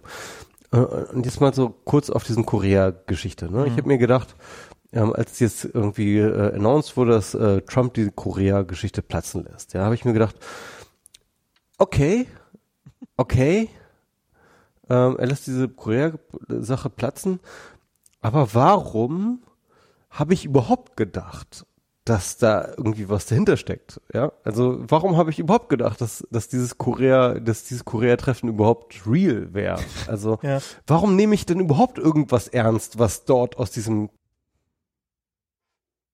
oh. und, und, und, und, und das Gegenteil davon. Warum warte ich nicht einfach ab? Ich, ich habe das Gefühl, ich, ich glaube, die einzige vernünftige, rationale Herangehensweise an Trump ist, einfach zu sagen so, ähm, es ist einzig relevant, was hinten rausfällt. Was gesagt wird, hm. hat keinen Wert. Mhm. Weder in die eine noch in die andere Richtung. Ja. Sondern im Endeffekt muss man einfach nur warten, okay, was, was passiert dabei? Und das, und noch nicht mal irgendwie vom Sinne von, was plant Trump oder was will Trump oder, ich, ich glaube, ich glaub, das ist, das sind völlig falsche Kategorien. Ja. Man muss einfach sagen, irgendwie, das ist irgendwie, wir haben da halt so, so ein, so, so einen würfelnden Gott, ja, irgendwie in, in der, äh, in der Administration. Und der würfelt halt mal morgens das und übermorgen das und, und dann kommt halt irgendwas bei raus und das wird sicherlich irgendwie die Welt Manchmal beeinflussen. Kommt Ja. Und, und es wird sicherlich die Welt beeinflussen, aber wie es die Welt beeinflussen wird, wissen wir erst, wenn es wirklich passiert. Und, und, und vorher müssen wir einfach, einfach abwarten. So. Ich finde, ich finde, es ist, es ist alles so unfassbar konsequenzenlos. Das ist so dieses, das, das, ähm, also es ist, es sind alle, also das ist so, so dieses, diese, ich meine, jetzt gab's gab es in den USA gerade mal wieder ein, ein, ein Mass, also ein School-Shooting, wo zehn Kinder oder wie viele das auch immer waren, bei gestorben sind. Und, und es findet nicht mal mehr statt. Es findet nicht mehr in unserem Podcast statt und es findet nirgendwo mehr statt. Man hat alle Seiten der Debatte hat man zu Genüge gehört und jeder kennt die Antwort und jeder weiß, was zu tun wäre, um das, um das, um das, um das besser zu machen. Aber es ist halt, es ist halt kein politischer Wille da. Und ich finde, bei Trump ist das auch so. Du hast halt, ähm, ich habe gestern habe ich so auf Facebook so einen Zusammenschnitt gesehen, wie wie da als als als Obama, also wie wie Fox News damals als Obama irgendwie ähm, in Erwägung, äh, also so, äh, wie so, oh Gott, oh Gott, mit, mit, mit äh, Kim Jong-un darf man noch nicht verhandeln, mit dem, mit so einem Barbaren und mm, mit denen verhandelt man gar nicht und so und das macht man nicht. Und wie die natürlich Trump dann gefeiert haben und äh, gleich den Friedensnobelpreis gefordert haben, als, als Trump dann äh, hier die, die, dieser wirklich bizarr übersch also ich meine, den, den irgendwie als Dear Leader zu bezeichnen und so weiter und so fort, das ist ja ähm, äh, ja, äh, also so eben auch diese Legitimation zu geben. Und es ist doch absolut klar, dass es in seiner Blase null Konsequenz, also eben gerade haben sie noch gefordert, dass er doch dafür gefälligst den Friedensnobelpreis kriegen soll. Und jetzt sind sie halt, ja, aber es war ja von vornherein nie sein Ziel, mit dem tatsächlich zu verhandeln, sondern er wollte eigentlich nur andere Sachen machen. Und und wurde, ja, es ist, es spielt überhaupt keine Rolle, was der Typ tut. Es hat, es hat keinerlei Konsequenzen. Es hat null Konsequenzen. Ich meine, es ist jetzt, äh, heute kam raus, dass Cohen irgendwie äh, eine Million genommen hat von irgendwelchen, von irgendeinem russischen Oligarchen, um Zugriff zu Trump zu geben und dann hat er Zugriff zu Trump gekriegt und dann hat so was, was, ich, ich meine, was, und es hat null Konsequenzen. Es ist nicht mal die, die, die, Journalisten befragen nicht mal mehr irgendwelche Republikaner, ob denn jetzt diesmal vielleicht was passiert, wenn Trump weiterhin so agiert, sondern es ist, es, es macht sich niemand auch mehr die Mühe. Es ist einfach nur noch so ein Schulterzucken. Ja, Trump ist korrupt und ist von einer fremden Macht gekauft. Ja, so fucking what? Wir, wir, wir, es hat null, es hat, es hat, es hat keinerlei Auswirkungen auf irgendwas. Und ähm, und das, das ist äh, äh ja, es ist, es ist müßig darüber zu reden. Es ist, es ist auf der, ja, ich, ich, ich komme halt auch nur so ins Ranten und weiß halt, weiß halt auch nicht, was ich machen sollte. Ich weiß, es müsste alles irgendwann mal eigentlich Konsequenzen haben, aber es, aber es hat einfach keine Konsequenzen. Und, und das ist der Punkt irgendwie. Ähm, ich habe das Gefühl, dass Trump in allen von uns das Schlechteste hervorruft. Selbst dann, wenn wir gegen ihn sind. Ja, also nicht nur irgendwie bei seinen, seinen, seinen ähm, äh, Pundits und so, ja, sondern, ja. sondern auch bei seinen Gegnern. Und das ist mir am krassesten auch aufgefallen bei Comey, ne, der dann irgendwie seine komische Biografie da veröffentlicht ja. hat und so. Und, und wie er da der, der im Endeffekt bis zu diesem Zeitpunkt, ja, irgendwie als die integre ähm, Funktion des ähm, ähm, äh, äh, sozusagen des Besten in Amerika. Ja, ja, also ich meine, da kann man immer drüber streiten und so, ne? Aber ja, nee, nee, also ich meine, äh, vorher hat er ja, vorher hat er ja äh, gegen gegen Clinton ermittelt, da war er für die Demokraten ja ein total äh, rotes Tuch und so und dann äh, war das ja so, dass Trump ihn dann total mochte erstmal und so Zwinker und immer so und immer geholfen ja. und was der Teufel was und dann und da war er noch der totale Feind und dann hat Trump ihn gefeuert und dann Ja, aber halt aber aus seiner aus seiner Position heraus war das immer so immer so ich ich bin der integre unabhängige äh, Typ. Ja, aber es war ich also, habe neulich als er, als, als hier Comey sein Buch, als, als sein Buch rauskam, da war er bei Stephen Colbert. Und, äh, und dann hat Stephen Colbert die Reaktion damals seines Publikums eingespielt, als, als er, das war damals eine Sache, die das, also da hat er quasi hinter der Bühne erfahren, dass, ähm, dass, dass, dass Comey gefeuert worden ist. Und, ähm, und dann ähm, hat er das quasi dem Publikum erzählt und die das noch nicht wussten. Und die sind, die sind ausgerastet vor Begeisterung. Die haben, yeah! Und das waren definitive Trump-Gegner. Damals war Comey noch kein guter Integra, sondern ist er erst dadurch geworden, dass er, dass, dass, dass äh, im, im Laufe der Zeit, dass Trump ihn gefeuert hat. Ja, aber der, der Punkt ist natürlich, also ich, ich glaube ja, ich, ich, ich kaufe das Comey ab, ne? dass er halt irgendwie diese, dieser, dieser Konflikt, in dem äh, er, er, er war, ja. ähm, äh, diese E-Mail-Geschichte halt weiter zu verfolgen und dass er halt Angst hatte, ähm, ich, ich, sag, ich sag, wenn ich sage, ich kaufe ihm das ab, sage ich nicht, dass es richtig war und dass ich das ähm, äh, gut heiße, mhm. aber dass er halt irgendwie die Angst hatte, dass halt, wenn er jetzt diese Clinton-Sache nicht weiterverfolgt, dass es dann hinterher ähm, sozusagen die Clinton-Präsidentschaft beschädigen würde, weil ähm, er so untätig geblieben ist. Ja. Er wollte den saubersten und, Umgang mit einer schwierigen Situation. Glaub, genau, glaub ich, wollte glaub den saubersten Umgang und und er nahm, und das ist aber der Witz, dass er halt in dem Moment halt annahm, dass Clinton sowieso gewinnen wird. Ja, ja. ja? Und das und, und, und das war die Fehlannahme, die halt äh, dabei eine Rolle gespielt hat. Ja, dass er halt sowieso, dass er das sowieso keine große Rolle spielen würde, wenn er jetzt irgendwie so mal gegen Clinton und so, weil im Endeffekt ähm, er ja sowieso wahrscheinlich zu dem Zeitpunkt sowieso schon wusste, dass wenn er jetzt nochmal diese Wiener ähm, E-Mails anschaut, dass da halt eh nichts bei rumkommt und Aber dann ich hab's euch gesagt. er sie nochmal weit, whitewashen könnte. Und, und, und wenn Clinton gewonnen hätte, wär, würde auch kein Hahn danach krähen, so, ja. ja. Aber ich meine, aber er hat halt tatsächlich sozusagen dann nochmal so ein, so, so, so ein Dent reingesch, reingedingst, das ist halt wirklich, ist, ist egal. Wir, wir kennen die Story. Jedenfalls, ähm, völlige Fehlkalkulation von Comey und äh, äh, großer Fehler, aber er war ja definitiv kein Trump-Pundit, sondern ich glaube, ihm war die äh, das Herausstellen der Unabhängigkeit des FBIs immer so das Allerwichtigste. Mhm. So und insofern kann man so schon sagen, dass er so eine gewisse integre Figur war. Aber wo er jetzt halt mit dieser mit dieser Biografie klar, er versucht einerseits sozusagen seine Geschichte zu erzählen, seine Integrität zu bewahren, aber ganz ehrlich, er ist dann schon wieder in so Sachen abgeglitten mit irgendwie Beschimpfungen und und und äh, Mutmaßungen, die halt weit über das hinausgehen, was man sagen könnte, dass es irgendwie integer ist. Hm. Ähm, wo, wo er sich dann schon wieder selbst diskreditiert. Und, Aber und also das, das, das ist sowas, wo ich, also ich zum einen finde ich, also ich meine, er hat eine Autobiografie geschrieben und das ist wahrscheinlich eine relativ, also ich meine, es ist, ja, schreiben halt solche Leute, ist halt, ähm, wird wahrscheinlich relativ langweilig sein und er ist halt immer wieder zu denselben drei, vier, fünf Seiten befragt worden.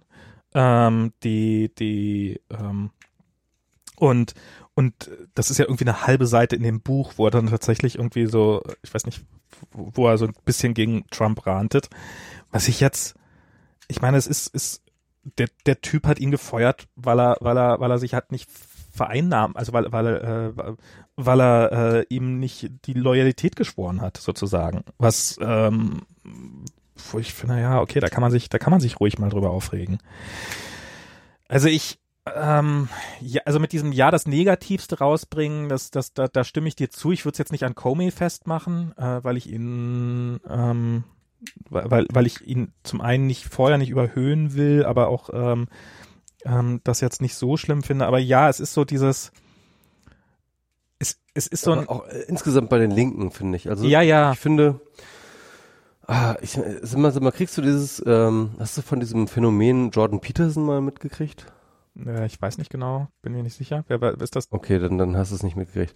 Äh, also, Jordan Peterson ist jetzt gerade so der mega gefeierte Intellektuelle, vor allem bei äh, ist schwierig zu sagen. Also äh, manche sagen der Alt-Right, aber ich glaube, das ist ein bisschen übertrieben. Also zumindest auf jeden Fall bei einer männlich frustrierten. Doch ja, ähm, ich, ich glaube von ihm gehört, ja. Ich habe mich aber nicht so tief reingearbeitet. Hm? Ja, von, von so einer männlich frustrierten ähm, Gruppe von Leuten, die ähm, finden, dass jetzt mal einfach mal genug ist mit diesem ganzen so, äh, äh, ähm, äh, Political Correctness und mhm. Social Justice, Justice Warrior Kram, äh, was natürlich eine ganze Menge Anknüpfungspunkte bietet und wahrscheinlich auch ähm, hat in die Alt-Right, aber ich würde jetzt nicht sagen, dass Jordan Peterson jetzt irgendwie so äh, per se jetzt Alt-Right ist oder so. Aber auf jeden Fall ähm, ähm, äh, in diese Richtung geht, sag ich mhm. mal, ja. Und äh, seine seine Thesen sind halt sehr plakativ antifeministisch und ähm, die sind halt ähm, ähm, aber aber durchaus nicht ganz unintelligent vorgetragen und, und, und durchdacht. Und ähm, er ist eigentlich ein Psychologieprofessor aus Kanada. Ja, ja. Hm. Ähm, und, ähm, und, und weiß zu reden und ähm, ähm, ganz ehrlich, wenn man sich damit beschäftigt, merkt man, dass er sich mit den Themen, mit denen er sich auseinandersetzt, nicht wirklich gut auskennt. Und es ist relativ leicht zu durchschauen, dass er da irgendwie äh, äh sein Spiel spielt. Ähm, aber im Endeffekt ähm, hat er, ist, ist, ist ein riesengroßer YouTube-Star und überhaupt so ein, so ein Phänomen an sich. Also der, der, der hat sein Patreon, ja, mit dem er irgendwie 80.000 Dollar pro Monat verdient. Ja. Nur mit dem fucking Patreon, ja. Mhm. Und ähm, er hat ein super mega Bestselling-Book geschrieben, diese 12 Rules of ähm, äh, äh, for Young Men oder so ein Scheiß irgendwie. Ah, ja, ja. Jedenfalls, wo er irgendwie äh, äh, äh, wo er halt irgendwie so so so ein bisschen so Lifestyle-Ratgeber für junge Männer ist. Und seine ganze Followerschaft ist halt auch hauptsächlich so junge mittel bis mittelalte Männer, die ihn halt total abfeiern, weil er irgendwie ähm, ähm, keine Ahnung, ähm, ähm, ihnen irgendwie den Weg weist, ja. Aber halt auf so eine totale Guru-Art und Weise, dass ich, mhm. dass es wirklich einem kalt den Rücken runterläuft. Also es ist, ähm, ähm, es ist auf jeden Fall ein Phänomen, das halt äh, ähm, so an den, das halt so auf den ersten Blick irgendwie so als intellektuelles Phänomen gelabelt wird, aber was halt auf jeden Fall erstmal so ein popkulturelles Phänomen zumindest ist. Dass man irgendwie zumindest irgendwie beobachten muss und das irgendwie äh, ernst nehmen muss. Ähm, und ähm, der Punkt ist aber, was ich eigentlich sagen will, ist, dass sich jetzt momentan ständig alle möglichen Massenmedien an dem abarbeiten. Also New York mhm. Times, ähm, ähm, äh, The, The New Yorker, irgendwie äh, Vox.com. Also die ganzen komischen, ganzen liberalen Massenmedien nehmen ihn jetzt zum Anlass und äh, verreißen sein Buch und äh, verreißen seine Person und seine ganzen Lehren und so ganzen Quatsch und so. Und ähm, es macht mir schon auch ein bisschen Spaß, das zu lesen, weil ich halt äh, definitiv auf der Seite bin von ähm, New York Times und äh, also von den, sag ich mal, Liberal Media, mhm. man so sagen. Ähm, aber ähm, gleichzeitig denke ich mir halt, ähm, ist das nicht vielleicht irgendwie kontraproduktiv, weil ähm, die Anhängerschaft von Jordan Peterson, ja, die schätzt an ihm ja, dass er irgendwie so der ähm, sachliche, also jedenfalls nach außen hin sachliche Intellektuelle ist und ähm, und diese und dieser ganze Fass, der da über ihn gemacht wird, ne, irgendwie, ähm, der zieht erst die Aufmerksamkeit auf den. Erstens, zweitens ähm, äh, sind diese ähm, ähm, ähm, Rezensionen oft auch sehr angreifbar auf verschiedenen mhm. Ebenen, weil sie halt eben nicht die gesamte Bandbreite seines Denkens und, und Redens halt abbilden, sondern eben nur herausgegriffene einzelne Zitate, die dann skandalisiert werden. Ähm, und ich glaube, dass halt gerade so ähm, Leute, die, ich sag mal so, gerade so intelligent genug sind, selbst zu denken, ne, irgendwie und, ja. und sich selbst anzulesen, aber nicht intelligent genug sind zu durchschauen, dass äh, Jordan Peterson sozusagen im Hintergrund macht. Also dass genau diese Leute ähm, dann ähm, nur sehen, okay, Jordan Peterson wird nur für Satz XY angegriffen, aber ähm, äh, seine gesamte Lehre wird halt überhaupt nicht wirklich ähm, äh, äh, ähm, äh, äh, dargestellt und deswegen bin ich erstmal grundsätzlich auf Jordan Petersons Seite. Also ich frage mich halt, ob die liberalen Medien da sich nicht irgendwie selber irgendwie in den Fuß schießen bei dieser ganzen Jordan mhm. Peterson Geschichte. Aber okay, du, du hast dich jetzt nicht so tief damit beschäftigt. Ja, nee, ich, ja, ich, ich, ähm, ja, ich habe aber öfters auch mal das Gefühl, dass Debatten zurzeit relativ häufig sehr souverän am Punkt vorbeigeführt werden. Und ähm, das, ich, ich, ich, ich ja, ich habe mich hab mich nicht mit ihm beschäftigt, aber äh, du meintest sozusagen, aber ja, also dieses dieses Lagerdenken, das ist sowas, was ähm, ähm, was ich also zum Beispiel jetzt mit dieser mit dieser albernen Münze da, die äh, ich meine, die ist natürlich noch mal noch mal ein Zack krasser als ähm, bei, bei der Gelegenheit habe ich aber gelernt, dass diese Münzen offensichtlich totale Routine sind. Also das ist jetzt nichts, was, was Trump eingeführt hat. Äh, Aber jemand meinte mal irgendwie, äh, meinte, habe ich gerade auf Twitter gefasst, irgendwie, ähm, uh, no worries, uh, most of the ICOs are fails. ähm, ähm, und ähm, der, ach so, der Blockchain, da können wir noch mal. Ähm, Muss jetzt nicht sein, aber. Ja, ähm, ICOs sind diese, diese, diese uh, Initial Coin Offerings, diese Blockchain-Betrugs genau. äh, oder oder ja. Hast du das gesehen, dass es in Silicon Valley, ähm, äh, also der Serie äh, thematisiert wurde? Nee, habe ich nicht gesehen. Ich habe ich hab leider von der ich weiß gar nicht, ob ich von der oh, letztjährigen Staffel bin ich immer noch. du musst die neueste Staffel mal sehen, die ist ja. geil. Okay. Macht Spaß. Ja, ja ich, es ist immer so ein bisschen so mit, mit äh, gucke ich gerne mit Diana, Diana will das immer mitgucken, will ich natürlich auch gerne mit ihr zusammen gucken. Jetzt haben wir mal eine Folge und die, die erste Folge der Staffel, die war eigentlich total lustig und ich würde sie gerne weitergucken, aber sind wir halt irgendwie nie dazu gekommen, weil halt abends dann, ähm, gerade Diana will dann auch gerne noch mal ein bisschen einfach nur in ihr Telefon gucken, weil sie, den ganzen Tag keine Gelegenheit zu hat und so und dann, und weil sie dann sowieso erst und dadurch ist es immer ein bisschen komplizierter, aber ja, sollte ich vielleicht mal weiter gucken. Ähm, und ähm, ja, und, und dass diese Münzen aber gar nicht, und es gab, irgendjemand hat eine, eine Münze in Anführungsstrichen, was in Wirklichkeit ein Feuerzeug war, für George W. Bush irgendwann mal eine rausgebuddelt und ähm, die, die, die sehen nicht wesentlich wenig, weniger peinlich aus. Also das ist ähm, nicht alles, was also so so mit mit mit diesem ganzen mit diesem Kim Jong Kim, Kim Jong Un Ding, das war halt auch so so so ein bisschen so, naja, wenn wenn Trump das jetzt tatsächlich irgendwie schafft, da dieses Land zu äh, also die, dieses Land in die Gegenwart zu bringen und ähm, oder ein, er einen Beitrag leistet, dann ja, dann Glückwunsch. Also dann, dann, dann, ähm, dann, dann. Das wäre ein tolles äh, außenpolitisches äh, Ergebnis gewesen. Das, Auf jeden Fall, keine ja, Frage. Ist überhaupt, und, nicht, überhaupt ähm, nicht in Frage, ja. Ich bleibe, also es war so ein, ich bin skeptisch, aber wenn er es hinkriegt, meinetwegen. Also gerne, um Himmels Willen.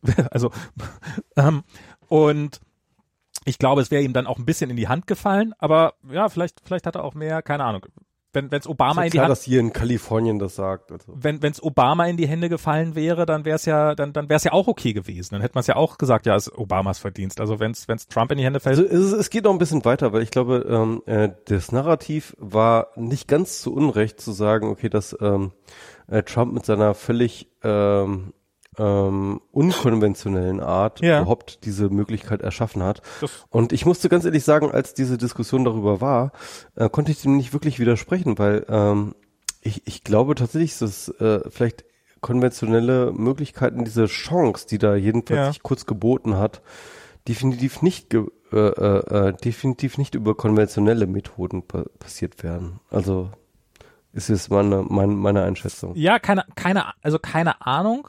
Ähm, es gab ja zwischendurch dann auch so, so, so Sachen wie, äh, ja, Kim Jong-un hat schon irgendwie vor sechs, sieben Jahren hat er gesagt, ja, bis 2000, Ende 2018 werden wir unser Atomprogramm abgeschlossen haben und wenn wir einmal eine Atommacht sind, dann können wir uns, dann, dann sind wir in der Position, mit Friedensverhandlungen anfangen zu können. Also vielleicht wäre auf eine Präsidentin Clinton jetzt genauso zugegangen.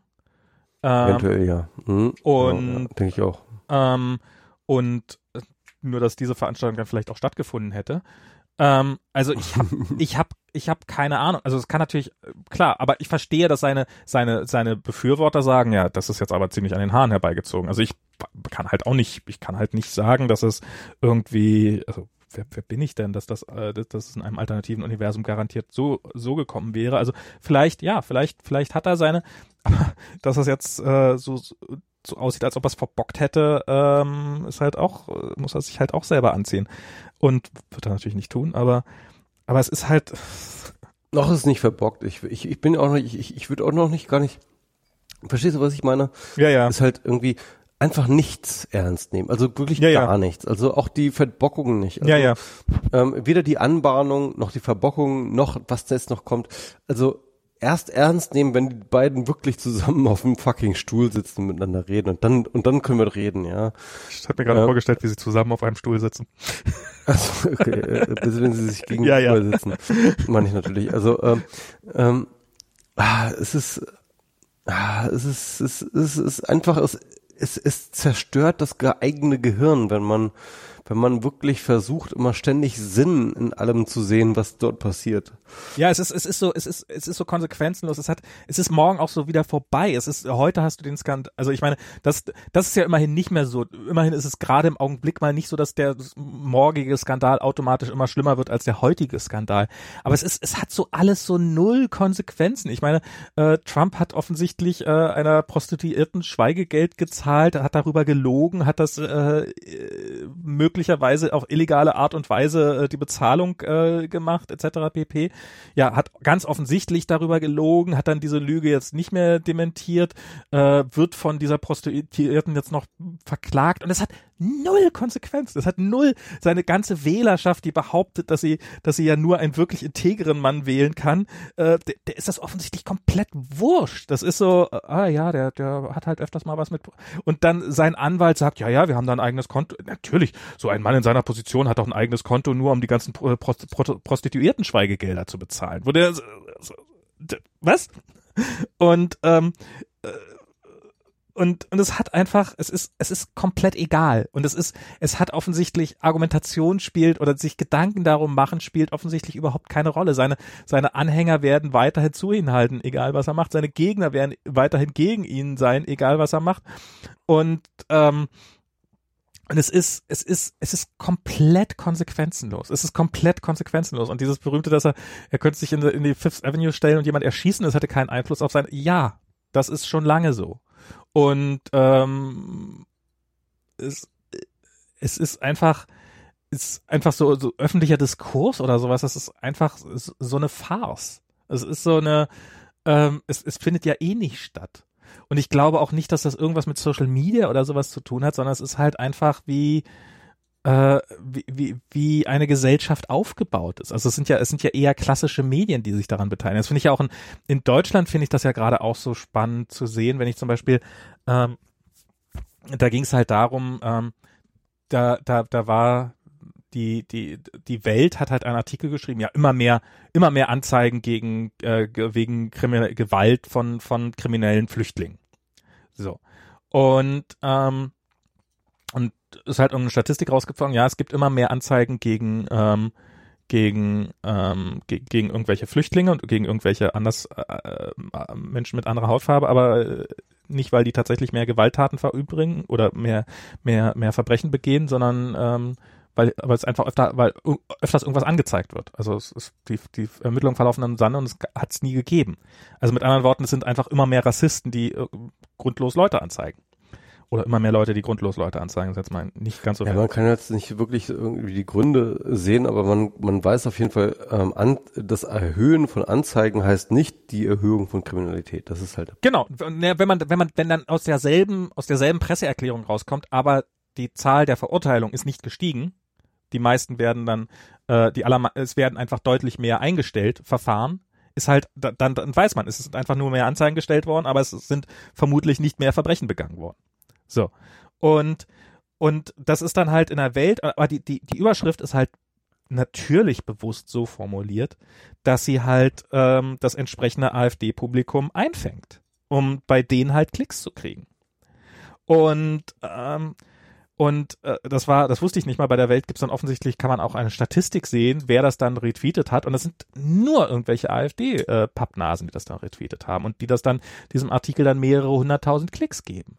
Und natürlich ist, und da kann mir doch keiner erzählen, dass das bei der Welt nicht, nicht, nicht bewusst passiert.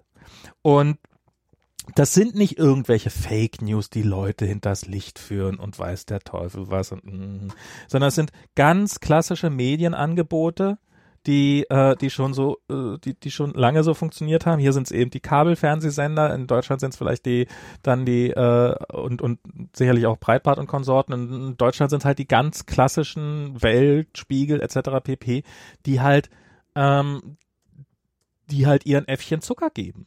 Und, und auf allen Seiten. Auf allen Seiten. Und äh, das ist, ah, ja, das ist, das, das, ähm, und ich weiß nicht, wo das hinführen soll.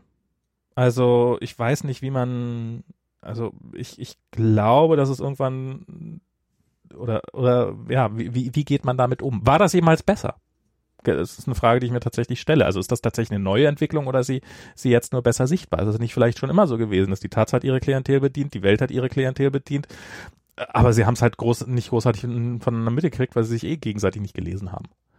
Und ja, keine Ahnung. Hm.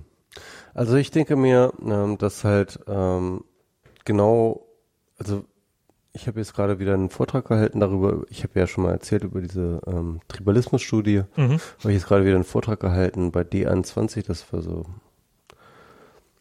ähm, so eine Konferenz und ähm, da habe ich ähm, habe ich mich nochmal mit dem Thema beschäftigt und ähm, meine, meine These, meine These ist halt wirklich, dass halt wirklich die Leute, die in einem Lager sind, ähm, wirklich komplett nicht mehr überzeugbar sind. Die sind einfach, die sind einfach verloren. Und, ähm, und, und da kann man halt auch nicht mehr irgendwie argumentieren mit irgendwelchen ähm, rationalen Argumenten oder so etwas. Das ist einfach, das ist einfach, die sind einfach da. Ja. Und das ist, bei Trump ist das, glaube ich, nochmal viel stärker so, weil Trump über so viele Hindernisse hinweg irgendwie seine, seinen Status erreicht hat, den er erreicht hat, dass halt wirklich alles, was irgendwie fragil ihm zugejubelt hat, irgendwie mittlerweile abgefallen ist. Das, das, das, was jetzt noch dabei ist, das ist wirklich der harte Kern, der Mhm. durch nichts, also wirklich gar nichts mehr erreichbar ist. Die bleiben einfach nur dabei, weil sie schon immer dabei waren und sich nicht im Zweifelsfall, se selbst, selbst wenn sie jetzt im Inneren wissen Weil sollten. ihre Psychologie halt einfach entsprechend funktioniert, weil sie halt wirklich ähm, jeden Angriff auf Trump als einen Angriff auf sich selbst und auf ihre eigene Identität verstehen. Mhm. Ja. Und damit halt auch komplett nicht gelten lassen können. Ich will noch mal was etwas anderes ähm, äh, einwerfen. Ähm, und zwar äh, in der Intersection ja, zwischen Blockchain und ähm, dem Thema, das wir gerade besprechen, nämlich irgendwie ähm, ähm, ja Digital Tribes, wie ich mal nenne. Ähm, und zwar war ich ja in einem äh, in einer Doku zu sehen. Oh ja, ähm, von war- Reik Anders, Mhm. ähm, Hass im Netz, äh, äh, Lösch dich, hieß Mhm. die Doku. Und ähm, ich wollte aber eine kurze Anekdote davon erzählen, dass ich halt, ähm, bevor äh, die offizielle Launch von dem Film tatsächlich passiert ist, wurde ich darüber informiert, dass ich bereits schon jetzt im Internet die ganze Doku abrufbar war. Okay. Und zwar ähm, hatte dann irgendein YouTube-Video, ähm, äh, äh, Quatsch, ein Twitter-User hatte dann irgendwie einen Link.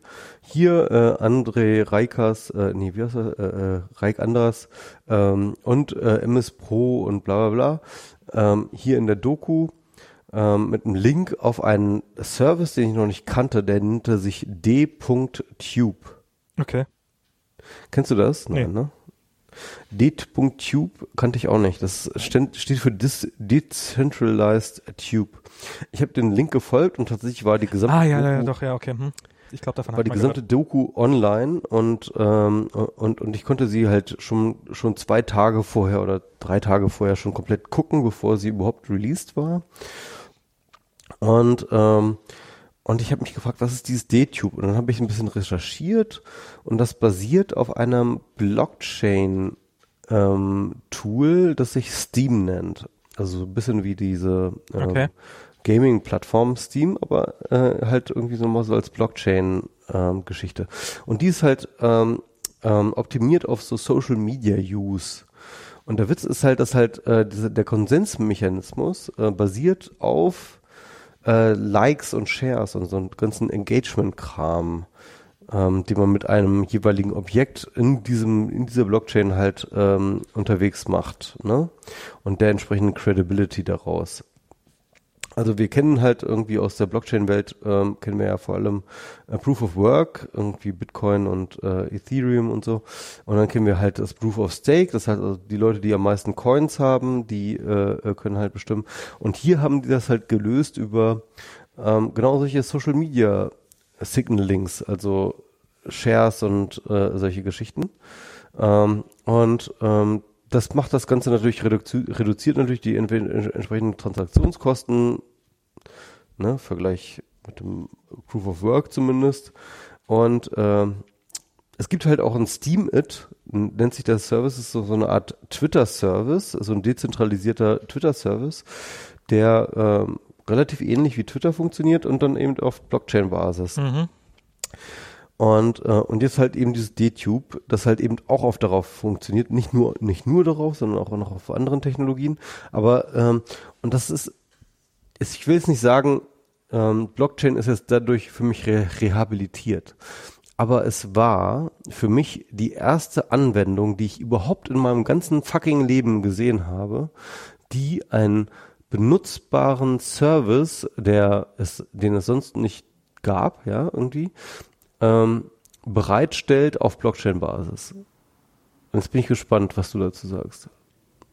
Ähm, ich habe also IPFS, also IPFS, genau, damit, damit komme ich jetzt gerade, das ist so ein äh, Stichwort für mich. Ich glaube, ich habe davon doch schon mal was gehört von diesem und dass das IPFS ist auch so ein Peer-to-Peer-Network, was irgendwie auf Blockchain basiert. Ähm, ich ich habe mich nicht, ich habe es nicht gut genug verstanden, um mir irgendein Bild davon machen zu können. Also auf jeden Fall ist es, ähm, ähm, also um genau zu verstehen, wie es funktioniert. Ich habe ähm, IPFS irgendwann mal, als das aufkam, ausprobiert und ähm, habe da irgendwie was reingestellt und sowas und ähm, dass das und bildete mir aber ein, dass es nicht das, nicht ansatzweise so dezentralisiert ist, wie es behauptete zu sein und sowas. Keine Ahnung, vielleicht habe ich es auch nur missverstanden, vielleicht war ich auch zu doof, es zu verstehen. Ähm, ich bin, ich bin mal, ich bin darauf bin ich jetzt mal gespannt. Ich weiß auch nicht, wie, also inwiefern das jetzt auf der, auf der Blockchain, also weißt du, was daran Blockchain ist tatsächlich an diesem, an diesem ganzen System? Also was ist, was, was hat das mit der Block, Block Ja, werden die genau. Dateien in der Also- Blockchain angele Nee, nee, abgelegt? die, die, die Dateien werden nicht in der Blockchain abgelegt, sondern das wird noch, also es sind halt, es ist eine Kombination aus verschiedenen Services. Ich, ich muss das nochmal ähm, äh, äh, checken hier. Ähm, ähm, aber auf jeden Fall, ähm, äh, die, die Dateien werden meines Wissens nicht in der Blockchain abgelegt, aber halt irgendwie die, die Referenzen drauf. Und ähm, Ah, okay, das, Ähm, okay. Und äh, äh, die Dateien selber wiederum mit einem anderen dezentralisierten Service, ähm, Okay, das ist, das ist dann wahrscheinlich dieses IPFS. das kann, ich, ich muss mal ganz kurz gucken. Also auf jeden Fall steht hier, wenn ich, wenn ich about DTube gucke, dann steht da, ähm, ähm, because of the decentralized nature of IPFS and the Steam Blockchain. Ja, ja, ja, genau, genau, genau. Also wird genau. wahrscheinlich die, ein- also die, die Steam-Blockchain ist halt genau, ja. ja. Also wird wahrscheinlich, also ist jetzt, würde ich mal vermuten, das IPFS ist halt so ein Peer-to-Peer-File-Protokoll, so ein bisschen wie, wie BitTorrent. Genau, das ist so eine, äh, war, stimmt, genau, genau, jetzt erinnere ich mich. Es war halt, äh, genau, BitTorrent, ähm, im Endeffekt ziemlich ähnlich wie BitTorrent, nur weiterentwickelt. Und, Oh, ja. und dass du dann vielleicht einfach, und, und BitTorrent hat ja so funktioniert, also es gab ja das, dass du dann irgendwann nur noch diese Hashes brauchtest, ähm, um, um diese, also das waren auch diese Magnet-Links, wo dann quasi in so einem Hash wurde halt, konnte halt daraus rekonstruiert werden. Wie das technisch genau funktioniert, habe ich nie verstanden. Wirkt, wirkt für mich immer ein bisschen wie Magie, dass, ähm, du hast alles, was du noch brauchtest, war so ein Hash und darüber hat er dann ähm, die die Dateien gefunden und konnte die runterladen. Und wahrscheinlich, ich würde mich nicht wundern, wenn die es jetzt einfach so machen, wenn die dann einfach dieses diese Hashes in der Blockchain ablegen. Ähm, ja, irgendwie sowas, ja. ähm, ke- keine, keine Ahnung, wie dezentralisiert das alles ist. Also ähm, das, das fände ich mal tatsächlich spannend, da irgendwie, vielleicht sollte ich mich da, vielleicht sollte ich mich da einfach beim nächsten Mal noch ein bisschen einlesen. Keine Ahnung. Ja, aber auf jeden Fall, ähm, das war für mich halt einfach äh, äh, revealing insofern, dass halt ich, ich bisher immer so, äh, ey, Blockchain, Leute, macht mal was, wo ich irgendwie sagen kann, okay, ähm, da kann ich irgendwas mitmachen, ja, irgendwie. Und äh, ich, ich meine, das ist eine ganze Menge ähm, äh, Kritik bleibt natürlich stecken, ne? Also zum Beispiel zu, sagen, okay, es gibt keine Möglichkeit, ein Video zu löschen. Es Mhm. gibt keine Möglichkeit, ähm, Es ist ja, Das das, ist natürlich- das- Ziel, dass es keine Möglichkeit gibt. Genau, das, das, das, sind, das sind gesellschaftliche Forderungen an, Ja. an, an, an, an solche Services. Aber dass überhaupt mal was Funktionables passiert, das, das war etwas wirklich Neues. Und da habe ich echt gedacht, okay, ey, why not? Ne? Irgendwie äh, Blockchain mit irgendwie so einer ähm, Peer-to-Peer-Geschichte zusammenzudenken und dann noch irgendwie, why not? Also finde find ich interessant, zumindest genug, dass ich halt mir das mal anschaue. Hm. So. Okay. Wollte ich mal so sagen. Ja. Ähm,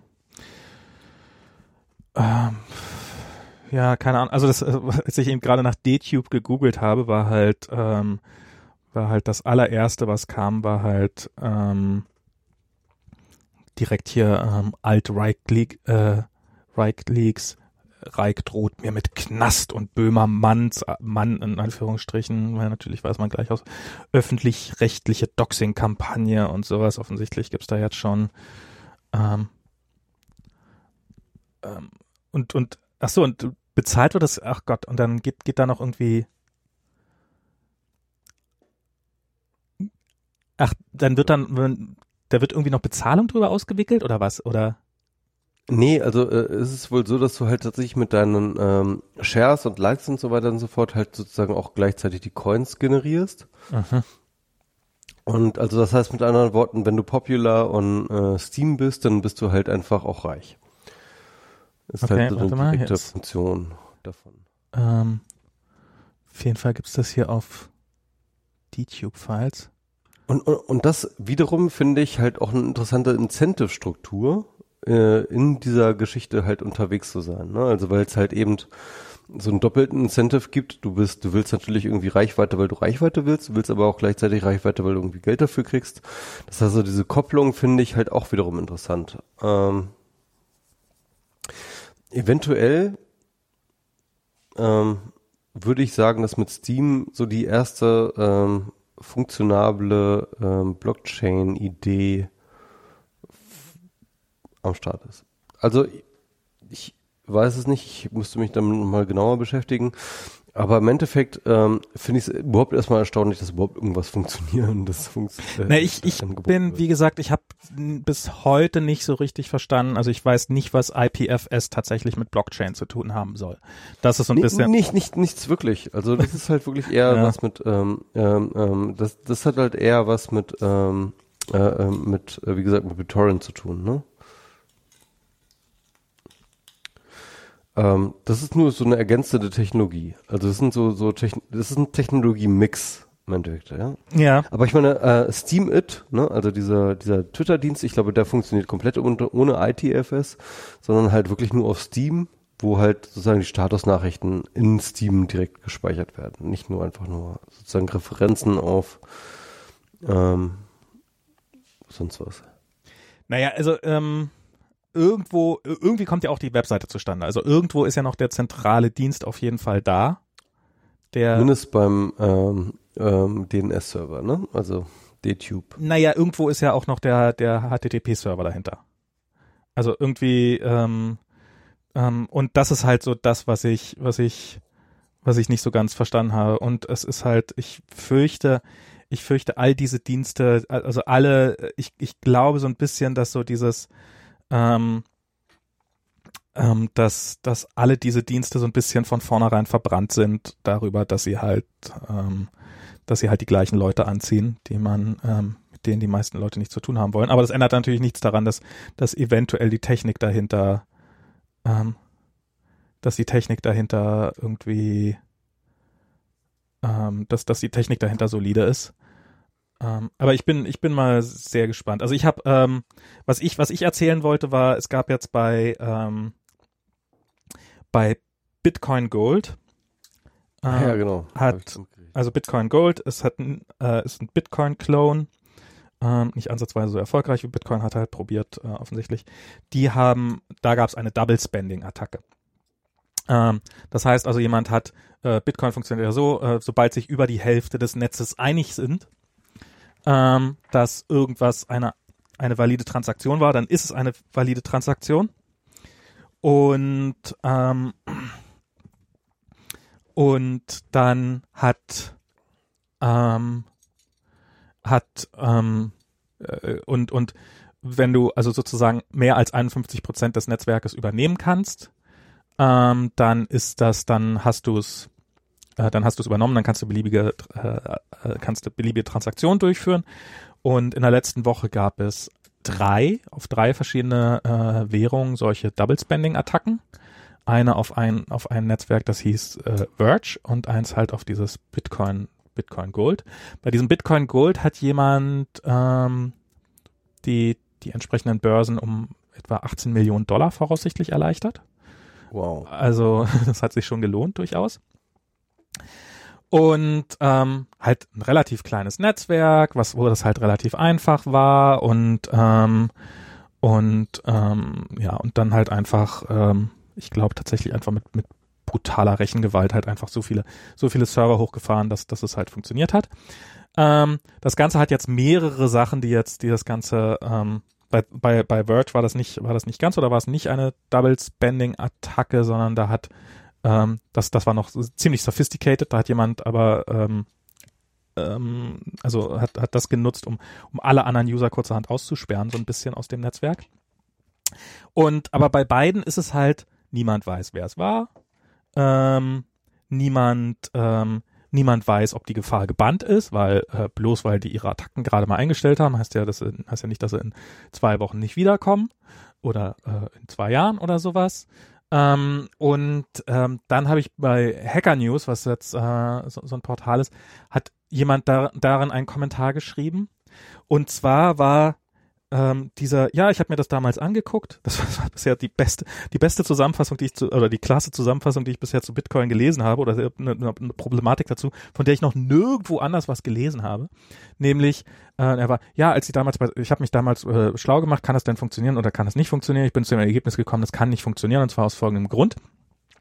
Und zwar, wenn du so ein Netzwerk übernimmst, ähm, so, so dieses eben, du hast mehr als 51 Prozent der Rechenleistung. Ist ja so ein bisschen die Theorie, naja, wer würde sich denn, das ist ja so unfassbar teuer, diese 51 Prozent Rechenleistung auf die Beine zu stellen. Ähm, das, da, wer, wer hätte dann da schon den Incentive für, das zu machen? Und, mhm. ähm, und der hat einfach gesagt, naja, es ist doch total einfach die Leute, die jetzt gerade Bitcoin meinen, also diese, diese, diese, diese, die quasi die Blockchain-Berechnung machen, die machen das ja, weil sie damit Geld verdienen.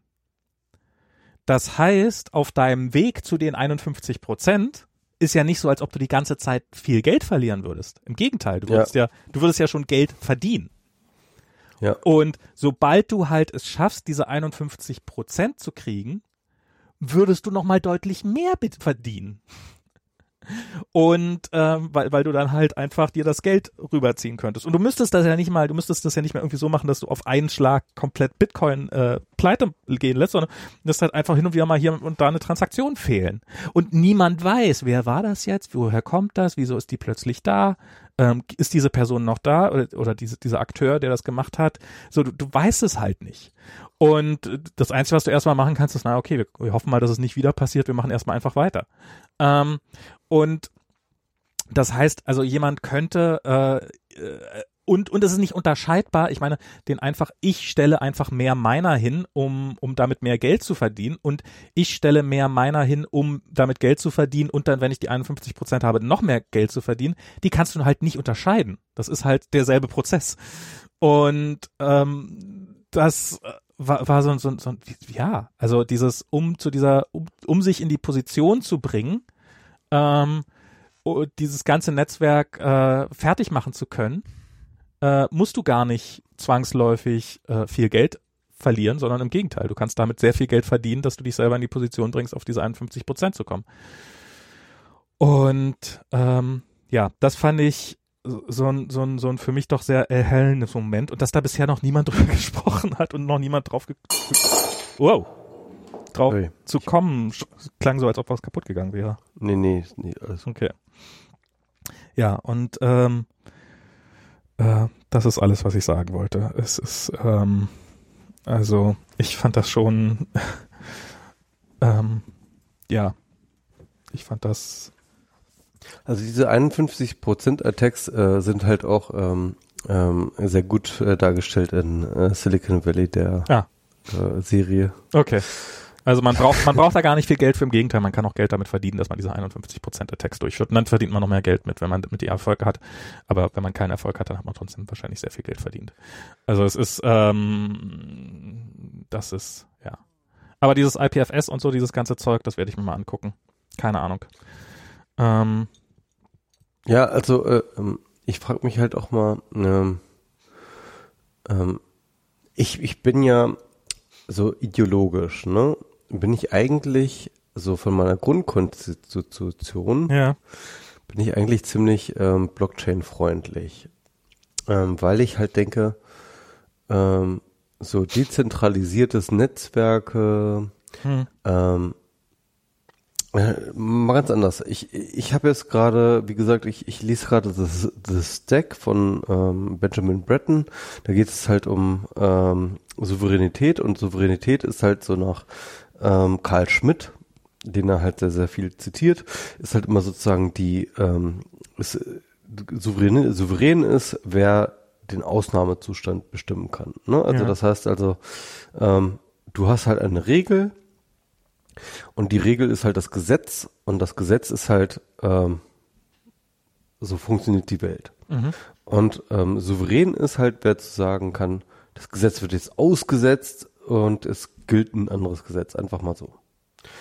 Ähm, und ähm, die Ausnahme ist halt sozusagen, also wer, wer die Ausnahme bestimmen kann, ist der Souverän. Mhm. Und Blockchain ist für mich der reinste Ansatz zu sagen, niemand kann die Aussage bestimmen. Ne? Weil es ist alles protokollbasiert. Man sagt, okay, ähm, alles funktioniert nach dem Code X und niemand kann halt, ist, ist in der Position zu sagen, so, äh, hier ist aber die Ausnahme. Hm, nee, das stimmt aber nicht. Das sehe ich anders. Okay, ja, erzähl erst mal weiter.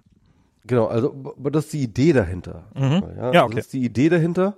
Und ähm, wir kennen, ähm, da würde ich halt, da bin ich halt auch bei dir, dass sozusagen, wir kennen auch Ausnahmen zum Beispiel, ähm, als äh, dieser Attack, äh, es gab so eine Attack auf äh, äh, ähm, Ethereum, wo dann halt irgendwie die Entwickler gesagt haben, okay, wir machen jetzt einen Fork, wo wir das alles rückgängig machen, was ja. äh, der Attacker gemacht hat. Und das, das, das war genau das.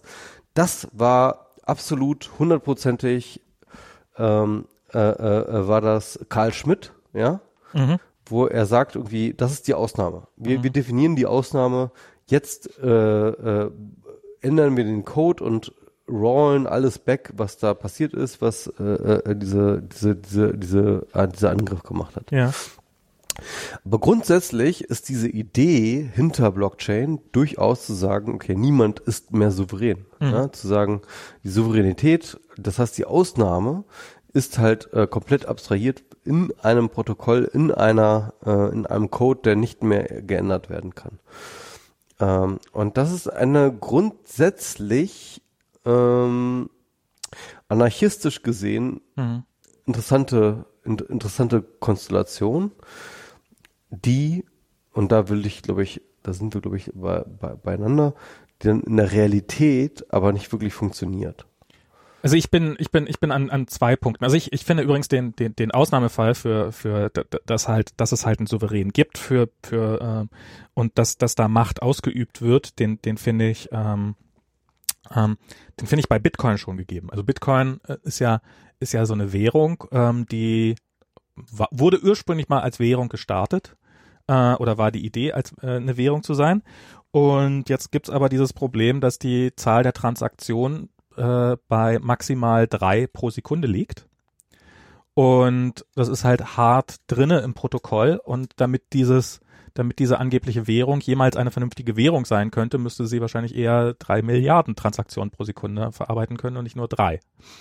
Und Zumindest drei Millionen. Ja, also mehr, mehr als drei. Ähm, und das ist, die Zahl ist nicht 3000 und nicht 300.000, sondern drei physisch. Du kannst halt so, ich weiß nicht, ja. Kann, kann sich jeder selber ausrechnen. das ist auf jeden Fall, auf jeden Fall zu, zu gering. Ja. Zu gering. Das ist, das ist, lass es 30 sein. Aber absurd wenig, absurd wenig. Also äh, ein, ein größeres Geschäft hat wahrscheinlich mehr Transaktionen als, als Bitcoin als Ganzes ab kann per Definition. Das ist nicht keine Frage der Rechenleistung, das ist keine Frage von irgendwas, sondern das ist einfach hart im Protokoll drin. Und, und ähm, an diesem Zustand könnte man was ändern. Ähm, man könnte sagen, okay, wir, wir, wir denken uns eine technische Lösung aus. Angeblich sind auch immer wieder Leute dabei, diese technischen Lösungen zu finden. Aber meine Meinung ist einfach, ähm, dass im Augenblick der Grund halt, warum das nicht passiert ist, weil halt der, weil die, die wichtigen Miner sich halt auf den, auf den Standpunkt glauben, dass das für sie der aktuelle Status quo schon die beste Variante ist und dass sie damit am meisten Geld verdienen können und dementsprechend da nichts dran ändern. Also ich glaube, ähm, der Grund, warum der Code so ist, wie er ist, hat ja auch einen Grund. Und der wird ja bestimmt von bestimmten Menschen. Und das wird ja in jeder Blockchain immer der Fall sein. Und ähm, das äh, ist äh, und das ist ja auch, das ist ja und und wenn man dann irgendwie ein Abstimmungsverhältnis braucht und das ist ja bei Block äh, bei bei Bitcoin der Fall, um den Code zu ändern, brauchst du halt mindestens möglichst viele möglichst viele Stimmen, die mit dir übereinstimmen und wenn du halt wenn das nicht passiert, dann kannst du diesen Code nicht ändern und das ist ja das ist ja ein, ein rein äh, politisches Abstimmungsverhalten. Leute haben Macht. Äh, in dem Fall haben sie halt Macht, weil sie viel, viel Rechenpower, viel Geld haben. Und, ähm, und diese Macht nutzen sie, um halt entweder etwas, äh, das System zu verändern oder eben, das ist ja genauso Macht ausüben, indem sie dafür sorgen, dass sich dieses System nicht ändert. Und im Augenblick scheinen sie mir sehr viel, äh, sehr viel Zeit rein und Geld rein zu investieren oder sehr viel Macht rein zu investieren, sehr politische, dass es sich nicht ändert, das System. Und insofern, nein, ähm, nicht, nicht nur diese, diese Rückroll-Sachen und sowas sind, sind für mich Beweise dafür, dass dieses System gar nicht so frei und anarchistisch ist, wie es immer behauptet, äh, sondern einfach nur, dass der Status quo so weiterhin existiert, wie er existiert und weiterhin die, die Leute reicher macht, die er bisher reicher gemacht hat, ist für mich schon Beleg genug, dass, ähm, dass, dass, dass es ähm, dass, dass es nicht zumindest kein anarchistisches System kein anarchistisches System in irgendeiner Form ist.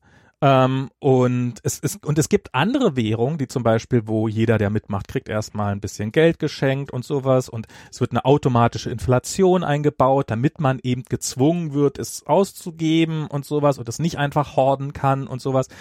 Und ähm, also was, was die Schwächen von Bitcoin auch nicht hat.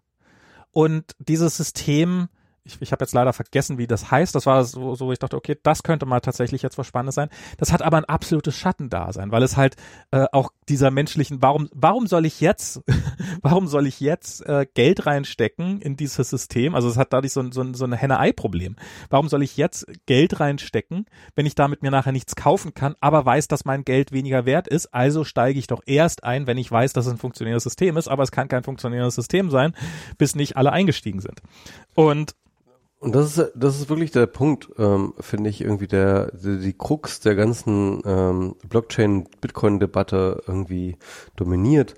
Und äh, warum es in gewisser Hinsicht ähm, auch sozusagen, sozusagen rational gerechtfertigt ist, in Bitcoin zu investieren, ist, dass in all diesen Systemen halt diese Netzwerkeffekte ganz, ganz massiv eine Rolle spielen. Mhm. Und ähm, und da Bitcoin halt das erste System war, das halt äh, diese Netzwerkeffekte für sich acquiren konnte, ähm, ähm, halt auch einfach das mächtigste System bleiben wird. Mhm.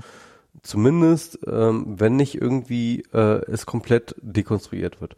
Und ähm, das kann, glaube ich, nur passieren, wenn wirklich eine echt üble Sicherheitslücke passiert, wo halt wirklich niemand mehr irgendwelche Transaktionen trauen kann. Na, also wie gesagt, ich finde schon, dass es ausreicht. Also in dem Moment im Augenblick wird es halt als so eine Art Geldspeicher genommen. Ähm, mhm. Also ja, als Spekulationsobjekt immer. Ja, Spekulationsobjekt. Sagen, ne? ähm, und und ähm, aber da ist natürlich die Frage, warum soll es, warum soll es ohne Grund immer mehr wert werden? Also irgendwann muss das ja ein Ende haben.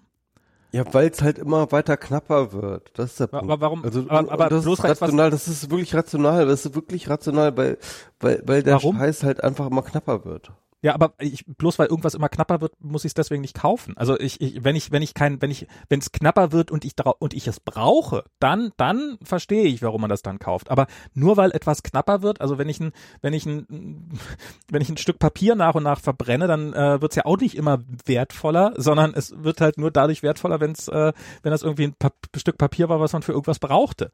Und ähm, und und bei Bitcoin, warum, warum, warum soll es also es hat es, gibt es irgendeinen Einsatzzweck für Bitcoin außer ähm, der, dem, irgendwas, was man nur mit Bitcoin machen kann? Es ähm, gibt einen theoretischen Wert ähm, Zuweisung von äh, Bitcoin zu allen anderen Währungen und deswegen gibt es sozusagen ähm, einen rationalen Grund zu sagen, äh, Bitcoin zu haben, weil es eben einen Umrechnungswert gibt. Und das ist egal erstmal, wie, wie hoch der Umrechnungswert ist. Aber es gibt einen, ja. Naja, aber wenn der Umrechnungswert ähm, in einem Jahr schlechter sein wird, als das heute ist, dann habe ich trotzdem Geld verloren. Das, das stimmt schon, aber im Endeffekt äh, kannst du dir immer schön reden, äh, dass Bitcoin halt weiterhin knapper wird, je länger die Zeitspanne vor, vorangeht, weil erstens es nur begrenzte Anzahl von Bitcoin geben wird insgesamt und zweitens, dass halt ständig Bitcoin verloren geht. Ähm, das heißt also mit anderen Worten, ähm, die Knappheit ist halt einfach garantiert. Und ähm, diese Knappheit wirklich einzupreisen über die lange Zeit ist halt eigentlich ein komplexer Prozess, der der, der jeden Menschen überfordert im Endeffekt. Hm. Ja, also, also nee, das, das, das, also das, das, das glaube ich nicht. Das ist also die Knappheit alleine ist, also äh, Bitcoin ist im Endeffekt eigentlich ein, also warum, warum soll ich, warum soll ich, ich, äh, ich, ich kann in beliebige Sachen, die knapp sein werden. Ich, ich könnte jetzt, ich könnte jetzt in iPhone 8 investieren, weil ich weiß, dass in zehn Jahren iPhone 8 furchtbar knapp sein werden. Ähm, und weil bis dahin ist das iPhone 18 da und äh, niemand hat mehr ein iPhone 8. Haha, und ich bin der Einzige, der das ganz total knappe iPhone 8 hat. Und ähm, du, äh, du, das ist in der in der Automobilmotorbranche, wie ich jetzt klappt das manchmal.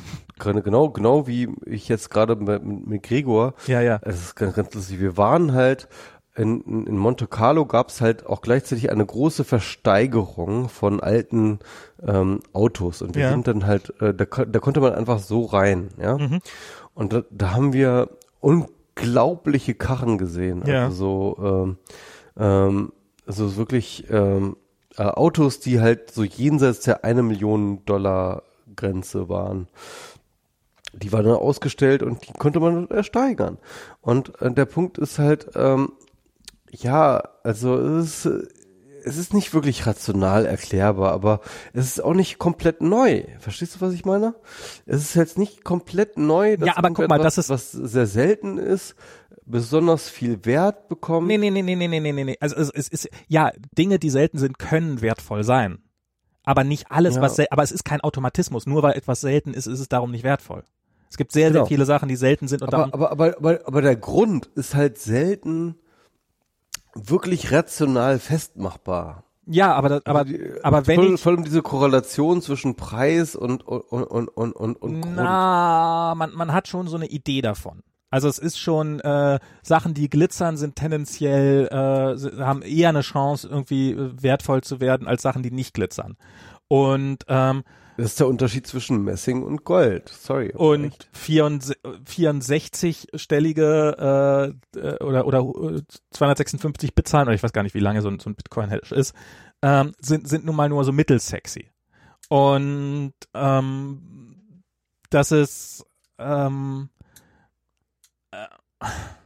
das das ist äh, also ich sehe halt ich sehe ich sehe halt bei dir irgendwie den Versuch immer irgendwie Rationalität in einem System zu suchen, wo es ist ein Zahlungsmittel. Nicht, nicht, Im Endeffekt ist es ein Zahlungsmittel und nein, nein, nein, nein, das, das ist das ist schon die erste. sondern was ist es sonst? ähm, es ist nicht ein Zahlungsmittel, es ist ein Spekulation. Also ursprünglich war es mal als ursprünglich war es mal als Zahlungsmittel gedacht. Das ist richtig und das ist falsch. Also es ist das ist richtig, es nicht mehr. Okay. Äh, dass es das will, aber es ist falsch, dass es das okay. geschafft hat. Und jetzt ist es jetzt ist es und, ein Spekulationsobjekt. Es ist halt, ähm, ich, ich glaube, ich glaube durchaus, dass die Leute, die äh, Bitcoin mit Gold vergleichen, am, am ehesten das richtige, den richtigen Ton treffen. Ähm, Gold ist halt äh, theoretisch auch immer ein Zahlungsmittel gewesen, also lange Zeit auf jeden Fall. Ja. Und ähm, aber mittlerweile halt einfach nicht mehr. Und mittlerweile ist es halt wirklich so ein Spekulationsobjekt, wo der der reine Nutzen oder, oder die reine Spekulation daran beruht, dass es halt einfach eine begrenzte Menge an Gold in, äh, äh, äh, auf der Welt gibt. Ja. Und ähm, äh, deswegen äh, der der Wert relativ stabil ist.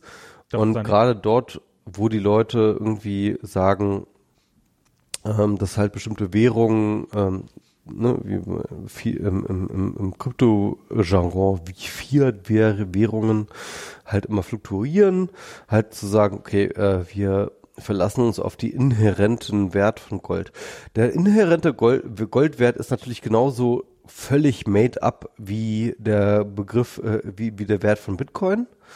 Aber genau deswegen glaube ich halt, dass es die, dieser Vergleich halt auch ganz gut ist. Aber so dieses Wobei natürlich die Tradition bei ähm, äh, bei Gold natürlich eine große Rolle spielt. Also Gold ist halt einfach so sozusagen tradiert einfach so ein großer Wert. Genau. Also das ist zum einen ist ist Gold. Also wenn wenn wenn du wenn du wenn du wenn du tatsächlich wenn irgendjemand Geld rumliegen hat und es in Gold investiert, dann weiß man mit ziemlicher Sicherheit, dass es ein Idiot ist, weil ähm, es ist Gold Gold also das einzige ist, was wohl bei Gold ist, ist halt so ein bisschen, ist halt gegen die, gegen die, gegen die, äh, gegen die Wirtschaft sozusagen. Also wenn es der Wirtschaft schlecht geht, dann, dann, dann gewinnt Gold an Wert. Das kann, das kann dann vielleicht einer der Punkte sein. Aber jedes Mal, wenn es der Wirtschaft wieder gut geht, verliert Gold an Wert, weil halt es ja. einfach, einfach keinen großen Sinn macht, in Gold zu investieren. Weil es eben, weil es zwar relativ also weil es halt so im Bereich von paar hundert Prozent relativ äh, relativ, also es, es war noch nie komplett wertlos, sagen wir es so. Ähm, aber es ist jetzt auch nichts, womit du, wenn du nicht gerade, ähm, also womit du auf Dauer Es hat halt Geld eine verdienen kannst. krasse Historie. Also ich meine, man muss sagen, bis so in die 70er fucking Jahre hinein war ähm, fast jede fucking Währung auf der ganzen Welt äh, gekoppelt an den Wert von Gold. Ne? Das muss man einfach mal sehen. Das ist echt krass. Also bis in die 70er Jahre war halt Ja, ja. jede Währung der Welt auf die eine oder andere Weise gekoppelt an Gold. Ja.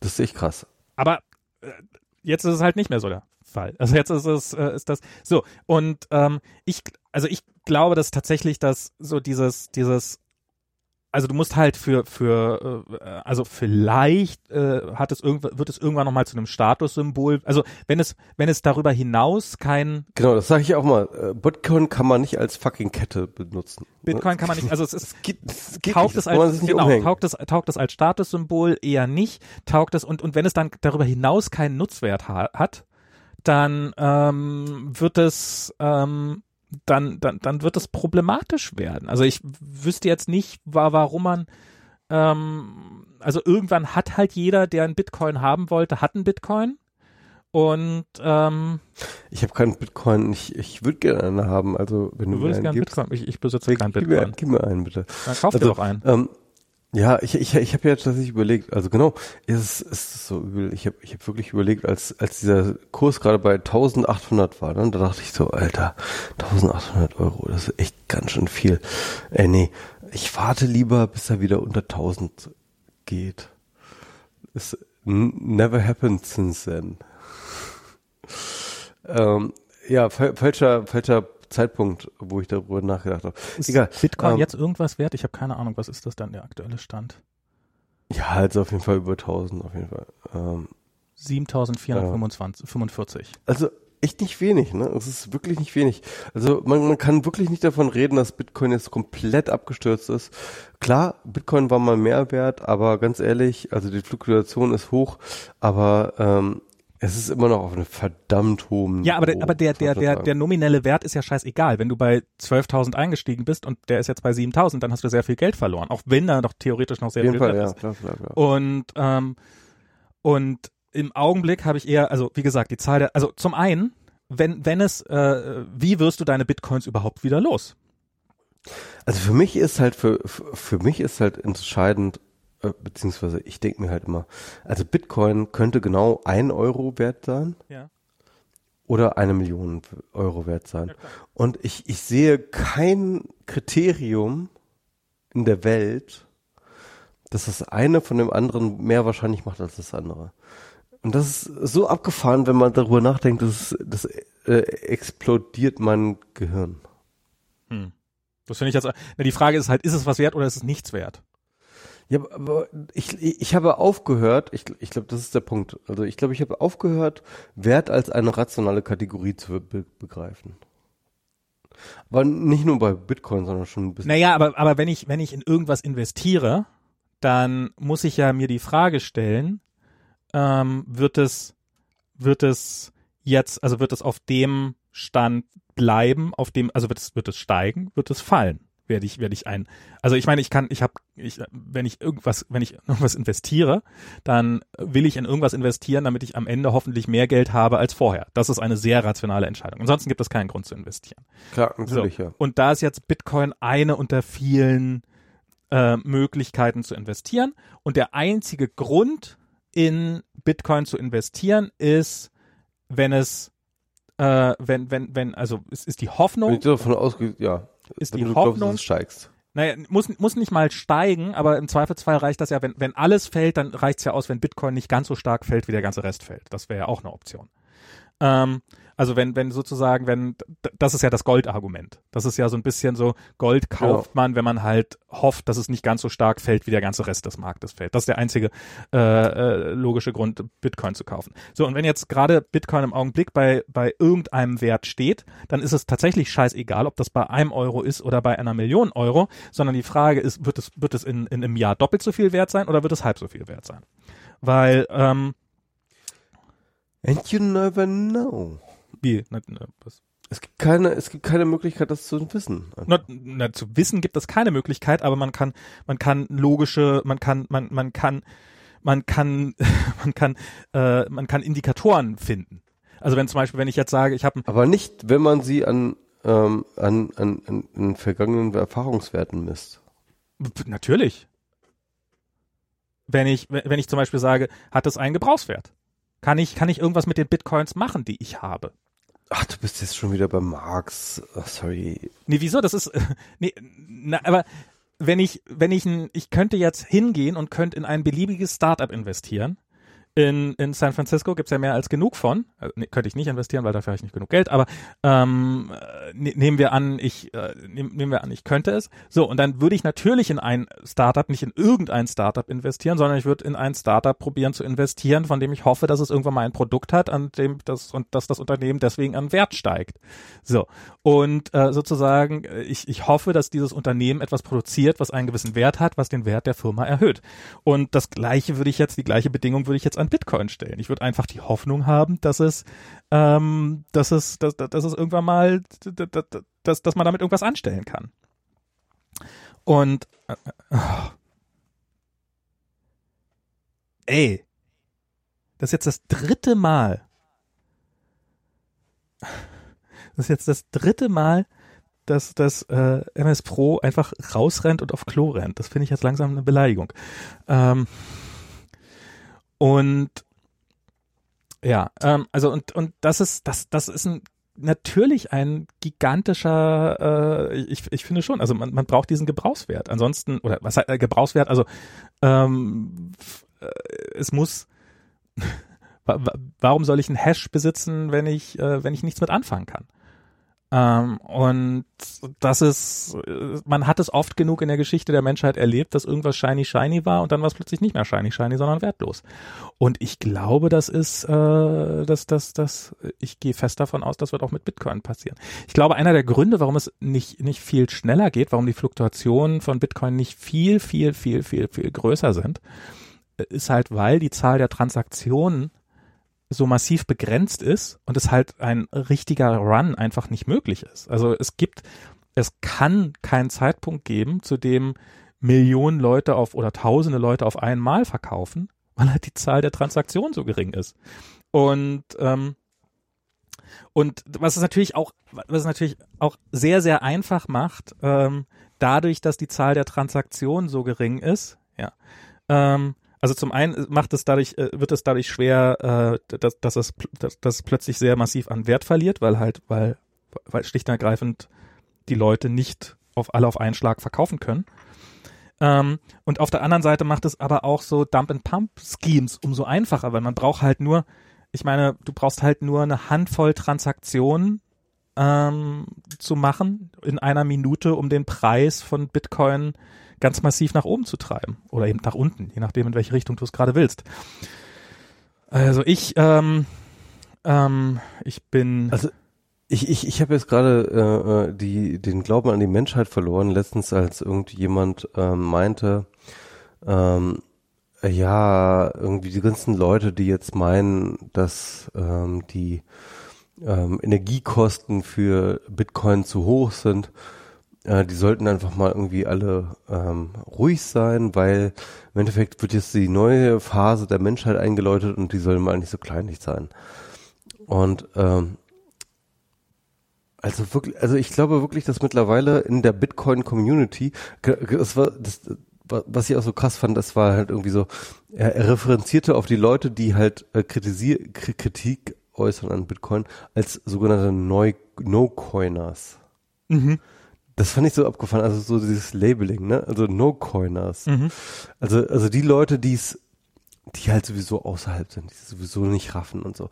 Und da kommt halt wirklich wieder der, der, der Punkt, ähm, zum Tragen, wo ich meine, okay, da kommt halt dieser Tribalismus wieder noch äh, äh, zu, äh, zu, zu tragen, ja, zu sagen, es gibt die Coiners und es gibt die No-Coiners, ja, es gibt die Fremdgruppe, es gibt die Eigengruppe und die Fremdgruppe ist halt sowieso falsch, die ist halt sowieso, die hat sowieso keine Ahnung, was wir hier tun und äh, äh, äh die, die, die ist sowieso, ähm, die müssen wir ablehnen, die müssen wir bekämpfen im Zweifelsfall und ähm, also, also wo halt wirklich auch so eine Ideologie Alter, da, da, da fällt mir übrigens noch so, so, eine, so eine andere Sache ein, die ich gerade gelesen habe. Mm, und zwar ähm, auf diesem äh, Forum, kennst du das äh, Less Wrong?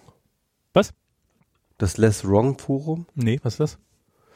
Ach, das ist so eine ähm, äh, so, so ein Forum, wo halt sich vor allem äh, wahnsinnig intelligent haltende Nerds miteinander diskutieren, darüber über ähm, ähm, Dinge, die halt jetzt so anstehen, Politik Mhm. vor allem auch. Und ähm, eine der Grund, ganz großen Themen bei Less Wrong ist halt irgendwie KI. Und da haben sie halt folgende Idee entwickelt. Und zwar, dass halt ähm, die ähm, Zukunft ähm, mehr oder weniger determiniert ist durch ähm, die ähm, Entscheidung, die wir jetzt gerade treffen. Und ähm, dass ähm, jede sozusagen nicht entscheiden, äh, nicht getroffene Entscheidung sozusagen an eine eigene Parallelentität, äh, Parallelrealität erschafft. Nicht ganz neu von der ganzen Idee her, aber auf jeden Fall ähm, ganz spannend so.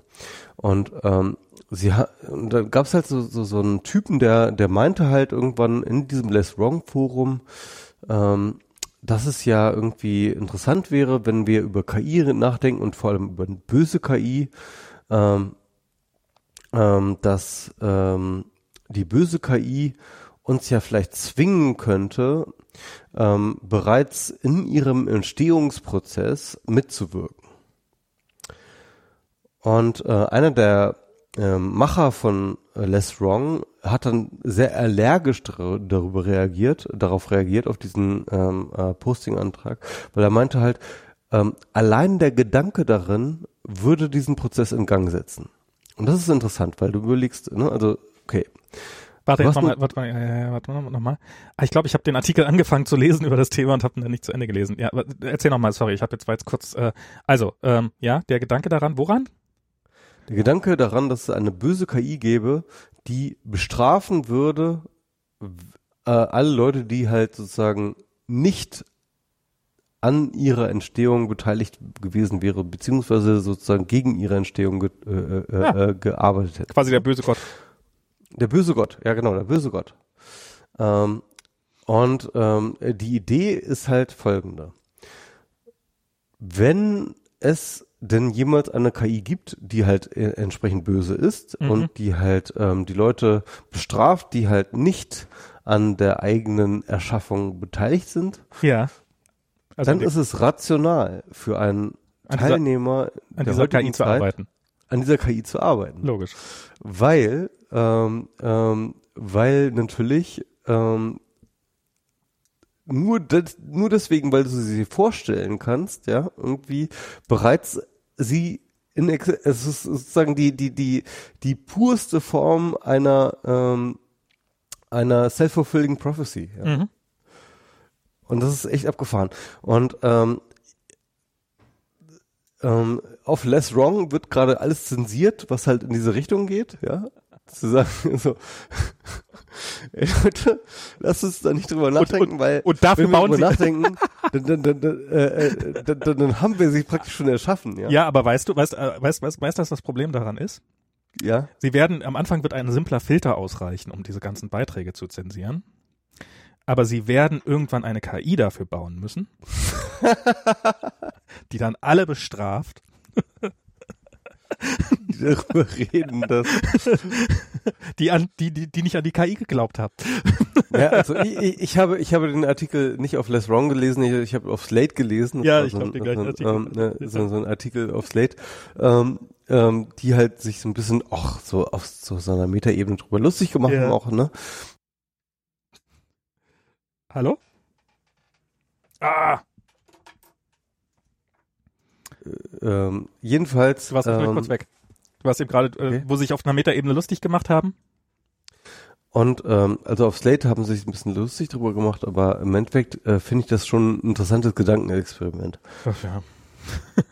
Ja, also, also ähm, ähm, der Punkt ist, wo ich mich jetzt wirklich drüber, wo ich jetzt wirklich Angst habe, ist halt tatsächlich, dass sich aus diesem Less Wrong Forum halt so eine Sekte gründet, die halt wirklich nichts anderes tut, als eine Evil KI zu bauen, weil sie glauben, dass die einzige Möglichkeit ist, sozusagen irgendwie ungeschoren davon zu kommen. Mhm. Also das heißt, also, also das ist halt wirklich eine self-fulfilling prophecy aus der self-fulfilling prophecy aus der self-fulfilling prophecy kommt. Also bist du, Und, bist ähm, du voll drauf eingestiegen gerade. Nein, ich bin nicht drauf angestiegen. Ich, ich Ja, mach du mir wirklich, Angst vor ich, dieser mach, ich Sekte. mache, ich, ich, ich mache mir Wäre es mach mir nicht auf besser, einer Mitglied- dritten, mit in auf, dieser auf, Sekte auf einer zu sein? dritten Meden, auf einer dritten Metaebene mache ich mir Sorgen darüber. Ja, also, Ah. also wirklich so, also, also wirklich, also dass halt wirklich Leute anfangen würden, ey, ich, hier, Aber KI, KI werden kommen, ohne Frage. Das ist, da braucht man wirklich keinen ganz, ganz, ganz, ganz, kurz, lass mich mal kurz Ja. Ende. Also so, KI, ja, okay, wir bauen eine KI, äh, gibt's halt schon eine ganze Menge Forschungspaper und so, und äh, aber dass halt wirklich Leute sich hinsetzen, so, wie können wir eine Evil KI bauen? Also wirklich so, dass sich Leute hinsetzen zu sagen, so, wie können wir eine KI bauen, die möglichst böse ist? Ja, im Sinne von einfach dieser self-fulfilling prophecy. Meinst du nicht, dass da genügend Leute sowieso schon dran sitzen an einer bösen KI? Einfach weil es geht? Ja, die Idee bei dem, bei dem ganzen KI-Diskurs ist ja eigentlich zu sagen so, äh, selbst mit Good Intentions ähm, könnte man irgendwie eine KI bauen, die die Menschheit auslöscht. Und das ist dieser äh, Nick Bostrom-Gedanke, so irgendwie mit dem Ja, ja. Paperclip-Maximizer und so. Irgendwie wir bauen die ganze Welt um zum Mac äh, äh, um Paperclips zu bauen. Ähm, äh, und, und das ist so, so, so ein bisschen die, die, die vorherrschende Idee. Aber wenn jetzt wirklich so Nerds sich hinsetzen und sagen so, ey, wir müssen eine KI bauen, die nicht einfach nur irgendwie eine KI ist, wir müssen eine böse KI bauen. Ey, Ich weiß nicht. fuck, Irgendwie, fuck, irgendwie, ich will das nicht wissen. irgendwie klingt das für mich gerade nach, ähm, nach einem neuen Trolley-Problem. Ähm, so ein bisschen so, so gelangweilte, gelangweilte Leute, die sich für schlau halten.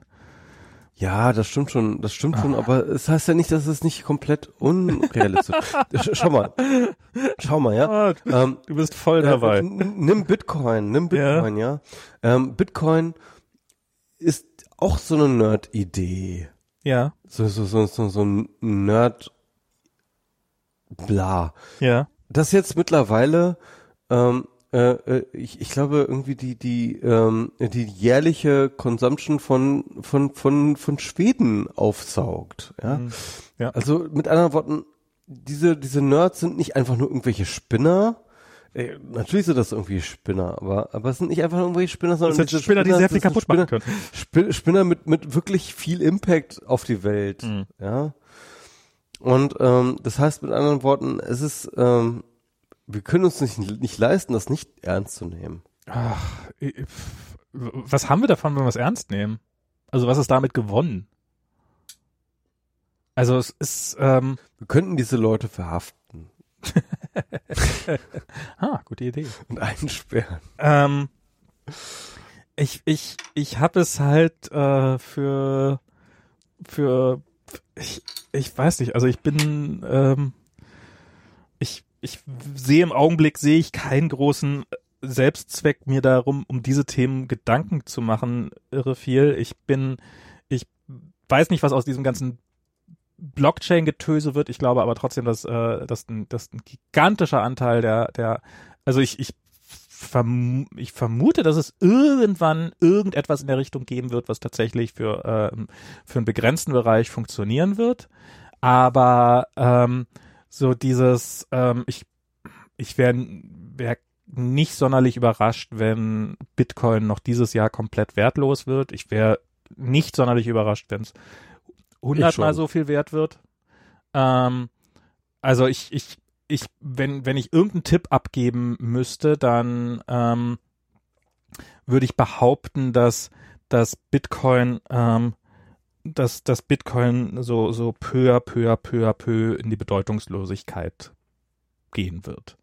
Ähm, erstens, weil es sich selbst als irgendwie nicht, nicht erneuerbares System erwiesen hat. Ich glaube, das ist das, das, das die größte Gefahr, dass sie halt das ähm, und zum Zweiten äh, und und dadurch halt, ich glaube, dass dass das da eben nicht der First Mover der Winner sein wird, sondern ich glaube, dass es ähm, das ist im Gegenteil. Sie, sie sind halt nicht in der Lage, ihre Kinderkrankheiten jemals wirklich zu beseitigen. Glaube ich jedenfalls. Mal gucken. Äh, Heißt natürlich nicht, dass es nicht trotzdem noch passieren könnte, aber ich glaube, sie haben halt einen Haufen Kinderkrankheiten und die werden sie ähm, aus aufgrund dessen, dass sie sich alle gegenseitig blockieren, vermutlich nicht mehr wegbekommen.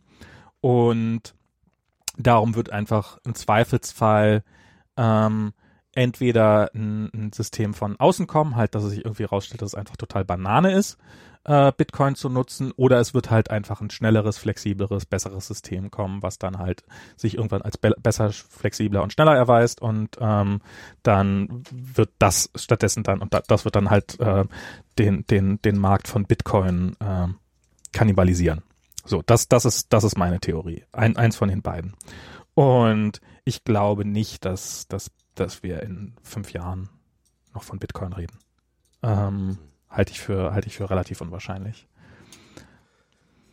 Du, ich, ähm, ich bin da in dieser Hinsicht, also gerade was diese ökonomischen Voraussagen angeht, ja. ne, bin ich sehr, sehr, sehr viel, ähm, ähm, wie soll ich sagen, ähm, demütiger geworden. Hm. Weil ich einfach, ähm, also ich, ich, ich, also ich glaube, wir, wir neigen dazu und ähm, die Wirtschaftswissenschaften ähm, tun ihr übrig, Übriges, ähm, dass wir halt immer diesen die ganzen Wirtschaftsbeziehungen und Wirtschaftsvorgänge ähm, mal als sehr rationale Dinge betrachten. Und ich glaube, das ist einfach nicht der Fall. Ich glaube, ich glaube, da müssen wir, da müssen wir wirklich umdenken. Ähm, naja, wenn es nicht rational ähm, ist, dann, dann, dann brauche ich auch gar nicht zu denken. Also wenn ich, wenn ich, ähm, genau, wenn es ein genau, also ich, beziehungsweise da muss man halt einfach vorsichtig sein mit dem eigenen Denken. Ich, ich, ich ich denke nicht, nicht, nicht. Ne? Also das würde ich nicht sagen. Aber ich, ich denke, ich bin nur, ich bin einfach vorsichtig geworden mit dem Denken. Ich bin vorsichtig geworden mit Vorhersagen in dieser Hinsicht. Mhm. Ähm, ich, ich glaube Folgendes.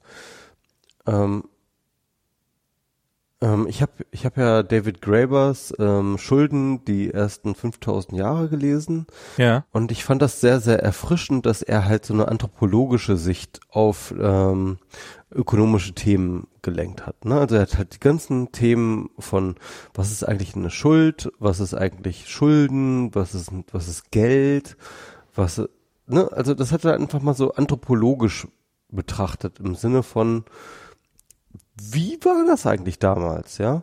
Und zwar und, und nicht mehr irgendwie auf so einer theoretischen Ebene, sondern wirklich geguckt hat, wie das so passiert. Und eine der Sachen, die ich so mitgenommen habe, ist halt diese, diese extreme ähm, Verbundenheit von Schuld und Opfer. Hm. Also er, er an einer bestimmten Stelle ähm, sagt er halt irgendwie, dass die Schuld, die Idee der Schuld eigentlich aus dem, aus der Idee des Opfers kommt. Dass halt irgendwie du bestimmten Opfertiere oder Opfer ähm, Dinge ähm, ähm, einem Gott opferst. Und ähm, und das entzieht die ganze Ökonomie, mehr oder weniger der ganzen Rationalität hin zu einer äh, Mythologie. Das ist so, so eine ähm, äh, Metaphysik. Ähm, ich, ich will nicht sagen, dass es der, der letzte äh, äh, Grund ist und so weiter und so. Aber ähm, ich glaube, wir, wir lernen daraus in gewisser Hinsicht etwas. Und zwar, dass zum Beispiel ähm, Bitcoin deswegen auch einen Wert hat, weil ähm, Dinge geopfert werden. Also zum Beispiel Energie, ja, ganz offensichtlich. Oder Rechenpower, wie, wie man es nennen möchte. Ähm, also es, es gibt so eine, so eine Art von Opferungsmythos, der halt ähm, die Währung mit ähm, Bedeutung auflädt. Ähm, und ähm, und ich möchte, ich, ich will gar, gar nicht sagen, dass es so, so ein lineares Verhältnis dazu gibt oder so oder dass es irgendwie, ähm, dass man da jetzt irgendwie eine Gleichung draus bauen könnte oder so etwas, sondern ich sage einfach nur, ich glaube, dass ähm, dieses, diese, dieser Opferkult irgendwie in diesen Kryptowährungen fortlebt. Vielleicht auch in den Fiat-Währungen, wie man das so schön sagt, ne? irgendwie auch, auch fortlebt. Und, und dass es vielleicht irgendwie gar keine Währung mit Wert geben kann ohne, ohne irgendein Opferkult es gibt ein, das verstehe, also es gibt, was, was gibt's denn bei klassischem Geld für einen Opferkult? Ähm, bei klassischem Geld ist der Opferkult ähm, die Verschuldung an sich. Ne? Also zu sagen, okay, ähm, du machst, also das ist, das ist ja ein, ein offenes Geheimnis, das, glaube ich, jeder Ökonom mittlerweile unterschreiben würde. Geld entsteht durch Schulden. Ne? Also, dass jemand eine Schuld eingeht. Na, ich, das ist doch das Grundprinzip von Geld. Genau, das ist das Grundprinzip von Geld. Aber im Endeffekt ist das ja auch eine Art von Opferung. Zu sagen, okay, ich gehe eine Schuld von x Euro ein, ja, irgendwie ist eine Form von Opferung. Ist es das? Weil es ist ja nicht so, dass ich das freiwillig mache, sondern ich krieg ja was dafür. Ja klar, also ähm, das ist aber auch ja immer bei jeder Opferung so. Da, also, du machst ja die Opferung auch schon nie, also auch in der Frühzeit der Geschichte nicht umsonst, sondern du machst eine Opferung, weil du den Gott des Regens irgendwie beeinflussen möchtest. Ja, es ist ja ist immer eine Transaktion. Naja, aber Moment mal, wenn ich wenn ich wenn ich Schulden äh, annehme, wenn ich wenn ich mich verschulde, dann mache ich das, weil ich dafür einen neuen Fernseher kriege. Also das ist ja ähm, nicht nicht äh, ist, also ich meine, es ist ja, ist ja ein Unterschied, ob ich, ähm, ob ich äh, und und ich meine selbst selbst die, die was für ihren Gott opfern, das, äh, die die machen das ja nur, weil sie dafür auf eine Gegenleistung hoffen. Die machen das ja nicht, äh, die machen das ja nicht für einen Gott, an den sie eh nicht glauben, sondern die machen das ja nur für einen Gott, an den sie. Ja. Dreht irgendwie ja. ein Hubschrauber die ganze Zeit seine Runden in extremer Tiefe. Krass. Fliegt hier auch teilweise sogar. Fliegt er jetzt lang? Jetzt fliegt er da lang? Krass. Der fliegt hier vielleicht so 150 Meter Höhe, so direkt immer vor meinem Fenster vorbei. Jetzt scheint er wieder abzudrehen. Ähm, ja, also ich glaube, dass es. Bist noch da? Ja. Okay. Ähm, nicht schon wieder auf Klo. Ähm, also ich glaube, dass es, ähm, dass, dass es, dass, dass, dass, also äh, keine Ahnung. Vielleicht, vielleicht, also da, dass der Markt nicht ansatz, also dass der Markt irgendwie massiv rational sei oder sowas, klar, das ist, das ist er nicht. Das ist, ähm, das ist äh, und es kann natürlich sein, dass ähm, dass dass Bitcoin, also so als self-fulfilling prophecy, dass halt aufgrund dessen, dass Bitcoin an Wert steigt, ähm, mehr Leute Bitcoin kaufen, was dazu führt, dass es an Wert steigt, auch wenn es eigentlich gar keinen rationalen Grund dafür gibt, dass man und und man aber irgendwann an irgendeinem Punkt ist halt diese ganze ist es hat halt ein Ende erreicht automatisch. Und ähm, entweder weil jeder, der Bitcoin wollte, Bitcoin hat und alle sein Geld bereits in Bitcoin investiert hat und äh, kein Geld mehr dazu kaufen kann oder sowas. Und irgendwann ist es halt, ähm, ist es, ist es, ist es halt ist es halt automatisch vorbei. Und ähm, das heißt natürlich nicht, dass das äh, morgen der Fall sein muss oder in, auch, in, auch in sehr naher Zukunft, aber aber das ist doch genau der Punkt. Also ich meine, das denke ich mir auch, ne? Also das halt irgendwie, irgendwann ist das, ist er halt vorbei, das denke ich mir auch, das ist keine Frage. Aber die Frage ist halt die völlige, ähm, ich sag mal so, Schwerelosigkeit, in der du diesen Zeitpunkt bestimmen musst. Also also, woran willst du das festmachen? Also, welche externen Kriterien sollen dir jetzt sozusagen den Hinweis geben, dass der, dass der Bitcoin-Wert jetzt vorbei ist? Ich, ich will das mal kurz äh, erläutern, indem ich das einfach vergleiche mit irgendwie, keine Ahnung, Housing Bubble oder sowas. Ja. ja irgendwie, das ist halt, irgendwie, du hast halt irgendwie Immobilien gekauft und ähm, und dann merkst du dann irgendwann, okay, ähm, der Immobilienwert, den du dir ausgedacht hast, der korrespondiert nicht mehr wirklich mit den Leuten, die bereit sind, zu einer bestimmten Miete deine Scheißwohnung zu, zu mieten, ja. Das heißt, du hast so ein Mismatch irgendwann. Und dann sagst du, okay, ähm, ja, pff, okay, ich finde jetzt niemanden, der irgendwie zu der entsprechenden Miete mein, äh, mein, mein Apartment mietet. Aber das war ja bei aber, der Bubble nicht das Problem. Ja, es ist, ist immer wieder das Problem. Und dann sagst du, okay, ähm, ich könnte immer noch ein Steuersparmodell daraus machen, dass ich irgendwie ähm, weniger Geld einnehme. Egal, keine Ahnung. Auf jeden Fall, ähm, du hast auf jeden Fall irgendwie zu viel investiert, ohne dass halt wirklich der Revenue stimmt. Ähm, bei Firmen ist es auch relativ easy zu sagen, okay, du hast halt irgendwie, du hast so, du hast halt eine bestimmte Bewertung von einer Firma und dann hast du halt einen bestimmten Revenue von einer Firma und dann ist ein Mismatch oder nicht. Und, und das hast du einfach bei Bitcoin nicht. Du hast halt einfach zu sagen, du kannst einfach sagen, okay, du hast halt irgendwie ähm, Bitcoin-Anteile und die steigen oder fallen im Wert irgendwie X oder Y, aber im Endeffekt hast du keinen Indikator zu sagen, dass das irgendwie ein Revenue abwirft. Weil es wirft einfach kein Revenue ab. Es ist einfach null. Es ist einfach, es, es hat keine eigene, eigenständige Wirtschafts, ähm, Leistung, die irgendein Revenue in irgendeiner Hinsicht abwirft. Ja, aber das wird auf Dauer sein Problem sein. Das sagen die Leute schon seit Anfang an. Und ähm, aber, aber warum kann es nicht einfach auch so weitergehen wie bisher? Weil, ja, weil also, bisher was, so also das, das ist immer weiter. Nee, also bisher ist es also zum einen, zum, bisher ist es nicht weitergegangen. Es gab irgendwann im Dezember gab es halt einen Höchststand von.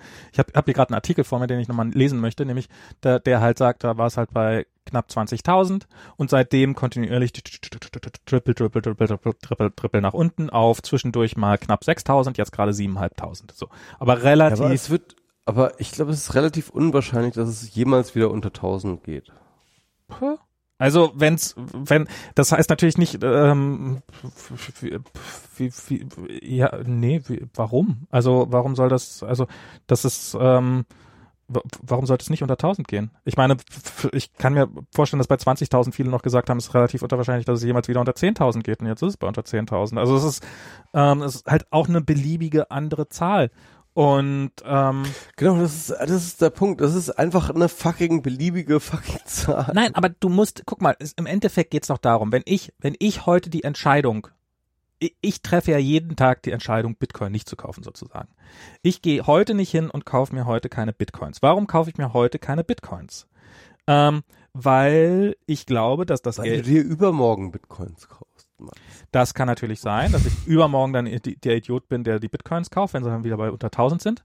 Ähm, aber der Grund, warum ich, warum ich, warum ich Bitcoin nicht kaufe, ist, weil ich nicht an seinen, weil ich nicht glaube, dass, dass, dass es, ähm, dass es einen Wert über Null hat auf Dauer. Und, ähm, und das ist, ähm, und, und wenn das, und wenn alle die und und so und das, das ja das ist das ist der Grund warum ich warum ich kein Bitcoin kaufe und weil ich wahrscheinlich auch das kann natürlich sein dass ich meine Meinung ändere und sage ah ich, es gibt hier plötzlich ein aber es hat sich prinzipiell hat es bisher an der an der Verwendungsfähigkeit von Bitcoin die ist eher gesunken als ge gestiegen. Also dass dass man irgendwie dass man sich dafür was kaufen kann. Und im Endeffekt ist das ja das Ziel dass man sich irgendwas dafür kaufen kann.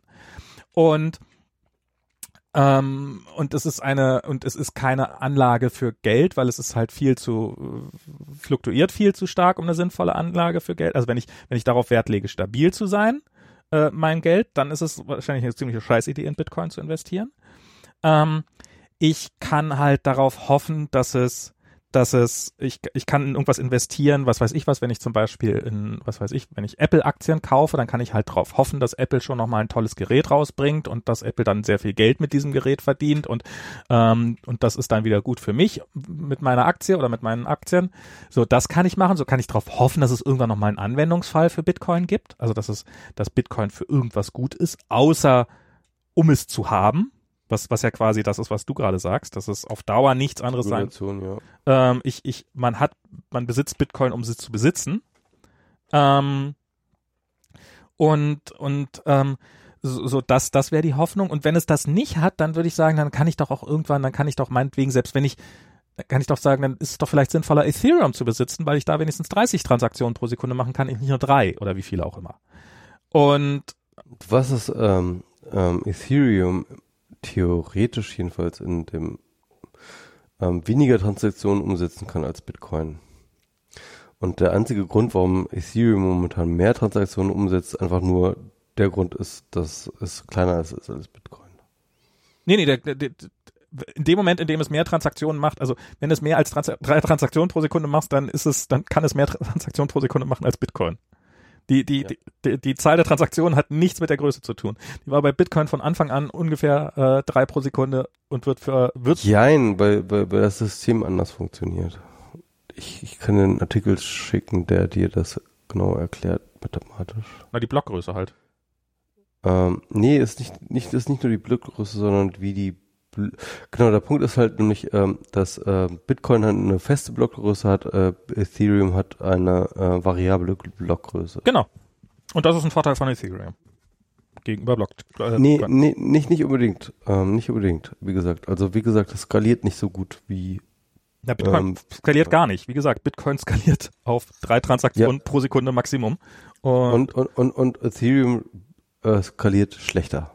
Das ist wirklich so. Also ich kann den Artikel schicken. Gut, meinetwegen, dann schick mir den Artikel, dann sitze, dann sitze beide genauso scheiße. Aber alles, was, was keiner, ist selbst für die, selbst, guck mal, selbst für das, selbst für den Verkauf, selbst als, als ich habe das, um einen Wert zu haben, um es irgendwann teurer wieder verkaufen zu können. Das war das, was ich vorhin meinte, als, als du auf Klo warst, dass wenn jetzt plötzlich auf, wenn jetzt plötzlich ähm, 100 Leute auf die Idee kommen, jetzt äh, ihre Bitcoin zu verkaufen, dann und ich bin die Person Nummer 100, dann kann ich quasi 100 durch 3 kann ich äh, kann ich äh, 30 Sekunden warten, bis bis ich dran bin mit meiner Transaktion.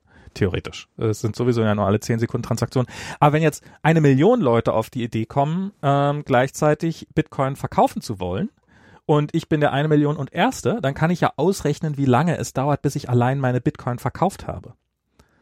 Ähm, und ähm, und das, das, da kann ich mich natürlich, das wird in der Praxis dadurch nicht passieren, dass ich einfach die, dass, dass ich einfach so viel Geld bezahlen muss, um meine Transaktion halbwegs schnell durchzukriegen. Also ich frage mich schon allein, ob es sich aufgrund dessen überhaupt jemals wirklich lohnt, Bitcoins zu kaufen, weil man, weil die Transaktionsgebühren schon so gigantisch sind. Und die Transaktionsgebühren werden, wenn, wenn mehr Leute Bitcoin nutzen, was der, was, was und, und mehr Transaktionen stattfinden, dann, oder mehr Transaktionen werden nicht stattfinden, aber mehr, mehr, mehr Leute das Bedürfnis haben, Transaktionen durchzuführen, heißt das, dass die Transaktionskosten weiter steigen. Das ist das Einzige, worauf man sich bei, bei Bitcoin im Augenblick verlassen kann.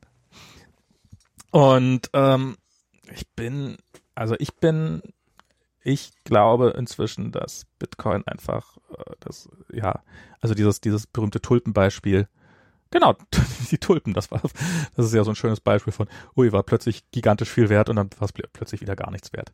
Und ähm, ich glaube, sowas hat man oft genug mal.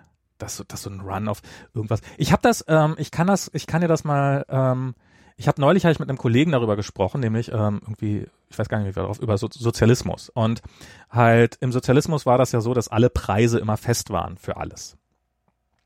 Ähm, das war das eine. Also der, der, der Preis für Milch ist immer gleich geblieben, egal ob es gerade viel zu viel Milch gab oder ob Milch total knapp war.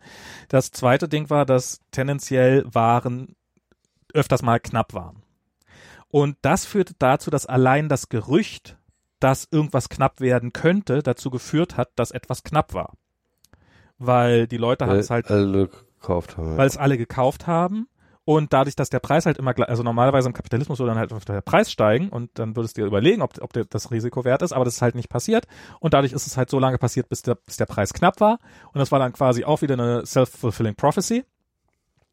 Ähm, und dann hat man beim nächsten Mal der, dem, dem Idioten, der behauptet hat, dass irgendwas knapp wird, obwohl es gar nicht knapp hätte, traut man dann noch mehr zu. Also hat man sozusagen, ist das so eine, sind das so äh, kaskadierende Wellen quasi. Dass das, äh, das und und das hat dazu geführt, dass öfters mal, also es hat da, ich hatte ja einen Trabi nach der Wende, ähm, habe ich ja vorhin schon mal erwähnt.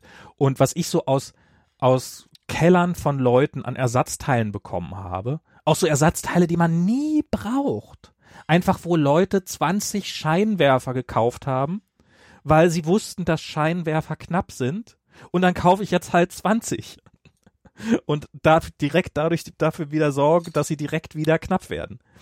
Und da kann man dann auch gleich so ein eigenes Auto dann wieder finanzieren mit den 20 Scheinwerfern. Wenn es Autos gegeben hätte, hätten das die Leute vielleicht sogar gemacht. Aber es gab ja keine Autos zu kaufen, also gab's auch, konnte man auch kein, äh, kein Auto damit finanzieren. Ähm, und äh, was ich sagen will, ist auch nur weil etwas kurzzeitig mal knapp ist, heißt das nicht, dass das, äh, dass das seinen Wert auf Dauer begrenzt. Irgendwann wird es halt, äh, ich bin, ich werd, ich bin, ich bin nach wie vor sehr skeptisch, was dieses ganze Thema. Aber wir werden sehen. Ich, ich bin ja auch total skeptisch, das will ich ja überhaupt nicht widersprechen. Ich sage nur, ähm, die Wertentwicklung ist ähm, unvorhersehbar und ähm, mich würde halt äh, ein, ein Runterbrechen auf äh, unter ein Euro genauso wenig verwundern. No, du hast gerade gesagt, du hast, hoch. nee, nee, nee, Moment, du hast eben noch behauptet, dass, dass du glaubst, dass es nie wieder unter 1000 fällen wird. Also würde, ja gut, okay. Würde ein Sinken ja. unter 1 sollte dich hoffentlich stark verwundern, falls dir deine Aussagen irgendwas wert sind. Das stimmt, du, du hast recht, du hast recht. Ich habe dich so ein bisschen. Also ich, ich, ich, ich sage einfach, ich will eigentlich, eigentlich will ich sagen, dass ich halt sehr ähm, demütig geworden bin, was so, so Voraussagen solche. Ja, das, äh, da stimme ich dir. Ich finde, ich, ich bin eigentlich auch demütig geworden. Ich frage mich gerade, was mich gerade treibt, äh, diese, diese Aussage so zu, zu tätigen. Ich habe mich auch schon gefragt, ob diese fünf Jahre, die ich vorhin gesagt habe, wobei ich habe ja nicht gesagt, dass es in fünf Jahren nicht mehr geben wird, sondern ich habe gesagt, wir werden in fünf Jahren vermutlich nicht mehr davon reden. Aber ich glaube, ich rede jetzt auch schon länger als fünf Jahre über Bitcoin. Insofern ähm, genau. ähm, ist das vielleicht, vielleicht. Es ist echt, echt, echt viel Gelaber für etwas, was wir komplett irrelevant, irrelevant halten. Ja, das ist schon, ja. das ist schon, das ist schon. Lass uns wieder über Trolley-Probleme reden. Lass uns über Trolley-Probleme reden. nee, lass uns, lass uns mal ähm, ja, ja, beenden, weil ich bin echt ganz schon mit besoffen gerade. Man hört's, man hört's. Man hört's, ne? Okay, ja. dann äh, wir haben jetzt wieder, wir haben jetzt beide wieder gutes Internet. Die Audioqualität, außer dass du zwischendurch hin und wieder mal für ein paar Sekunden komplett weg warst, ähm, aber darüber hinaus war die Audioqualität ziemlich fantastisch. Das, Mhm. das stimmt mich optimistisch.